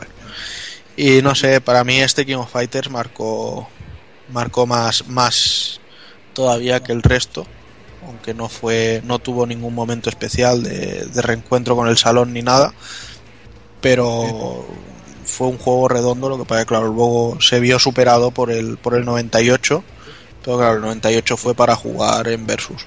Sin embargo, a nivel de seguir la historia, de terminar la saga de Orochi y todo, me pareció un juegarro redondo. A mí Orochi me pareció un, un boss final bastante decepcionante. Esperaba muchísimo más de- del dios, ¿eh? Lo encontré excesivamente sencillo. Eso a nivel personal. Teniendo en cuenta que además nos habíamos encontrado ya con el Goenix, que nos cogía por la cabeza y nos hacía de todo. Y que- Efectivamente. que se llama Omega Rugal sudando sangre. O sea, Mm. cuando nos encontrábamos con Orochi, que, y con ese Orochi con los pantalones a los a lo fiebre de sábado noche, que decíamos, ¿esto qué es? O sea, era, era un poco ¿eh? un poquito de más. Pero bueno. O sea, realmente hubo, hubo diferentes, diferentes diseños y habría sido interesante alguno de ellos, pero bueno. Eh, como también lo había antes no, no, no lo he comentado, no, no, no lo he recordado en el momento, había una, una versión de Rugal que iba a tener tres cabezas. Literalmente iba a tener la cabeza de Rugal por delante, tal y como la conocemos, pero luego iba a tener a la e izquierda la cara de la cara de Guy Howard y la cara de Krauser. Iba a tener, pues no sé si eran seis brazos o algo así. Ellos tenían, tenían una serie de, de diseño bastante curiosa. Bueno, menos, menos mal que eso no salió adelante. Y menos mal. Y bueno, ya hablando de las versiones, pues como han venido siendo en, todos estas, en todas estas entregas de King of Fighters, este 97 también luce de maravilla en la versión AES, que poco se puede decir, es lo mismo de lo que hemos estado diciendo y repitiéndonos, que es como tener el mismo, la misma recreativa en casa. Luego también la versión de Neo Geo CD, pues como en la anterior entrega, pues música range y con las típicas cargas que se harán pesadas en, los 3 contra 3. Luego también tendríamos la versión de Saturn, eh, usando el cartucho de ampliación de un mega. Las cargas son rápidas, pero sufre un bajón de calidad en las voces de los personajes. Igualmente es una conversión genial y que no salió de Japón. Esto es algo que pasaba mucho con, las conversiones de Saturn. Aquí ya SNK podría haber usado el cartucho de 4 megas y haber hecho una conversión, pero exactamente igual. Yo creo que, acaso hecho no querían hacer una conversión que rivalizara con, con su producto exclusivo de su máquina. Yo es un- una creencia que siempre he tenido, que cre- pienso que las- estas conversiones de Sega Saturn, sobre todo usando el cartucho de 4 megas, podrían haber estado prácticamente sin carga, porque f- lo veías en Capcom, que el X-Men vs Street Fighter te, te cargaba un escenario, cuatro personajes que podías cambiar cuando tú quisieras, y lo cargaba pero al instante. Y si hubieran volcado bien la información y hubieran hecho una conversión buena, pues mm, creo que, que, que estaba al alcance y que la máquina lo podría haber hecho. Y me parece que SNK pues quería que la mejor versión fuera la de la de Neo Geo. Y como siempre, pues la versión de PlayStation pues sufre recortes y tiempos de carga larguísimos. Salió en Japón e incluía la opción Private eh, que nos permite ver el tráiler de King of Fighter Kyo. Luego tenemos los recopilatorios para PlayStation 2 y consolas virtuales. eh, recopila- eh, reco- recopilado en PlayStation 2 como el 95-96 y en consolas virtuales en la PlayStation Network y en la Wii. Y luego una pequeña joyita, eh, que es el King of Fighters R1 eh, para la consola portátil de, de SNK. Y el juego pues usa la fórmula que vimos anteriormente con personajes en, en la Game Boy, pero mucho más depurado, con personajes en SD, con dos botones que según los eh, según cómo lo pulsemos conseguiremos golpes flojos o golpes fuertes. Y la jugabilidad, jugabilidad es genial, mucho mejor que, el- que lo que hemos visto en Game Boy, siendo un juego muchísimo más completo en todos los sentidos. Esta entrega es en blanco y negro y la posterior pues llegaría a todo color y basada en el King of Fighters 98 y la música está sensacional. Y luego también tenemos, de esas curiosidades, eh, un cartucho piratón de King of Fighters 97, un cartucho hack eh, que coge elementos de King of Fighters 95 y 96 de Game Boy para crear lo que sería el King of Fighters 97 piratón. De esos que yo solía jugar bastante, los pobres. pero no, más que el 97 es que te cogía y te ponía todo, porque te, lo que hacías era ponerte, el roster era enorme, te metía la imagencita de cada uno de los personajes del, del 95 y el 96 de la Game Boy, y luego si, si por ejemplo, te cogías a Ryo Sakazaki, que estaban los dos, en el 95 y el 96, y le dabas al Select o, al Start de la consola, no me acuerdo cuál era, te cambiaba y tenía las dos versiones, como si, vamos, tenías la versión del 95 y el 96, te cambiaba uno y a otro. Era bastante curioso, pero que, bueno, no es que te contase la, historia del 97, era, era simplemente un meter todos, todos, todos contra todos y listo, tenías a Rugal y tenías a todo el mundo metido. y vamos a repasar un poquito así en común eh, lo que sería el apartado gráfico general de, todos estos Kino Fighters. Empezar por el 94 y, 94 y 95, que tenía un diseño de sprites a, la antigua usanza, un diseño así un poquito más, más así a estilo realista, como se llevaba en la época y bueno, eh, decir sobre todo del 94, para mí es uno de los Kino Fighters que tiene los escenarios quizá más increíbles, eh, sobre todo a nivel de animación. Eh, ver el escenario del Papa Café con la cantidad de animación y cantidad de personajes que había detrás ahí. Perdona, perdona, Evil, con animación no, con, vida. Que tenemos aquí vida. que ah, verdad, tiene usted razón. Estos son escenarios con vida. Ahí, está. Sí, porque si aquí Doki me dice que ya no tiene vida, pues es para matarlo. y, y, todos tenían una entrada especial para acceder al escenario. Aparte que es espectacular. Esto mismo iba también a contarlo, ya lo ha dicho Robert, que mm. el Jordi, por ejemplo, nos hacíamos polvo. Además, el, sonido como de un accidente de coche y cómo te subía la pantalla de, Japón, genial. Cómo te aparecía el, Pau Pau Café moviéndose con un scroll así, con un efecto tipo raster así de, de scroll de los ladrillos, como si se moviera en 3D, también es espectacular. El rayo de la pantalla del Kim, increíble, increíble.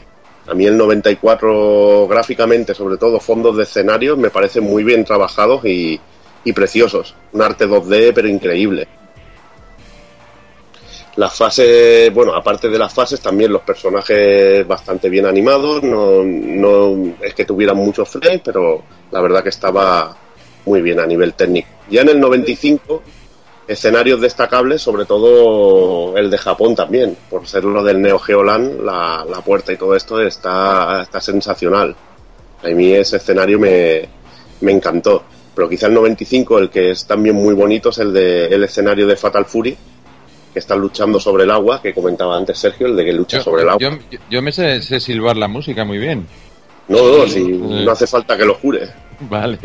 Me la grabaste a mí a fuego en la mente, que estabas todo el día silbándola, pues. Vale, vale. No veas, era, eras un puto pesadilla. también tenían su intro de, escenario, también estaba el escenario de, China, que, que, estaban las cascadas que se iban formando, estaba muy, muy chulo, la verdad. No sé si recordáis, bueno, sí, hostia, se me olvidó un escenario del 95 que a mí me vuelve loco, que es el escenario de Iori, del equipo de Iori que es una pasada. El escenario ah, así como, como un ascensor, ¿no? Un no, o algo así. Ese es el de Art Fighting. Ah, es verdad, el, sí. El de Iori es el de los cuervos, tío, que es brutal. Luego lo rehicieron en el, en el COF 13, tío, que es increíble ese escenario. Me encanta. Como un atardecer así en rojo, tío, que, que está precioso. No sé si vosotros recordaréis algún escenario así con cariño del 94, 95 que, que os gustara mucho. Nada, no tenéis ganas de hablar, ¿no, cabrones? Dejáis a mí. Bueno, el, del desierto de los Ikari Team también estaba muy bien con aquel helicóptero. A mí, me eh, mucha los, los, de los Ikari por eso, por, el helicóptero siempre. Estaban, eh, peleaban en un puente, si mal no recuerdo. Sí, en el 95 sí. En Era como un puente colgante. Mm. Estaba muy bien también. Sí.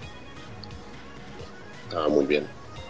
Luego ya pasamos con la revolución gráfica de aquellos años no sé si fue cuando fue el 96, Robert, cuando ya empezó el rollete Fatal Fury 3 y Capcom cambió un poco. bueno, Fatal Fury 3, si mal no recuerdo, salió al mismo tiempo que KOF 95, casi casi. Sí, pero ahí, bueno, hicieron la revolución gráfica un poco y en el KOF 96 ya hicieron el, cambio total de, de mm. sprites, sobre todo. Y decir que siguieron también con las entradas de escenario, por ejemplo, el de King Cat One, que es espectacular con, las con las puertas. Me acuerdo con, Roberto que, lo flipamos vivo. Sobre mm. todo cuando jugamos en su casita y me puso la música CD, me, me hice polvo, tío. Al, al equipo de Corea es que siempre lo han tratado muy bien, ¿eh? tanto musicalmente como en escenarios. Como en escenarios y entradas. Luego también el escenario de- del equipo, el escenario de Saka es espectacular, con las pantallitas arriba de, personajes y todo, eh, está chulísimo, la verdad. Y, sobre todo también el escenario de Art of Fighting, con ese cielo que va cambiando, que, que tiene unos fondos, pero realmente preciosos. Eso del cambio de escenario era una cosa que me, que me moló mucho en el, en el COF 96, que creo que igual como antes Sergio decía, que a nivel jugable no es que tenía fallos, a nivel técnico, nivel de música, nivel de escenario y de diseño, está de la, de la puta hostia. Luego ya seguimos con el el... mejor. Sí, sí, sí. Yo estoy totalmente de acuerdo. Yo Luego no. ya... Sí, di Roberto. Yo pues, sigo creyendo que el 94 es superior. Hombre, es que el 94, los escenarios del 94 ya entra el factor nostalgia, Robert, que tú ves ese Pau Pau Café y para ti no hay nada igual que eso, coño. Sí, es verdad, que son esas cosas que te marcan, pero es que a día de hoy lo sigo viendo superior. No sé, a mí es que me encanta también el, el sprite opinión, art de... ¿eh? Sí, sí, a mí el, el escenario, los fondos del, del 96 de Art of Fighting, eso me, me encanta, tío. eh. Está muy, muy, muy chulo. Luego ya el 97, para mí, eh, cuenta también con, el, con este estilo ya de sprites así. Eh, los escenarios ya no me gustan tanto, porque esto de meterlo con gente y esto no los veo tan, tan cuidados como, lo- como los del 96. Aquí yo haría una fusión. Metería los escenarios y, y en sí los gráficos así de fondo de- del 96 y la jugabilidad del 97 para hacer un cóctel perfecto. Pero bueno, eso para mí también quizás se llama King of Fighter 98. Y para eso se hizo el juego.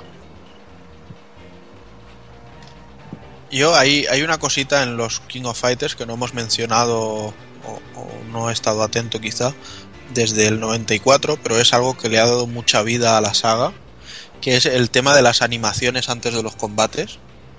La- las presentaciones diferentes entre cuando se encuentra una pareja que tiene algo en común. No sé, el- el- cuando aparece Andy y Mai le persigue para que se casen o, o Ryo eh, colocándose el doji, el kimono con un poco de vergüenza cuando sale King, eh, animaciones de pique como Kyo con Iori y cosas así. Creo que est- estos detalles eran algo muy Sí. genial en la saga. Incluso las muertes de personajes. Coño, la- cuando caes derrotado Iori es una pasada también. Sí. Está muy, muy, muy conseguido. Tienes razón en todo eso. Igual que el detalle que lo he comentado yo antes, así un poco de pasada, de que los compañeros estén detrás y animen, te animen cuando das un golpe y pongan caras así chungas cuando te, te están golpeando a ti. O cuando yacen ahí, que lo los derrotados sí se ven en pantalla, tío. Está de la hostia eso. Incluso el detalle de, de poder elegir la, la animación de victoria del personaje. En función, bueno, una vez que le ganas, pulsas un botón y según el que has pulsado tienes una animación o, otra de ese personaje. Pero ya te digo, a, nivel de crear eh, el mundo en sí del juego, el hecho de que cuando llegan al combate no tienen una animación mecánica para todo el mundo. Porque, claro, eh, llega y dice, Terry va a luchar contra, yo que sé, contra Chingensai, que no lo conoce nada. Y se pone bien la gorra y a tomar por culo. Sin embargo, llega contra Gis y no se coloca bien la gorra, le, le hace un signo de, de- de desprecio, de que se conocen, de historias y tal, ¿sabes? Que luego esto también empezó Capcom a hacerlo mucho en, en la saga Street Fighter 0. Ahí con el famoso rascarse la cicatriz de Sagat con, con Ryu y cosas así. Y yo creo que esto fue un, un gran añadido a, a los juegos de lucha. No sé en qué momento exacto empezaron a hacerlo. No sé si en Art of Fighting ya lo veíamos o si fue con el King of Fighters 94 o 95, pero es un Yo detalle. diría que comenzó en el es 96. magnífico. ¿Sí? Diría que sí. En, en el 94 y 95 no están presentes esos, esos gestos. Pero en el, Fatal, en el Fatal Fury 3, que si decís que estaba con el 95, ya teníamos con G. Howard y Terry Sí. Bogard, ¿no? Alguna en, la, cosa. en la saga Fatal Fury sí, pero en la saga KOF o empezó en el 96 o empezó en el 97. En el 96 ya estaba, seguro. porque Sí, en el me- 96 tenía- seguro, Tenías a, Ter, a Terry Andy también con el Geese, que hacía lo mismo. Sí, sí, sí. Pues debió empezar en el 96. Bueno, pues vamos a ir ya por el apartado sonoro. Eh, vamos a ir empezando hablando del, del llamado SNK Sound Team. Y bueno, como todos sabéis, antes de la caída de SNK, con aquella fatídica y famosa ilustración del adiós, eh, el grupo estaba formado por unas 30 personas que estaban divididas en un par de equipos. Uno de los equipos normalmente trabajaba en un estudio y el otro se encargaba de los arreglos, que bueno, que eran retocado, tocados por músicos japoneses contratados por SNK y que trabajaban con sus músicos internos que desarrollaban las melodías. Encontraremos multitud de estilos en la música de SNK, como todos sabéis, y bueno, además la, de la música en videojuegos también se encarga de componer la banda sonora del anime de Art of Fighting y de los OVAs de Fatal Fury. Eh, no se sabe a día de hoy cuántos cuántos miembros eh, pueden quedar de, en SNK Playmore, pero dudo que, que, que hayan demasiados. Bueno, alguno quedará, tío. La canción de Corea de, del COS 13, que el otro día me la ponía el Robert, eh, está Mm. increíble también. Y no me extrañaría que fuera de algún maestro de estos. Pues Vamos a comentar eh, quizá algunos de los más importantes. Empezando por Connie, que es el compositor y jefe de SNK Top Sound Team, todo un veterano en la compañía que tiene en su haber composiciones como la de Poe, Prisoners of War o Street Smart. Colaboró también eh, en la composición de King of Fighter 96. Luego tenemos a Yasuo Yamate, conocido por los fans como Tate Norio, que es uno de los compositores principales de la saga King of Fighters, aparte de otros juegos. Es reconocido sobre todo por el uso de- del saxofón en sus composiciones y el mítico tema de Yori Yagami, Arashi no saxofón. Un temazo, temazo de, de la verdad, de- del COF 95. Hataya Masahiko, conocido como Papaya, interviene en los King of Fighters del 94 al 96 y 2000 y 2001. Luego tenemos a Yamada Yasumasa, conocido como Yamapi 1, que lo tenemos acreditado en los King of Fighters del 95 al 97 y 2003.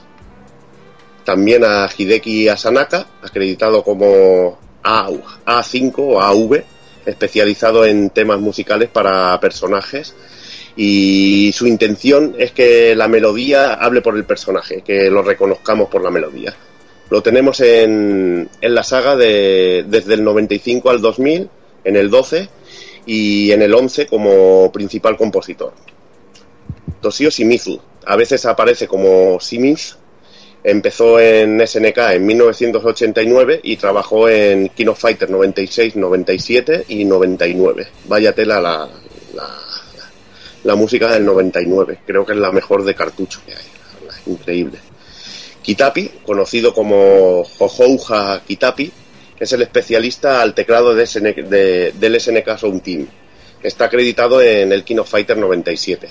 Luego tenemos a Brother Hyde, que es un compositor que participó en la OST del King of Fighter 2000. Yasum, un compositor que, pese no colaborar en los juegos principales de la saga, aparece como compositor de The King of Fighters Kyo. Luego tenemos a Usako X, que es otro más de la banda, acreditado en las OSTs del 99 y 2000, eh, 11, R1 y R2 de, de Neo Geo Pocket. Y por último a Marimo, que lo tenemos en el, en el Kino Fighter 97, 98, 99, 2000, 11, R1 y, y R2. La verdad que, mucha gente dentro de, del SNK Sound Team, empezar desde el 94 a repasar los temas míticos, yo me quedo en el 94 con el tema original de, del equipo de Japón, que me parece brutal y contundente en su versión cartucho. Y luego también decir que en los arranges, por ejemplo, de- del 94, el, el tema del equipo de las chicas me parece espectacular. La verdad es que en consola lo hacían bien, pero los arranges me parece increíble. Y creo que a nivel musical, seguramente el mejor de los que hemos hablado esta noche es el 96, como dice Sergio. A mí me parece espectacular, tanto en cartucho como en arrange. El tema de Corea para mí es mítico. Yo me hago polvo, es uno de los temas que empieza más potente de toda la saga. A mí a nivel musical me parece espectacular. Jordi, no, no sé tú cómo, cuáles son tus favoritas. Mm, Es difícil quedarse con, con un tema, como tú has dicho, hay muchísimos temas, tanto el el original como los arranques que son, que son increíbles y que, y que los hemos mamado, ¿no? Los hemos escuchado millones de veces, ¿no? Yo sí me tuviera que quedar uno, bueno, ya lo comentaba antes, ¿no? En cartucho me quedo, por supuesto, con el saca del COF 96 porque me parece la fuerza de ese tema en, en chip me parece increíble y, creo que, el, que los arranques de ese, de ese tema no, no le hacen justicia a esa potencia. Pero bueno, ya eso, como, como es todo, siempre va a gusto. No sé si, si bueno, si es que quedarme con, con algunos que es complicado, lo que decíamos, ¿no? La canción de del Garoutín, la canción, es que, es que son todas, es que son poca... Eh, quizás quizás me, me, costaría igual eh, decirte una mala que, que, quedarme con una, ¿sabes? Es que no... Es complicado. Y bueno, no sé si, si, bueno, ya que tenemos por aquí a, a Robert, si nos quiere comentar él alguna, que, bueno, que él también Pues yo lo estaba pensando ahora y comentábamos antes que el, el 97 tenía sonido ambiente y demás y que metieron un poco la pata en ese aspecto, pero sin embargo considero que la, el tema de Shingo es una auténtica maravilla. Sí. Este tema con, tiene arrange con la armónica y demás es, es, alucinante. Y luego me parece también una pasada de, de música la que tiene el equipo de Yashiro, Shermi y Chris cuando están en Orochi que además tiene dos partes muy diferenciadas y, me parece increíble totalmente. Esa, si no recuerdo más, se llamaba... Tanto la de que, las dos versiones del, del New Face Steam y sí, sí, sí, sí, sí, sí, Las dos canciones son la hostia. Pero a mí sobre todo la de Orochi, la de la parte de Orochi, Rhythmic Hallucination, me parece que se llamaba o algo así. me parece una maravilla. Pues no sé si, si, tú quieres comentar alguna. Yo realmente mis dos temas siempre favoritos siempre han sido el Rhythm Jason y el y el tema de Yori del Co 96 me parece una pasada total. Luego también pues eso muchas esta esta extraña de tipo como de de, trompetas en el, en el oeste que tenían en el, en el lo de Kikudenryu en el 96 también es súper rara. Pues es alucinante. en la versión arrange que decías, ¿esto qué es? que era una cosa que no, no habías escuchado en un juego de lucha, ¿no? Y era un, joder, ¿qué es esto? Y, pero sobre todo, yo creo que los dos temas para mí, lo, más potente para mí siempre han sido la, música de, de, Yori en el 96 y la música de, del Mi Face Team totalmente, o sea, me parece una pasada.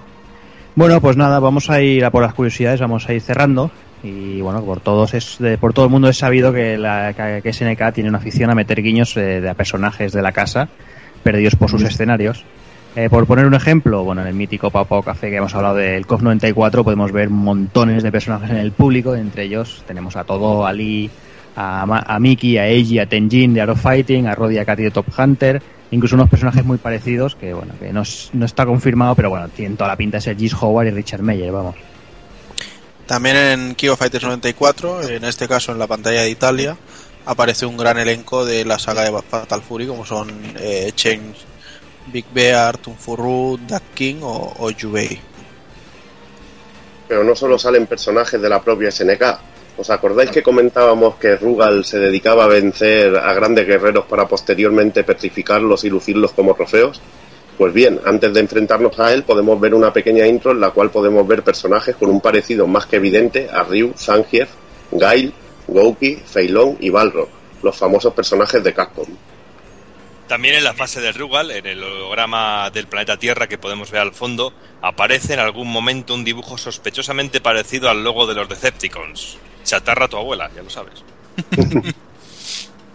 en fin, que en toda la saga tenemos apariciones a diestro y siniestro repartidos por los escenarios, en todo tipo de personajes. En el 95 podemos ver a Blumeri, Yamazaki a la puerta del mítico eh, salón recreativo de Neo Geoland en Osaka. Luego teníamos a Yubei, Blumeri, Sokaku, Tunfuru en el escenario de Garo del 96 y, así un largo etcétera. Realmente si te pones a, contar a todos los que salen en el escenario te, te pierdes. Los poderes y personajes del equipo de Japón están basados en el anime de Getter Robot.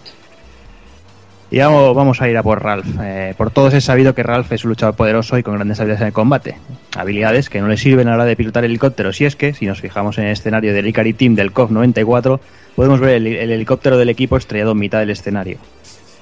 Ya en el COF 95, en el escenario del desierto, también nos encontramos con el helicóptero estrellado al fondo del escenario. En el COS 96, al parecer, no hubo ningún tipo de percance. Y ya en el COF 97, cuando parecía que ya no iba a repetirse el desastre, podemos ver un escenario que, que- que- que está todo bien. Y cuando pasa el round, vemos que al fondo, otra vez, el helicóptero estrellado. Anda, que como para montarse con el amigo Ralph. Pues, yo creo que era el piloto de- del Rajoy y la Esperanza Ahí, ahí, me la has quitado de, de la. Es que ya, ya me lo imagino que cada vez que estampa el helicóptero se gira y dice, yo me llamo Ralph. Bueno, en la versión japonesa del King of Fighters 97 contaba con ilustraciones de, de magazines famosos como Gamers, Famitsu o Neo Geo Freak. Y bueno, eran eh, ilustraciones especiales al terminar el juego con, con algunos team edits eh, concretos. La cicatriz que Krauser luce en la frente es el resultado de su combate con Jeff Bogart y Hanzo Shiranui. El tema musical de, Kra- eh, de Krauser se llama Dies Irae, en honor al himno en latín compuesto por Tomás de Celano y que describe el día del juicio final. Yo, si tuviera que quedarme con un tema musical que no, no he entrado antes, sin duda sería este. ¿eh? Me, me encanta. Eh, una curiosidad que debemos tener, bueno, podemos tener en cuenta es el hecho de lo que le gusta a cada personaje, ¿no? Que esto es una cosa que viene muy muy bien diseñada y que en cada juego nos remarcan, ¿no? Pues que si a Ryo Sakazaki le gustan los caballos y las motos y tal. Pues hay un personaje que, es bastante cambiante en ese sentido, que es Yori Yagami, en el COD 94 lo que más amaba en el mundo era un anillo, el anillo que lleva puesto, que, que- resulta que era de una banda de rock. En el, en el 95 mm, lo que más amaba en el mundo era el anillo y su novia, de la cual nunca se dice el nombre. En el COD 96 de pronto le importaba todo un carajo. En el COD 97 solo le importaba el anillo. En el 98 y el 99 no le importaba nada. En el 2000 le importaba no sé qué leches. Es un personaje que, vamos, que tiene las cosas tan claras como, como que le importa todo una mierda. Todos los temas musicales de Gis Hogwarts se llaman algo para Gis. Mostaza para Gis, ego para Gis, etcétera, etcétera, etcétera. Todo para Gis. Y se lo merece, ¿eh? Ahí está, ahí está. Tú se lo merece. eres un malo, con dos cojones. El diseño de Chizuru Kagura está basado en el personaje de Yoko Shiraki del manga Ashita no Jou. De los King of Fighters que se publicaron hasta el 98, Shermie es el personaje con las lolas más gordas de toda la saga, que luego fue igualada por, por Angel. Igualada pero no superada, ¿eh? Un 7. La comida preferida de Yamazaki es el sashimi de caballo. En posteriores entregas de King of Fighter, eh, Shingo es capaz de producir de forma aleatoria una pequeña llama en su ataque, pero la historia oficial dice que, que solo él es capaz de verla, es decir, que, que se flipa en colores él solo, o se ha fumado algo o algo de eso. Y bueno, por aquí vamos a ir dejándolo ya. Eh, yo creo que no sé si alguien quiere añadir alguna cosita. Eh, yo, bueno, como hemos comentado en todo el programa, me gustaría, bueno, pues destacar, ¿no? Lo que hemos dicho, ¿no? Que esa, esa capacidad de SNK de, de crear un universo mm, lleno de, de vida, por decirlo de alguna manera, eh, más o menos todo ligado y con un buen trasfondo de, de una buena historia, ¿no? En un juego de, de lucha que tampoco estábamos muy acostumbrados, quitando algunas excepciones. Y, y eso, ¿no? Y también la, la, la capacidad de arriesgar y de crear nuevos personajes y ir, variando los estilos de, juego en sí y creando, bueno, nuevos sistemas de lucha que la verdad es que, que, se agradecen y que a día de hoy, pues mira, nos tienen así un poquito desde el COF 13 todavía. Veremos a ver qué son esos nuevos anuncios que, que deberían de, salir en breve. Pero bueno, parece ser que, que puede volver a estar en, en un poquito de buena forma la saga, ¿no? Es la cosa de agradecer. Eh, dijimos que íbamos a hacer hasta el COF 98, pero al final, como bueno, como hemos comentado al principio, la, realmente la saga Orochi es 95, 96, 97. Hemos añadido el 94 porque más o menos está en peli ligada. Pero bueno, el 98 a ser un Dream Match ya creo que ya no, no tiene motivo de estar entre los juegos y lo, de, lo, lo vamos a dejar por aquí. Y no sé si Takokun, por ejemplo, quiere añadir alguna cosita. Sí, bueno, yo quería eh, ya no solo comentar una cosa, sino quizá también lanzaros eh, la pregunta a todos. Vale, yo eh, año sí, año también, como además en aquella época Internet no era algo de uso doméstico, nos tirábamos todo el año jugando en el salón y al mismo tiempo fantaseando con los personajes que veríamos en la siguiente entrega y quién se añadiría, etcétera, etcétera. Pero aún así está claro que al menos yo tengo muchas espinitas clavadas con, con personajes para la saga. Y las mías en especial son... eh, eh, eh, ahora no me sale el nombre del, del capullo este, el, el chino que teníamos en Fatal Fury 3 con los nunchakus. Hongfu. Hongfu, no me salía, me salía Tung Fu. Eh, tenía muchas ganas de verlo en algún King of Fighters y también me pasó con, con Rick, el, el indio que vimos en Real Bout 2, me encantaba ese personaje y cada, cada año me, que- me quedaba esperando a que los incluyeran, pero fue, fue el chasco eterno y no sé si a vosotros os ha pasado con, con algún personaje en especial. Mm, A mí un personaje que me pareció muy que dejaron muy muerto era Sokaku Mochizuki, era un personaje que me gustaba Mm. muchísimo de la saga Fatal Fury. Y bueno, ese también esperaba que apareciese, pero nada. Yo, bueno, yo voy a decir un personaje que siempre ha sido mi sueño húmedo de haberlo visto en, en un juego de Seneca, que me hubiera encantado ver a Jeff Bogart. Que lo hubieran resucitado como fuera y me hubiera encantado verlo. Siempre he querido ver un combate entre Jeff Bogart y G. Howard. Eso me hubiera molado, pero mil. Pues yo ahora que habláis, perdona, sí, eh, iba a ello. Está relacionado con lo de Jeff Bogart. Y es que estoy recordando el final de, de of Fighting 2, en el que G subía en su jet privado. Y recuerdo que le comentaba a una especie de viejecito que tenía al lado, que le decía, encárgate tú mismo. Y siempre Sí, tuve, dices, siempre joder, ¿cómo tuve curiosidad por saber quién demonios era ese viejo y de- y de qué era capaz. Sí, sí. Debía ser chungo. Debería ser, pero hemos tenido una edad ya importante, ¿eh? por lo que parecía. ¿eh? Se murió al día siguiente y ya no hemos vuelto a saber de ella. Sí, sí, no. ¿Y te hubiera molado Ripper y Hopper, eh, Robert? me, hu- me hubiese gustado muchísimo que hiciesen equipo con Billy Kane, la verdad. Hubiera me hubiese molado, ¿eh? gustado muchísimo, muchísimo. Pero bueno, ya me puedo dar con un canto en los dientes apareciendo Giz. Que no lo esperaba, la verdad, que saliese en ninguna entrega y al final pues ha estado por ahí metido en unas cuantas. Bueno, ya que te tengo contigo, Robert, si quieres decir alguna, alguna última cosa, algo, un resumen o, o lo que te salga de la nariz, vamos. Bueno, pues eh, para mí King of Fighters eh, me hace pensar en, en aquellos años en los que, ahora que está tan de moda esto de criticar una entrega anual, como sucede con casos como Assassin's Creed y demás, pues yo eh, por aquella época estaba deseando que llegase el mes de agosto, septiembre, que era cuando normalmente llegaban los, las nuevas entregas, y me tenían entretenido durante todo el año hasta que llegaba la nueva entrega y te dabas cuenta de que, bueno, todo lo que habías jugado en las anteriores prácticamente no te servía de absolutamente nada porque habían hecho un cambio radical, ya fuese en mecánicas, en personajes, y entonces el, esto daba la vida al juego para un añito más. Pero- Y así, así. Déjame que, que te, te añada una cosa. Mira cómo somos, realmente. que, que tú te puedes estar pasando con- un año entero con un juego, enfermo a tope, y salir la versión nueva y el juego ese, aunque fuera un poco mejor para ti, que le den por culo. Yo si dejo de jugar ese y juego al siguiente. Sí, sí, es verdad, es verdad. Y pasaba, Eh, pasaba con mucho. Yo recuerdo, pasaba con KOF y a mí personalmente también pasaba con la saga Winning Eleven, ¿no? A lo mejor salía la versión nueva y, y la anterior, aunque tuviera cosas que te gustaban más, a toda por culo. Es cierto, es cierto que te, que te olvidas. Lo que pasa es que luego ya cuando tienes todos los títulos en mente, es verdad que al que, por lo menos en mi caso, al que más he jugado ha sido al 98, como imagino que absolutamente todos. La gran mayoría. Y a día de hoy es al que se sigue jugando al 98. A Pero no esto que... va- Esto va por épocas. Acuérdate la temporada del 99 en casa de Carlitos, que la Sí, temporada pero del yo- 99 fue animal. Sí, sí, sí, sigue jugando al 98. Sí, es que a escala, a escala mundial imagino que todo lo relacionado con torneos y demás será con el 98. Nosotros tuvimos aquella época del 99 y el 2000, pero a pequeña escala, en nu- en nuestra charca, ¿no? Como lo llamábamos nosotros. Pero a nivel del globo, imagino que el COF 98 es el que sigue pegando bastante.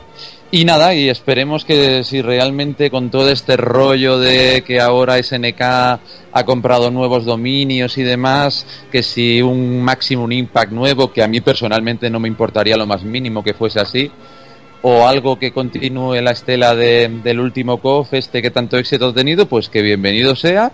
Y que si no, yo seguiré pegándole mis partidas al 94 un par de veces al mes, porque realmente disfruto ese juego como el, aquella primera tarde que, que lo vi por primera vez. Qué bonito. Voy a llorar. Evil, ¿no sé si quieres añadir algo? Bueno, poca Super- cosa. supéralo, anda. Ah, ya te ha dejado ahí, ya- eh, te he puteado. no, eh. hay, no hay nada que superar, Robert.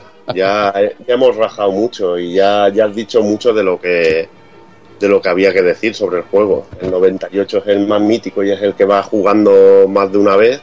Pero bueno, para mí es una saga especial de estas que hacía, mira, de estas que hace bueno, que hizo que, que, por ejemplo, Capcom despertara y, se espabilara un poco a la hora de hacer sus juegos, porque esta competencia que había entre SNK y Capcom era una retroalimentación mutua que hacía que ambas compañías mejoraran.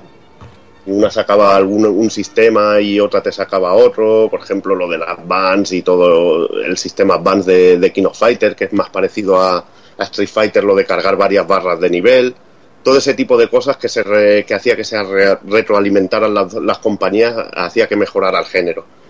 Y la verdad que el King of Fighter aportó muchísimas cosas, lo de correr, lo de rodar, era un juego muy dinámico que te permitía ir mucho más al ataque, por ejemplo los antiaéreos, antiaéreos no eran tan definitivos como Street Fighter, que era un juego en el que saltabas y estabas totalmente vendido, este juego te permitía ir más al ataque y a mí esa variedad de juego de encontrarme uno que podía jugar de una manera más ratera y así esperando más al rival y otro en el que podía jugar más atacando con otro tipo de, trucos, pues me parecía genial y podía jugar a, muchos estilos de juego.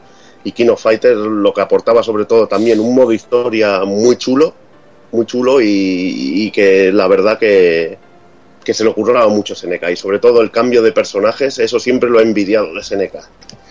Cómo era la capacidad de cambiar a sus personajes y mutarlos y coger y incluirles nuevos movimientos o incluso cambiarle todo el set de movimientos. Eso me parecía sensacional. Mr. Karate, no sé si quieres añadir tú también alguna cosita.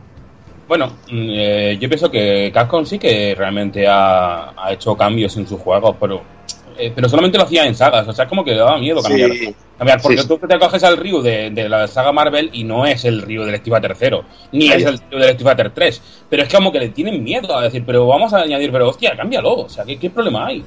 O sea, ellos prefieren coger y meter un personaje más antes que coger y hacer, eh, o sea, meter o Ryu o Evil Ryu y, en lugar de coger a Ryu y decirle, oye, mira, pues vamos a cambiarlo y vamos a hacer... No, Pero había, había cosas sangrantes, Sergio. Era el Guile o la Morrigan eran cosas sangrantes, tío.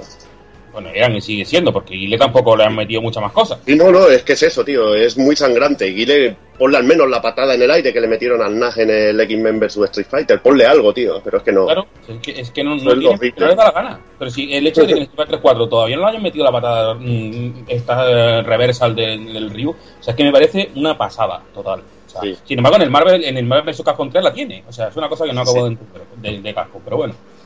Y respecto a la saga King of Fighters, bueno, han abierto tantos flancos que luego se han quedado a medias, como la saga Neo Blood o la saga Máximo Impact, que bueno, podrían haber seguido adelante con las historias que se quedaron colgadas, que, que es bastante penoso, pero bueno, ¿qué vamos a hacer? Yo sí que espero que ojalá salga un Máximo Impact 3 con mejores gráficos, lógicamente, que la saga previa, que, la, que la entrega previa.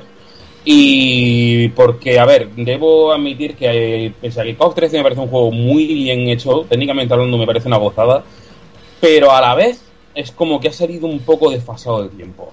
O sea, tiene unos, gráficos muy buenos, una, una animación increíble, unos fondos brutales, todo está muy bien, pero, pero por otra parte cuando juegas te da la sensación de que hay algo que está mal. No sabes qué es, pero hay algo que es como que, está incompleto. No incompleto tampoco, no voy a decir eso. Incompleto estaba el anterior, ¿no? Pero el 12. Pero sin embargo el COD 13 es como que estás jugando y te y tal, pero no es no tiene la no sé si la velocidad o la cantidad de opciones que tenían, por ejemplo, el, el, el COD 2001 o el COD 98, o sea, que no lo tiene ni de coña. O sea, aparte de, por supuesto, la plantilla de personajes tan brutal que tenía originalmente, de mismo modo que, por ejemplo, Maximum Impact 2 tiene una, cantidad de tíos brutal que no tiene tampoco el, el King of Fighters 13 de ninguna manera. Entonces, bueno, yo espero que si hace una, un, un juego en 3D de tipo Guilty Gear, sería un poco raro porque necesitaría mucha programación. Y sí que me espero que si hacen un Maximum Impact nuevo, pues seguramente sea como el Maximum Impact 1. Me refiero a nuevo sistema, nuevos nuevos personajes diseñados desde cero, lo que quiere decir que empezarán otra vez con, con pocos personajes para luego hacerte, digamos, para, para mm, suplir el cupo de que este año tienen que presentar una entrega, pero el año que viene ya te cogen y te sacan la versión definitiva, como han hecho con el Maximum Impact 1, como hicieron con el King of Fighter X1, como hicieron con, con el Code 12, etcétera, que, que siempre son como, como betas de lo que luego va a ser al, año siguiente el juego completo. Yo creo que si este año, con lo que resta, que todavía están buscando programadores, van a sacar un King of Fighter, no va a ser una versión definitiva, seguro. Pues bueno, yo para terminar un poco también decir que para mí The King of Fighters eh, básicamente es la saga de, de juegos de lucha. Adoro otros títulos de la competencia e incluso muchos juegos que son más considerados doujin que, que otra cosa. Pero para mí esta saga lo tiene todo y es perfecta. Bueno, al menos mm, debo decirlo, lo puedo decir con propiedad hasta el 99, ya que en el 2000 eh, le quise perder un poco la pista y las sagas ya no me atraían tanto. No sé, noté, noté demasiado el, el tema de la caída de SNK, aunque he vuelto a disfrutar muchísimo con, con el 13 y bueno, y en su día con, con los Maximum Impact que, que me sorprendieron muy gratamente. Eh, entonces, bueno, eh, para mí ha sido una gran sorpresa, como para todos, imagino, el tema de anunciar que estaban intentando hacer algo nuevo con la saga. Para mí me valdría cualquier cosa, que hagan un KOF 14, que intenten tirar estilo Guilty Gear, que intenten tirar incluso estilo Street Fighter 4, con un motor gráfico similar y estas cosas. Pero sobre todo que haya King of Fighters. Yo ne- necesito que vuelvan a estar ahí al pie del cañón y, y, y, bueno, esperemos eso sí que, que tengan una buena historia porque si en algo sobre todo SNK le ha pasado la mano por la cara a Capcom en sus juegos de lucha es que es sobre todo en, las historias, en, decir quiero jugar y, ver el final de este equipo, a ver qué les pasa.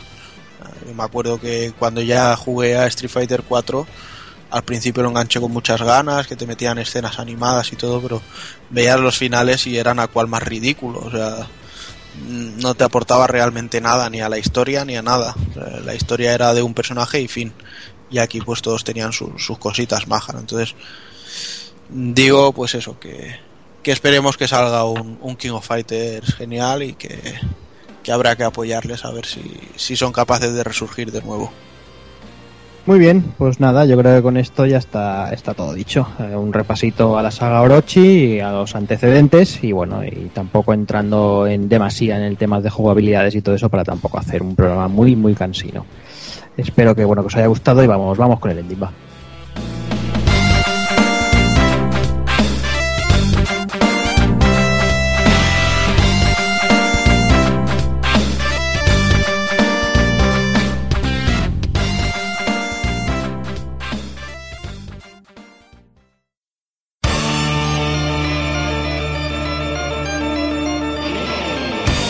Y recuerda, si no te mola ser un calamar y quieres estar bien informado, pásate por el blog pulpofrito.com. También puedes seguirnos en Twitter y Facebook.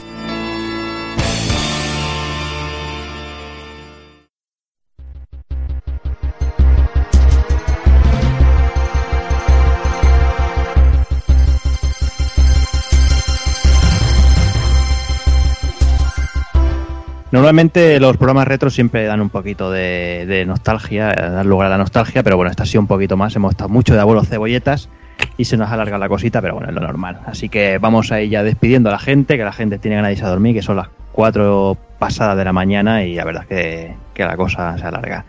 Pues nada, Evil, eh, un placer como siempre. Uf, ya ves, tío, es- el placer aquí es mío, porque estar entre colegas y sobre todo juntarnos el trío Calavera del Prat con el maestro, con el maestro Mr. Karate, que nos lo hemos pasado muy bien echando partiditas a los, a los King of Fighters, pues es todo un placer. Aparte, me he reído mucho y, y lo he pasado genial. O sea que Hablamos, hablamos dentro de poquito, Evil. hablamos en breve. Me despido también del amigo Doki. Bueno, pues aquí estoy terminando de, las- de, de poner en limpio todas las notas que he ido tomando, que tengo deberes para una buena temporada, yo creo que para unos cuantos años, pero bueno, oye, p- prometo ponerme las pilas y la próxima vez que vuela por Barcelona tener algo, algo decente que mostraros. Ya me ha dado miedo eso. Ya verás, ya verás. Uf, no ni imaginar. Anda y por favor dale paso a Roberto que se vaya a dormir, que en, en una hora y media tiene que ir a trabajar. Ha sonado a, a Penis Enlargement. eh. Sí, sí, por eso, por eso. Mm, Pues nada, como dice, hablamos aquí en una semanita o dos, supongo. Nada, nada, deseando. Venga, vale, me despido también del amigo Takokun. Pues nada, señores, un un placer, como ya ha dicho el amigo Evil. La verdad es que había muchas ganas de, de tocar esta saga. eh, como ya ha quedado claro, es eh, mi saga de lucha preferida. Y bueno, ahora esperemos que le guste a la gente y, y a ir preparando lo próximo que tiene que llegar. Así que nos vemos en breve. Muy bien. Hasta luego. Me voy a despedir también del señor Robert, del señor Junker. Eh, un placer tenerte por aquí. Ya sé que has tardado 29 programas en venir. No es por, no es por mí, es por ti. Ah, no, era, era al revés, ¿no? No, Era al revés, ¿no? Eso era, no es Bueno, por ti, es por mí, ¿no? Algo así. Yo, yo lo he entendido. Bueno. Ya sabes que, Bueno. que tienes las puertas abiertas para venir a, a decir tonterías cuando quieras, vamos. Sí, sí, sí, sí, en eso si algo sabe uno es, es eso. Y bueno, pues nada, que 20 años bien merecen dormir aunque solo sea una hora.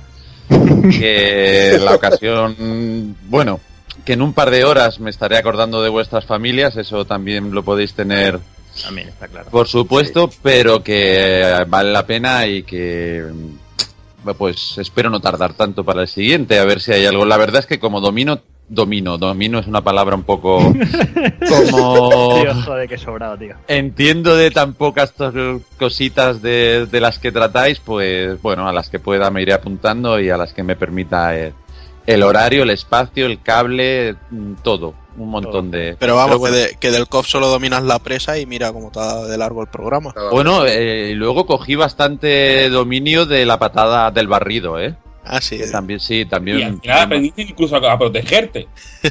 Sí, a veces sí, a veces sí, pero reconozco que me salía muy de casualidad, ¿eh?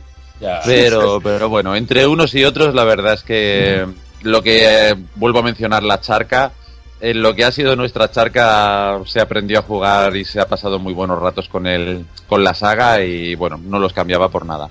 O sea que desde aquí gracias y gracias por invitarme también. Vale. Nada, Robert, ya sabes que... acuérdate, acuérdate de, de dentro de un par de horas que estaré soñando contigo, que estás ahí en los taxis currando. ¿vale? Bueno, yo, yo, yo creo que tú sueñas conmigo bastante a menudo. Sí, hombre, por supuesto, por pero... supuesto. En fin, Robert, acuéstate Vale. ya, que si no, Sí, bueno, este no, al final va a roparte, ya verás. No te extrañe nada. Además, se está levantando airecillo, ¿eh? Eh, si quieres te llevo, eh, Robert, para que llegues un poquito más rápido. Yo después me iré a dormir y, y te dejo allí con, tu- con tus queridos taxistas y ya sabes. El planeta de los simios está. Está calenti- calentito, calentito. Pues nada, venga, ahí te acuéstate y anda. Bueno, buenas noches. Ah, venga. Y nada, ya me despido también del señor Mr. Karate, como siempre, un placer tener a esa enciclopedia de SNK con nosotros, vamos. Al Yayo SNK. Bueno, Al Yayo SNK. Sí, bueno. pues nada, un placer por mi, par- por mi parte también. Y bueno, eh, no sé si cuando salga el siguiente King of Fighters, pues igual me meto también un poquito a dar la, la brasa con vosotros. Si es que sale, eh, esperemos que sí, ¿no? Hombre, algo, algo saldrá, Al- algo saldrá, algo con tanta cosa como han registrado, algo harán. Y bueno, pues ha sido un, un rato agradable y nos hemos echado unas risas. Y oye, mira, pues está bien. Claro que sí. Pues nada, lo dicho, como siempre, esta es tu casa, están las puertas abiertas para cuando quieras venir a, a pasar un rato con nosotros, vamos. Muy bien, pues muchas gracias. Y nada, pues ya me queda poco, poco más. Eh, simplemente anunciados el siguiente. El siguiente reto vamos a volver a la saga Mega Man. Vamos con Rockman X, uno quizá uno de los mejores juegos de, de, las- de toda la saga. Y nada, de aquí un mesecillo más o menos, un poquito antes quizás, y seguramente la semana que viene o a más tardar la otra vendremos, volveremos con el programa de actualidad. Eh, seguramente si Taco Kun y Evil se ponen un poquito las pilas, analizaremos el Teleosilia 2, que creo que es de lo poquito que se salva que se salva este mes. Y poco más que añadir. Eh, simplemente, bueno, espero que os lo hayáis pasado bien, que no se haya hecho muy cansino el programa. Y como siempre, eh, despedirme de todos. Señoras, señores, niños y niñas, portaros bien, ser buenos. Y un saludo a todos.